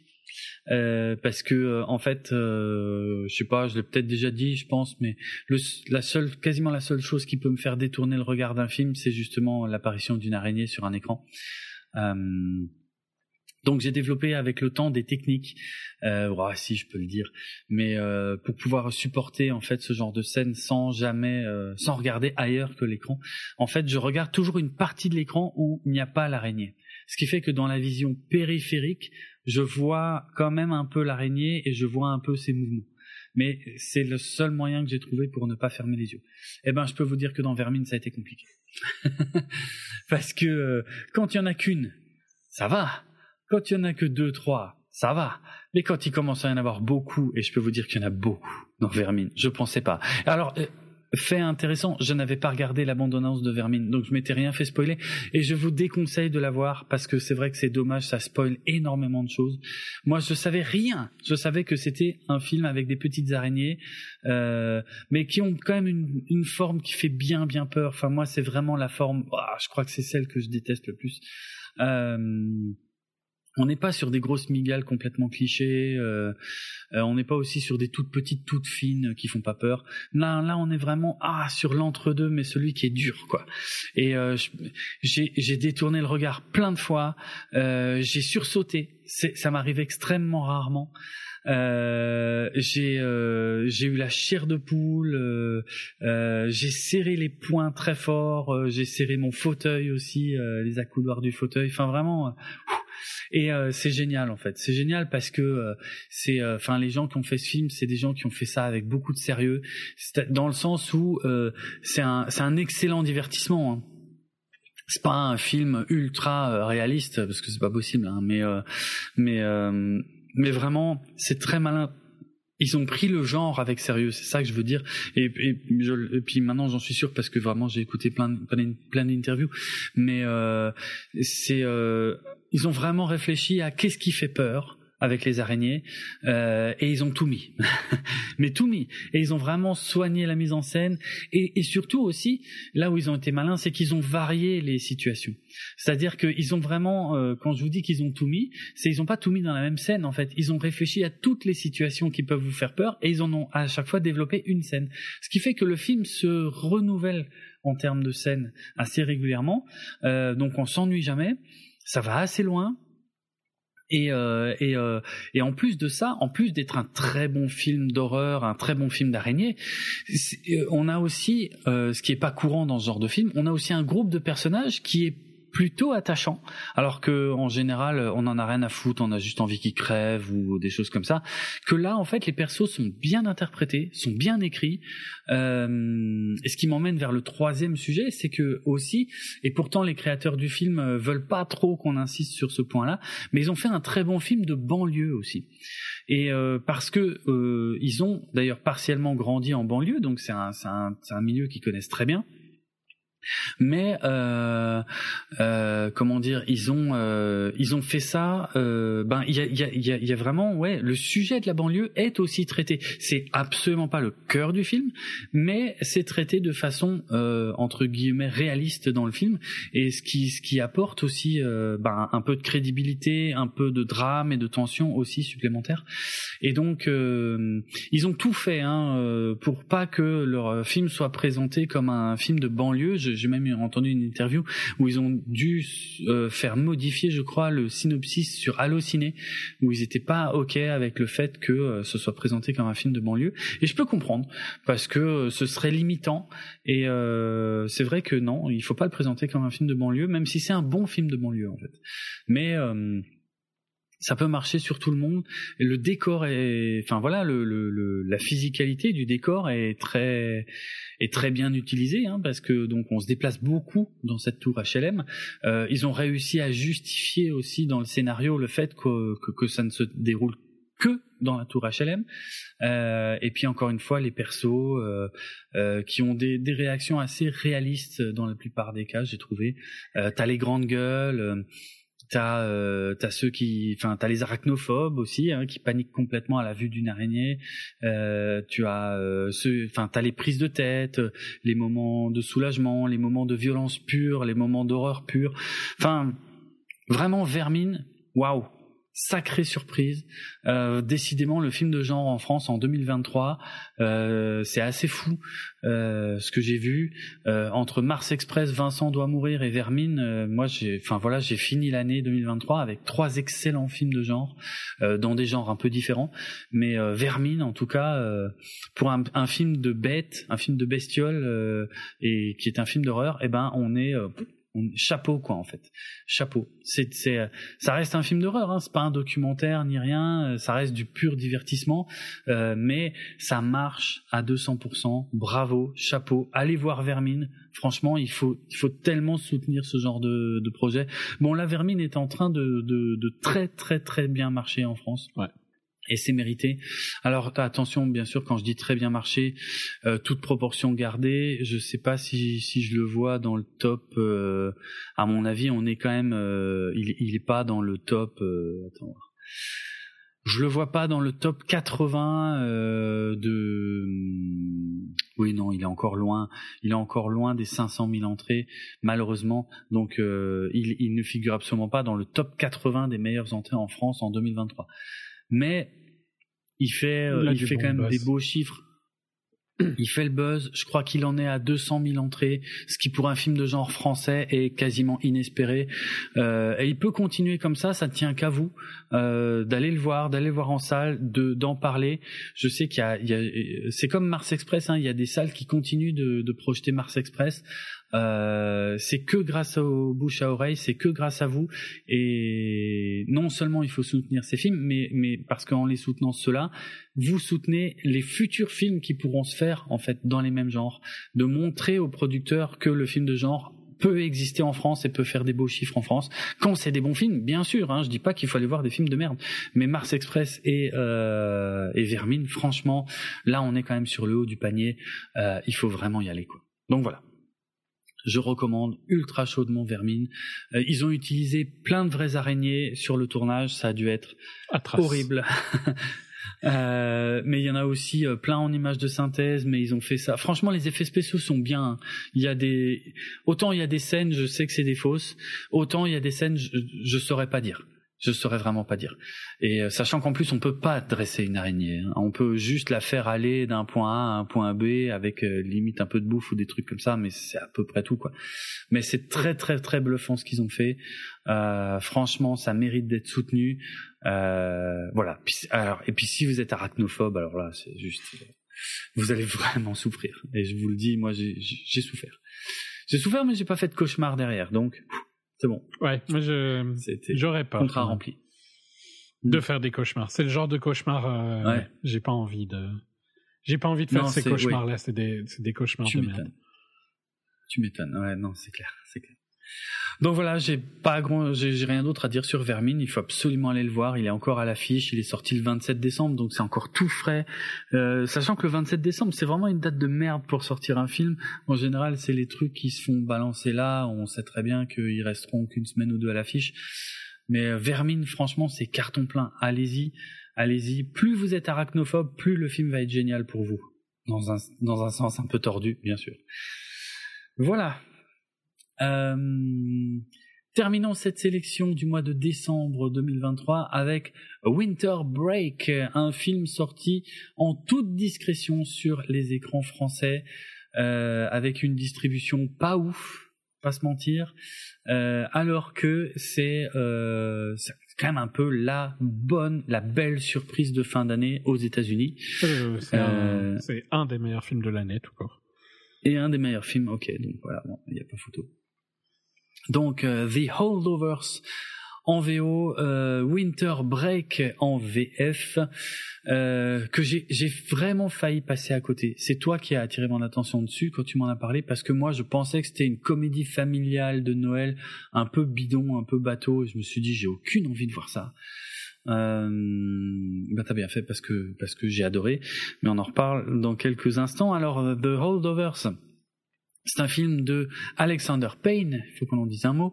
Alexander Payne, qui est un réalisateur que Julien aime beaucoup, euh, qui avait fait euh, Monsieur Schmidt euh, en 2002, qui avait fait Sideways en 2004, The Descendants en 2011 et Nebraska en 2013. Nebraska qu'on avait adoré tous les mhm. deux mais qui est quand même un film très particulier, mais mais ouais qu'on avait adoré. Par contre, moi, le reste de ces films d'avant, bouffe quoi. Mais j'ai pas vu Monsieur Schmidt. Par contre, j'avais vu Sideways et The Descendants, et puis ça m'avait pas euh, pas plus plus que ça. Moi, j'aime bien, j'aime beaucoup Schmidt et j'aime beaucoup euh, Sideways, un peu moins de Descendants. Ok. Euh, okay, downsizing était foiré. Par contre, on avait tout, on en avait, on avait parlé de downsizing aussi. On avait parlé de downsizing avec Matt Damon euh, qui rapetissait en 2017, mais le film était franchement raté effectivement. Euh, Donc, c'est son retour avec, euh, ouais. Euh, avec Paul Giamatti depuis Sideways. Alors, exact, exact, c'est vrai, Paul Giamatti. Donc, ils avaient déjà collaboré dans Sideways en 2004. Et euh, ce que je ne savais pas, que j'ai appris en préparant l'émission, c'est que euh, le concept de euh, Winter Break vient d'un film français. Bah alors, il faut aller chercher loin. Hein. Euh, j'aurais jamais trouvé. Hein. Euh, un film français de Marcel Pagnol qui date de 1935 et qui s'appelle Merlus. Et euh, j'avais jamais entendu parler de Merlus, on va pas se mentir, c'est pas une période de cinéma français que je connais bien, les années 30. Euh, mais par contre, c'est assez fou parce que quand tu lis le synopsis de Merlus, c'est incroyable à quel point euh, c'est la même, c'est quasiment le même point de départ. Quoi. Je, lis le début du, synopsis. Hein. C'est à la veille de Noël dans un établissement scolaire aux classes allant de la primaire au lycée, le censeur reçoit au parloir les familles qui viennent chercher leurs enfants. Les élèves sont réunis dans la cour, les enfants sont appelés par le garçon pour rejoindre leurs parents. Un élève, Pontou, qui veut sortir devance l'appel. Il est orphelin de père et mère, qui s'est remarié Putain, c'est qui qui a écrit ça? Ah oui non, il est orphelin de père et sa mère qui s'est remariée préfère le laisser en pension pour les fêtes. Il fait mine de s'en moquer, mais le censeur le retrouve en pleurs dans le couloir et tente de le réconforter. Nanani nanana. Bon bref, ça c'est le point de départ de Merlus, sorti en 1935, film de Marcel Pagnol. Et, les points communs sont assez ouf. avec avec Winter Break alias The Holdovers, qui est un film écrit par David Hemmingson, qui a écrit qu'est-ce qu'il a écrit d'autre C'est son, c'est ouf. Il a écrit des trucs à la TV, mais c'est son premier film. Ah oui, ok, c'est son premier long. Effectivement, il a écrit, il a écrit surtout pour la télé. D'accord. Euh, qu'est-ce qu'on peut dire d'autre sur le côté totalement technique du film? Euh, Intemporel. Eh bien, alors complètement intemporel, ça c'est vrai. Ah oui, ça il faut qu'on en parle, c'est assez ouf. Ouais, ouais. Le film a été tourné donc dans le Massachusetts euh, à partir de janvier 2022, enfin surtout en janvier 2022 parce que ça se passe en hiver, euh, ça se passe ben entre ben pendant le winter break quoi. Donc euh, effectivement entre Noël et Nouvel An globalement pendant les vacances. Euh, et euh, ce qui est assez fou, mais j'ai pas l'info sous les yeux, mais je sais que je l'ai autre part, euh, c'est que le film a été tourné dans au moins euh, quatre ou cinq écoles différentes. Où est-ce que j'ai cette info? Je ne sais plus. Euh, oui, c'est ça. Ça a été tourné dans cinq écoles différentes du Massachusetts. Ah oui, voilà, elles sont là. Je suis bête. Ça a été tourné à Groton, à Northfield Mount Hermon, à Deerfield Academy, à St. Mark's School et à Fairhaven High School. Euh, donc ça se voit pas du tout dans le film. Hein. On a l'impression que tout ça c'est une seule école. Et surtout, euh, alors il faut que je pitch le film. C'est quand même intéressant. Euh, donc globalement on est à la veille de Noël, donc dans une grande école euh, américaine. Euh, donc qui est la Barton Academy, hein, qui est une école qui n'existe pas en vrai. Et euh, effectivement, les écoles, les élèves sont en train de, de, de, partir. Euh, tout le monde euh, quitte l'école puisque ça y est, c'est les vacances. Et euh, ne, va, ne vont rester dans cette école que euh, Mary, qui est un petit peu la femme à tout faire, qui est surtout la cuisinière, on va dire, de l'école. un vieux professeur acariâtre, Paul Hunnam, donc joué par Paul Giamatti, donc qui est un professeur, professeur de lettres, je crois. Je suis pas totalement sûr, pas, je crois. Je suis pas sûr de comment on traduirait. Euh... Bah, je sais pas trop non plus, parce que c'est prof de latin alors peut-être plutôt. Ouais, de... ouais c'est pas ça non plus. C'est pas ça hein. non plus. C'est ouais, c'est de. Euh... Ça a pas l'air d'être juste de latin en tout cas. Parce que par rapport à ce qu'il leur fait étudier, ça a pas l'air d'être juste de latin, mais ça a pas l'air d'être non plus. Mm. C'est un mélange d'histoire, je sais pas. Mm. Peut-être, ouais. Lettres classiques, ça existe ça comme matière en France peut-être? Ce serait peut-être plus proche de ça. Je sais pas Humanité trop. classique? Humanité classique. Peut-être aussi. Ça existe, ok, d'accord. Bon, ben c'est ça.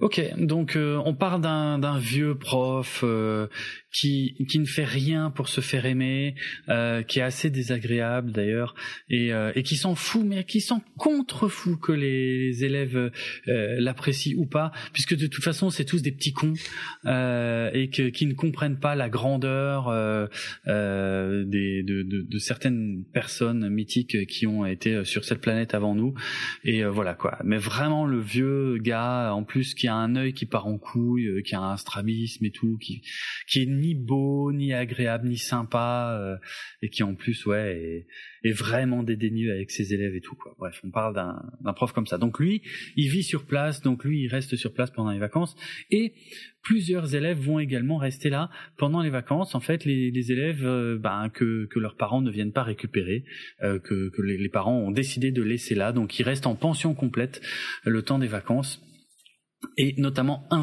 notamment un très important, euh, donc euh, le Angus Tully, euh, le jeune Angus, donc que sa mère, euh, effectivement sa mère remariée, comme dans le film de Marcel Pagnol, que sa mère remariée a choisi de ne pas venir chercher pour les vacances, mais sachant que elle avait un peu oublié de prévenir son gamin. Bref, ça c'est le tout début du film. Mais en gros, c'est l'histoire voilà de ces trois personnages, de Mary, de, de Paul, le professeur, et de Angus, euh, le jeune homme, qui vont rester dans cette école pendant euh, la semaine de vacances, euh, sachant que Angus n'a absolument pas envie d'être là, parce qu'en plus le prof va, va, va le faire étudier et doit le surveiller quasiment en permanence, et que lui, ça, ça le fait chier aussi d'ailleurs de devoir s'occuper de ce gamin. Enfin bref, et c'est deux personnages qui n'ont rien pour se comprendre ni pour s'entendre, et qui pourtant vont vivre une semaine assez folle, assez géniale, mais tout en étant quand même un film un peu dramatique. C'est-à-dire qu'on va, on va découvrir un peu, on va découvrir beaucoup de choses sur ces personnages.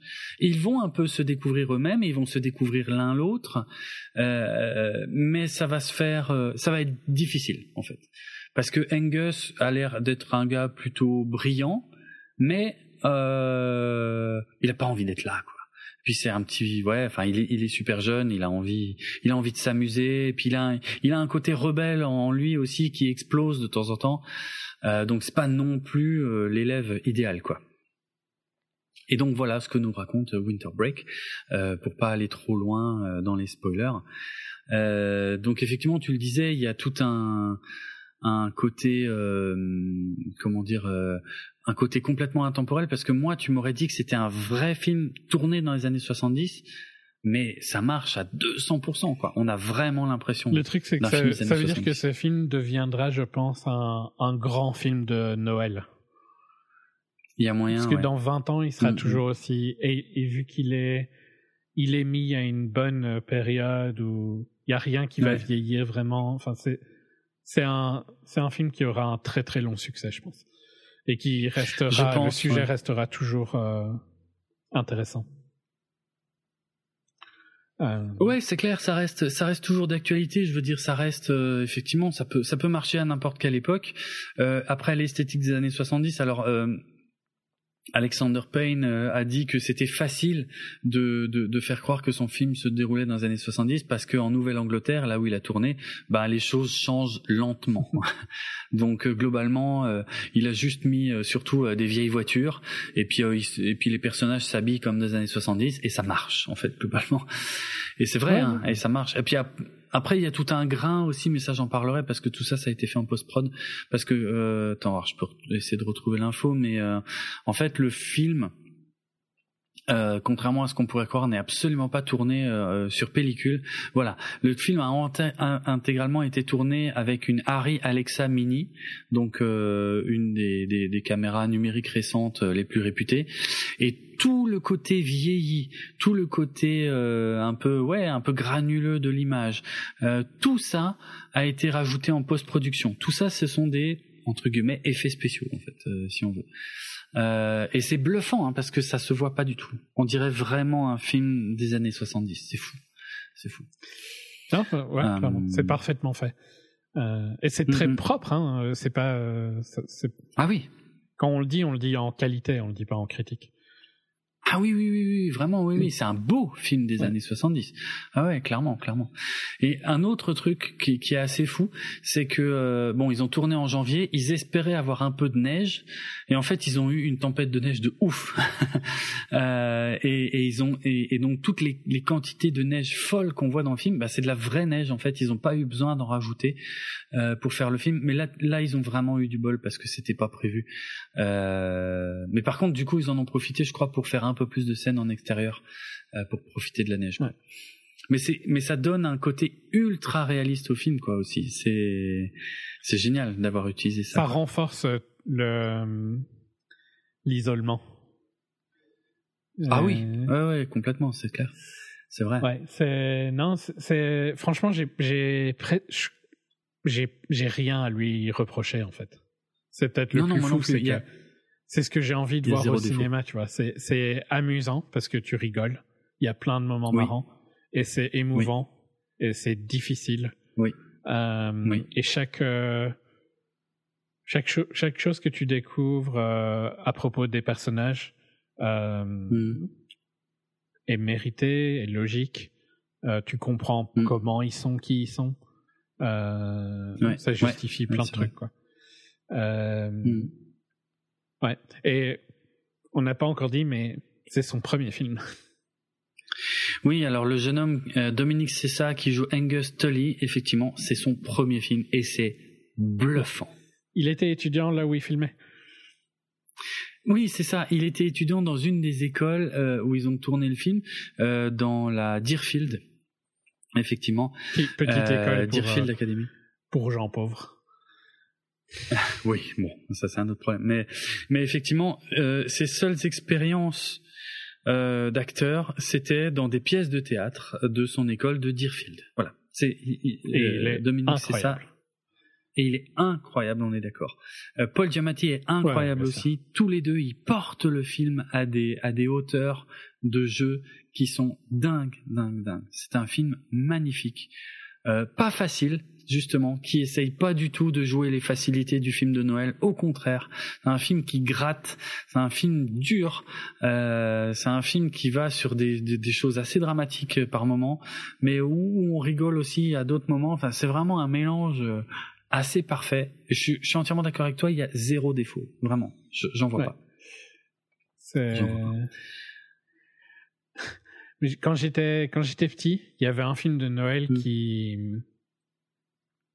qui je trouve était amusant et euh, et émouvant euh, avec Bourville, un film français. Ah, euh, ça me dit quelque chose, mais je crois. Avec des loups. J'ai dû le voir. Tu te rappelles? Non. Mais ah, j'ai un trou de mémoire. J'arrive pas à savoir ni le titre ni si je l'ai vraiment vu. C'est l'arbre de Noël.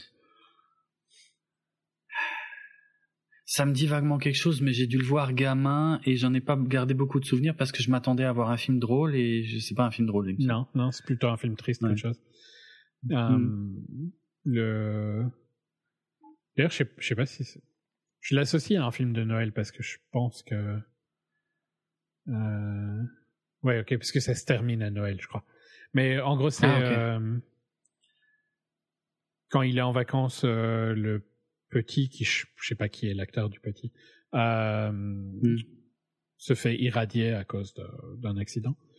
et donc, il attrape une leucémie.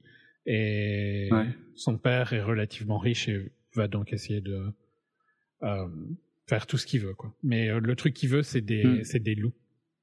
Il, il est fasciné par les loups. Et euh, donc le perso de Bourville, qui est un peu le euh, l'homme à tout faire euh, de la maison de campagne du, de son père, hmm. va l'aider à trouver des loups. Mais c'est un, un, film vachement émouvant. C'est un peu plus probablement plus triste que The Holdovers, mais c'est hmm. aussi intemporel, je trouve. C'était un film que je regardais beaucoup quand j'étais petit. Okay. La The Holdovers, la, les émotions que je me suis rappelé, c'était un peu de Big Sick où c'était vraiment marrant, mais aussi vraiment émouvant. Bah, j'ai retrouvé ça un peu dans mm. The Holdovers. Et c'est tellement rare. Et c'est, j'ai déjà dit, mais c'est, ce que je préfère au ciné, quoi. C'est un film qui arrive à te faire rire et qui arrive à te faire pleurer. Bah, il a touché toutes mm. les émotions. Euh, et donc, pour moi, c'est le, la plus, le plus gros compliment que je peux lui faire. Euh, donc, c'est c'est ce que je trouve arrive à faire The Holdovers. Euh, hmm. Il y a ouais il y a tous les persos euh, secondaires fonctionnent super bien aussi. Hein, la la chef hmm. slash euh, ah oui Mary ouais, Mary l'histoire avec son fils c'est dur aussi enfin c'est hyper touchant bien sûr c'est hyper touchant et ils sont, enfin, tous ces personnages, ils sont hyper mhm. vrais aussi, tu vois. Ils ont, euh, ils ont un niveau de, de, de, réalisme et de crédibilité. Euh... T'as vraiment l'impression de passer une semaine avec eux, avec des vraies personnes, et tu t'attends pas, par contre, à quel point euh, ça va, euh, ça va être touchant comme histoire, et ça va, et ça va rester avec toi derrière, quoi. Euh, c'est juste. Bon. Ah, c'est. Ouais, ouais très très beau film, très loin des clichés mielleux des films de Noël de merde. Enfin moi j'aime pas ça du tout. Euh, je, sais que je me ferais chier. Euh, là on en est très loin. Là on est est euh, comme tu le dis sur un mélange subtil et parfait entre drame et, comédie et et ça peut pas te laisser insensible en fait. Puis c'est tellement bien filmé, bien joué, tout. Enfin bref. Hmm. Superbe. Ouais. Et, et, et en fait, pas grand chose d'autre à dire. euh, alors que c'est c'est notre gros coup de cœur de fin d'année, quoi. Hein, mais euh... non, parce que j'ai aucune critique vraiment. C'est euh, ouais. Il y a il y a rien que je changerais. C'est c'est une mm. très belle offre comme elle est. Ok. Ouais. On en, on en reparlera dans tous les cas parce que je suis sûr qu'il sera dans nos tops. Ouais, ouais, oui, oui, oui c'est assez clair. Ouais, ouais, il y a pas photo. Euh, ok, j'ai quelques anecdotes par contre. J'ai trouvé deux trois deux trois trucs. Alors tout, par exemple, tout le film a été euh, tourné intégralement en lieu réel. Il n'y a pas un seul euh, décor de studio pour tout le film. Euh, y compris la maison. Euh, enfin bref, euh, bref, je vais rien dire d'autre pour pas spoiler, mais voilà. mais mais ça marche. Je veux dire, ça se sent. Je trouve que ça sert le film. Quoi. Mhm. Alors une anecdote que je trouve assez fantastique, mais vraiment géniale. c'est donc il y a y a une scène que le jeune Angus, hein, Dominique, c'est ça. Il y a une scène qu'il a complètement foiré la première fois à cause d'un truc tout bête. C'est que euh, c'est une scène où euh, c'est vers le début du film, hein, tu sais, c'est quand il quand il téléphone à sa mère euh, pour savoir quand est-ce qu'elle vient le chercher. et en fait, donc, ben, globalement, il savait, il savait comment, voilà, il savait qu'il devait tourner cette scène. Il lance donc action, il lance le tournage et et le jeune acteur Dominique Cessa foire complètement la scène parce qu'en fait, il ne sait pas comment fonctionne un téléphone à cadran. Mm. Et personne n'a pensé qu'il ne savait pas composer un numéro sur un téléphone à cadran. Et, c'est vrai, et en même temps, il est tout jeune, hein, je sais plus, il a, il a pas 20 ans, je crois. Euh, donc c'est une évidence qu'il ne sait pas utiliser un téléphone à cadran. Mais ça n'avait traversé l'esprit de personne, en fait. Et c'est, et c'est vrai que c'est très particulier, un téléphone à cadran quand il réfléchit. Hein. C'est quand même bizarre même, quand tu même pour toi, enfin, moi il y en avait un dans chez les voisins à côté de la maison de campagne de mes grands-parents, quoi. Ok. Donc j'en ai déjà vu un en, en j'en ai déjà utilisé un, mais ouais. C'était pas dans ma vie quotidienne, quoi, tu vois. non, moi j'en ai utilisé un peu plus. On en avait un à la maison, il y en avait chez mes grands-parents, les cabines téléphoniques. C'est vrai que les cabines téléphoniques l'ont eu pendant un peu plus longtemps, mais nous, on a changé assez rapidement sur des boutons. Ouais, non, moi, le, seul que j'ai vraiment utilisé, c'était dans, c'était au milieu de la campagne, euh, vraiment. Euh, ils, étaient fort âgés. Euh, hmm. chez mes grands-parents, je les ai plus connus chez mes grands-parents qu'à la maison. Hein. Je pense qu'on est passé au bouton dans le courant des années 80 chez mes parents.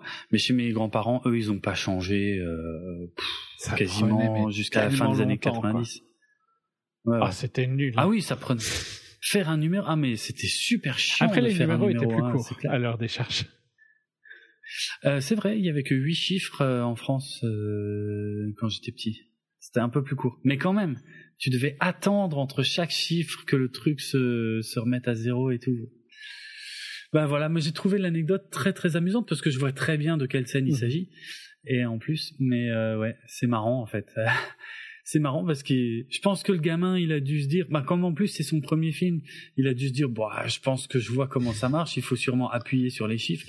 Et puis voilà. Et puis personne n'a pensé à lui dire. Et du coup, ça a dû être un moment de flottement assez génial euh, quand euh. ils ont ils l'ont vu, ils nous ont dit mais qu'est-ce que tu fais? J'appuie. C'est pas tactile mm. Tu m'étonnes. Ouais, c'est assez génial.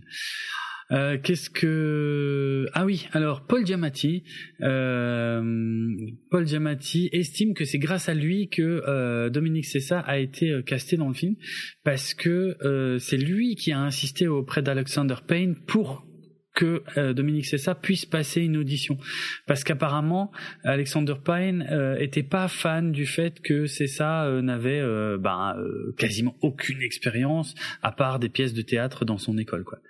Euh, et c'est Paul Giamatti qui dit non non vraiment tu devrais le tester et tout. Bah putain, il a eu il a eu le nez. Enfin c'est c'est assez assez génial. Non c'est clair, c'est fou. Il est bon, ça aurait pu aller dans l'autre sens, hein, mais mais ça ah marche super bien pour le coup. Ouais, c'est ils sont tellement incroyables tous les deux. Ils forment un, un duo. Euh, waouh. Euh, alors que rien, rien, rien, rien ne les rapproche. Ils ont rien en commun. C'est assez, c'est assez génial mais ça marche tellement bien. Euh, apparemment, les droits euh, donc euh, les droits de distribution mondiale pour le film ont été achetés par Focus Features pour 30 millions de dollars au Toronto International Film Festival de 2022. a priori, c'est le plus gros montant pour un film qui ait jamais été acheté au Toronto International Film Festival. Et c'est d'autant plus surprenant que, a priori, le film ne faisait pas partie de la sélection du festival mais je sais pas trop comment interpréter cette phrase parce que je sais pas si ça veut dire qu'il n'était pas en compétition mais qu'il était quand même projeté ou alors voire même qu'il n'a pas été projeté du tout et qu'il était peut-être présent que sur le marché du film parce que souvent dans les festivals il y a un marché du film à côté. Mais voilà, 30 millions de dollars, euh, plus gros chiffre du Toronto euh, euh, International Film Festival. Euh, qu'est-ce que j'ai d'autre? Ah oui, euh, Devine John Joy, pardon, Devine Joy Randolph, qui joue donc Mary, le troisième personnage, euh, est non fumeuse. Et euh, or, son personnage fume des cigarettes dans le film. Et elle a trouvé que les fausses cigarettes euh, utilisées pour le cinéma étaient marchaient pas bien, que c'était pas réaliste. Donc du coup, elle a choisi de fumer des vraies cigarettes pour euh, son rôle dans le film, euh, tout en faisant super attention pour pas devenir accro et pour pas devenir fumeuse. Et du coup, elle s'est décidée pour la marque American Spirit parce que de toutes les marques qu'elle a testées, c'était la marque la plus dégueulasse apparemment. en tout cas, c'est celle qu'elle aimait le moins. Et elle a dit au moins si je choisis celle-là, c'est celle que j'arriverai le plus facilement à euh, arrêter après. Bon, ça. C'est un peu une remarque de non-fumeur, si je peux me permettre, parce que ça veut pas dire grand-chose. C'est pas pour le goût que tu arrêtes de fumer. Mais c'est mignon. L'anecdote est, sympa. Ouais, elle essaye, c'est ça. C'est ça. Euh, Dominique Cessa, donc le jeune, le jeune homme, hein, a dit que que c'était un peu euh, c'était pas évident pour lui de passer du temps avec Paul Giamatti en dehors des moments de tournage parce que euh, bah parce que parce que Paul Giamatti était hyper gentil, euh, hyper avenant, avec un super sens de l'humour. Euh, mais il dit que voilà, c'était pas parce que ben du coup à cause de leur personnage et de tous les antagonismes, de tout ce qui les oppose, ben euh, Dominique c'est ça, il voyait un peu Paul Giamatti comme ça plutôt quoi. Mais que finalement finalement ils étaient fans des mêmes dessins et ils ont regardé des dessins animés ensemble en fait pendant euh, euh, les pauses entre les moments de tournage.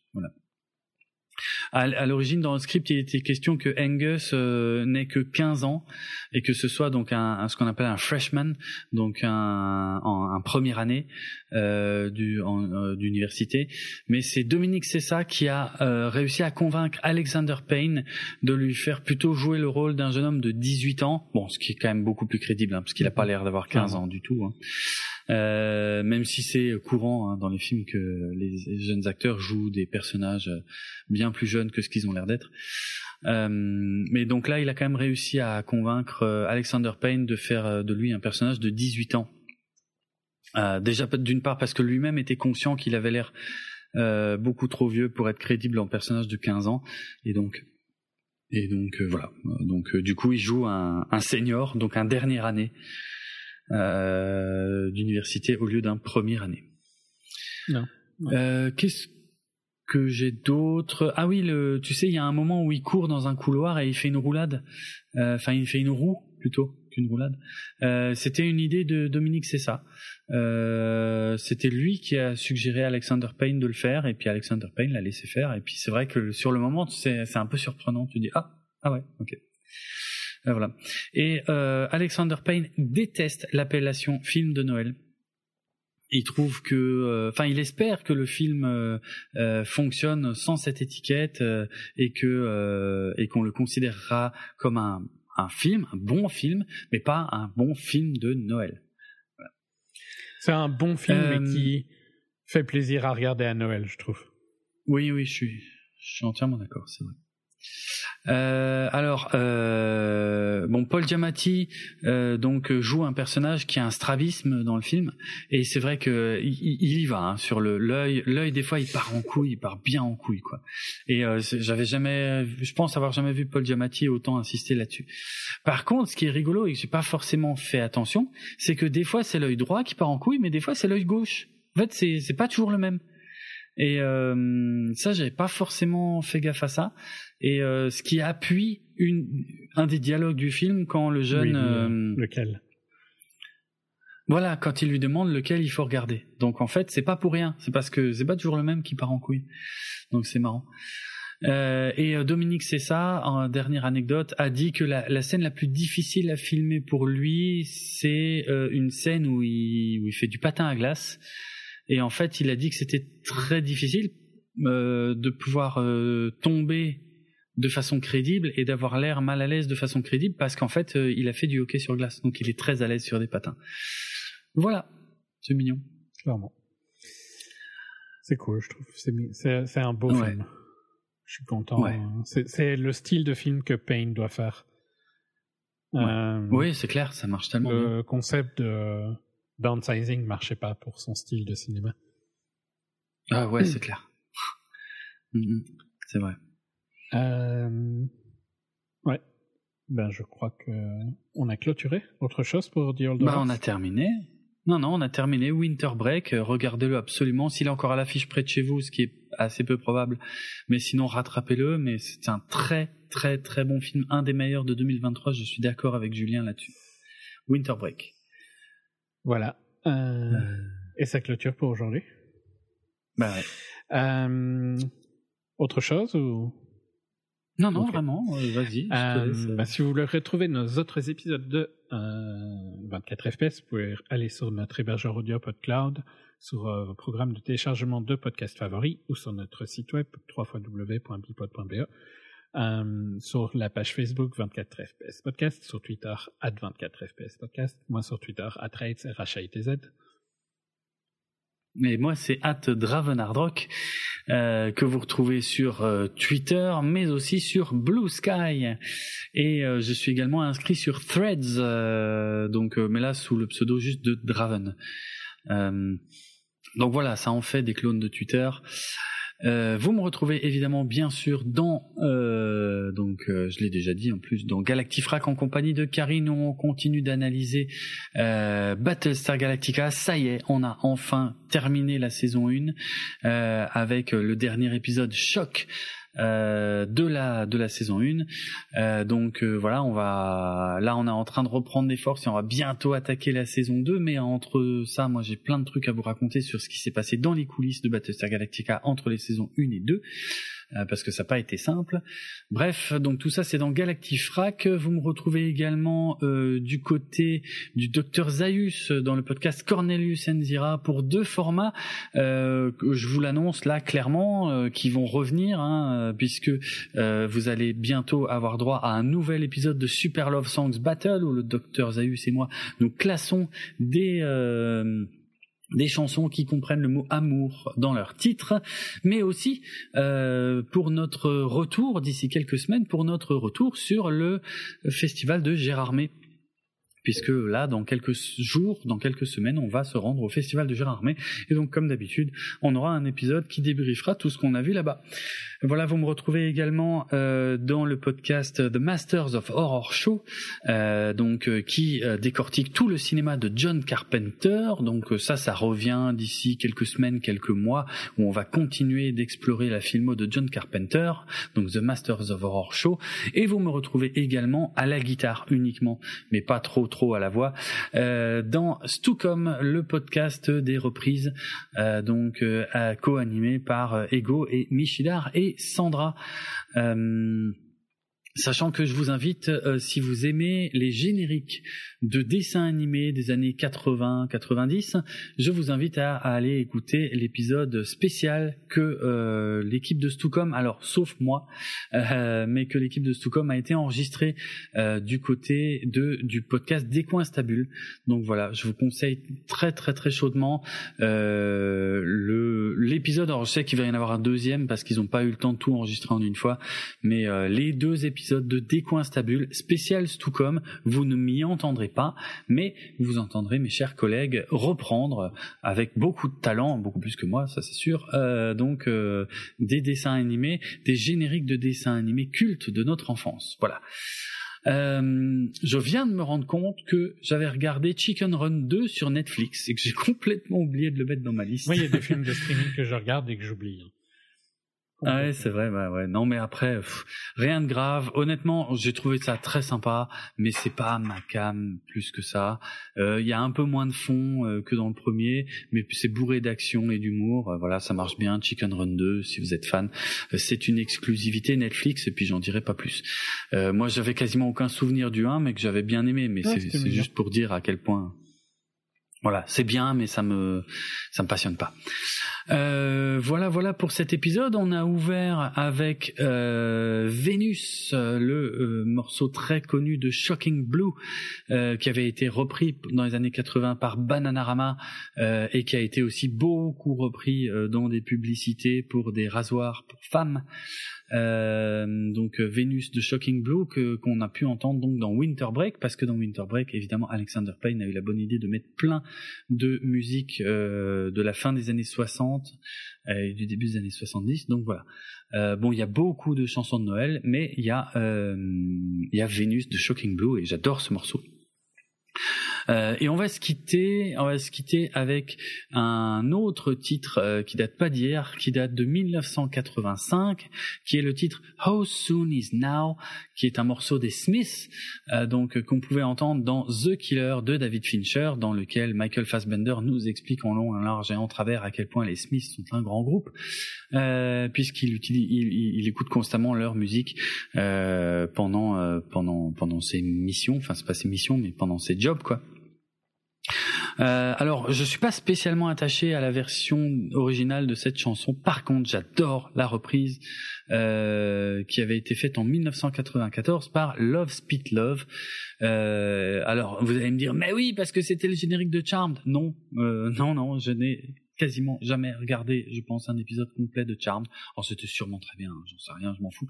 Ça me parlait pas euh, du tout. Euh, mais euh, par contre, la raison pour laquelle cette chanson, cette reprise euh, The How Soon Is Now par Love Fit Love était utilisé dans le générique de Charmed, c'était sûrement grâce au film euh, The Craft Dangereuse Alliance, un film de 1996 que j'ai énormément regardé sur trois jeunes filles, euh, trois jeunes, enfin trois ou quatre euh, apprenties sorcières. C'est un film de c'est un film de, de, high school, tu sais, c'est des étudiantes qui, qui essayent la sorcellerie. C'est un film que j'ai adoré à la fin des années 90 et euh, et dans laquelle dans laquelle euh, ben euh, figurait cette chanson. Et la série Charmed était très inspirée par ce film, mais en vachement moins bien. C'est pour ça que j'ai regardé, je crois, un demi épisode et je me suis dit mais qu'est-ce que c'est la merde qu'ils ont fait euh, par rapport à, par rapport à mon film que j'adore. Donc c'est pour ça que j'ai jamais regardé Charmed. Voilà, mais c'est peut-être aussi pour ça donc que vous connaissez cette chanson. Mais là, je vous passe l'original des Smiths qu'on entend dans The Killer. À bientôt tout le monde. N'oubliez pas d'aller au cinéma. On vous a fait plein de recos sur des films qui sont encore à l'affiche pour quelques-uns d'entre eux et sur plein d'autres qui sont disponibles sur les plateformes, donc ils sont vraiment pas difficiles à voir. Euh, on se retrouve très bientôt nous pour faire notre top de 2023. Euh, et puis voilà. Et puis euh, ben bonne année encore une fois et à plus. Allez, ciao. Allez au cinéma. Salut.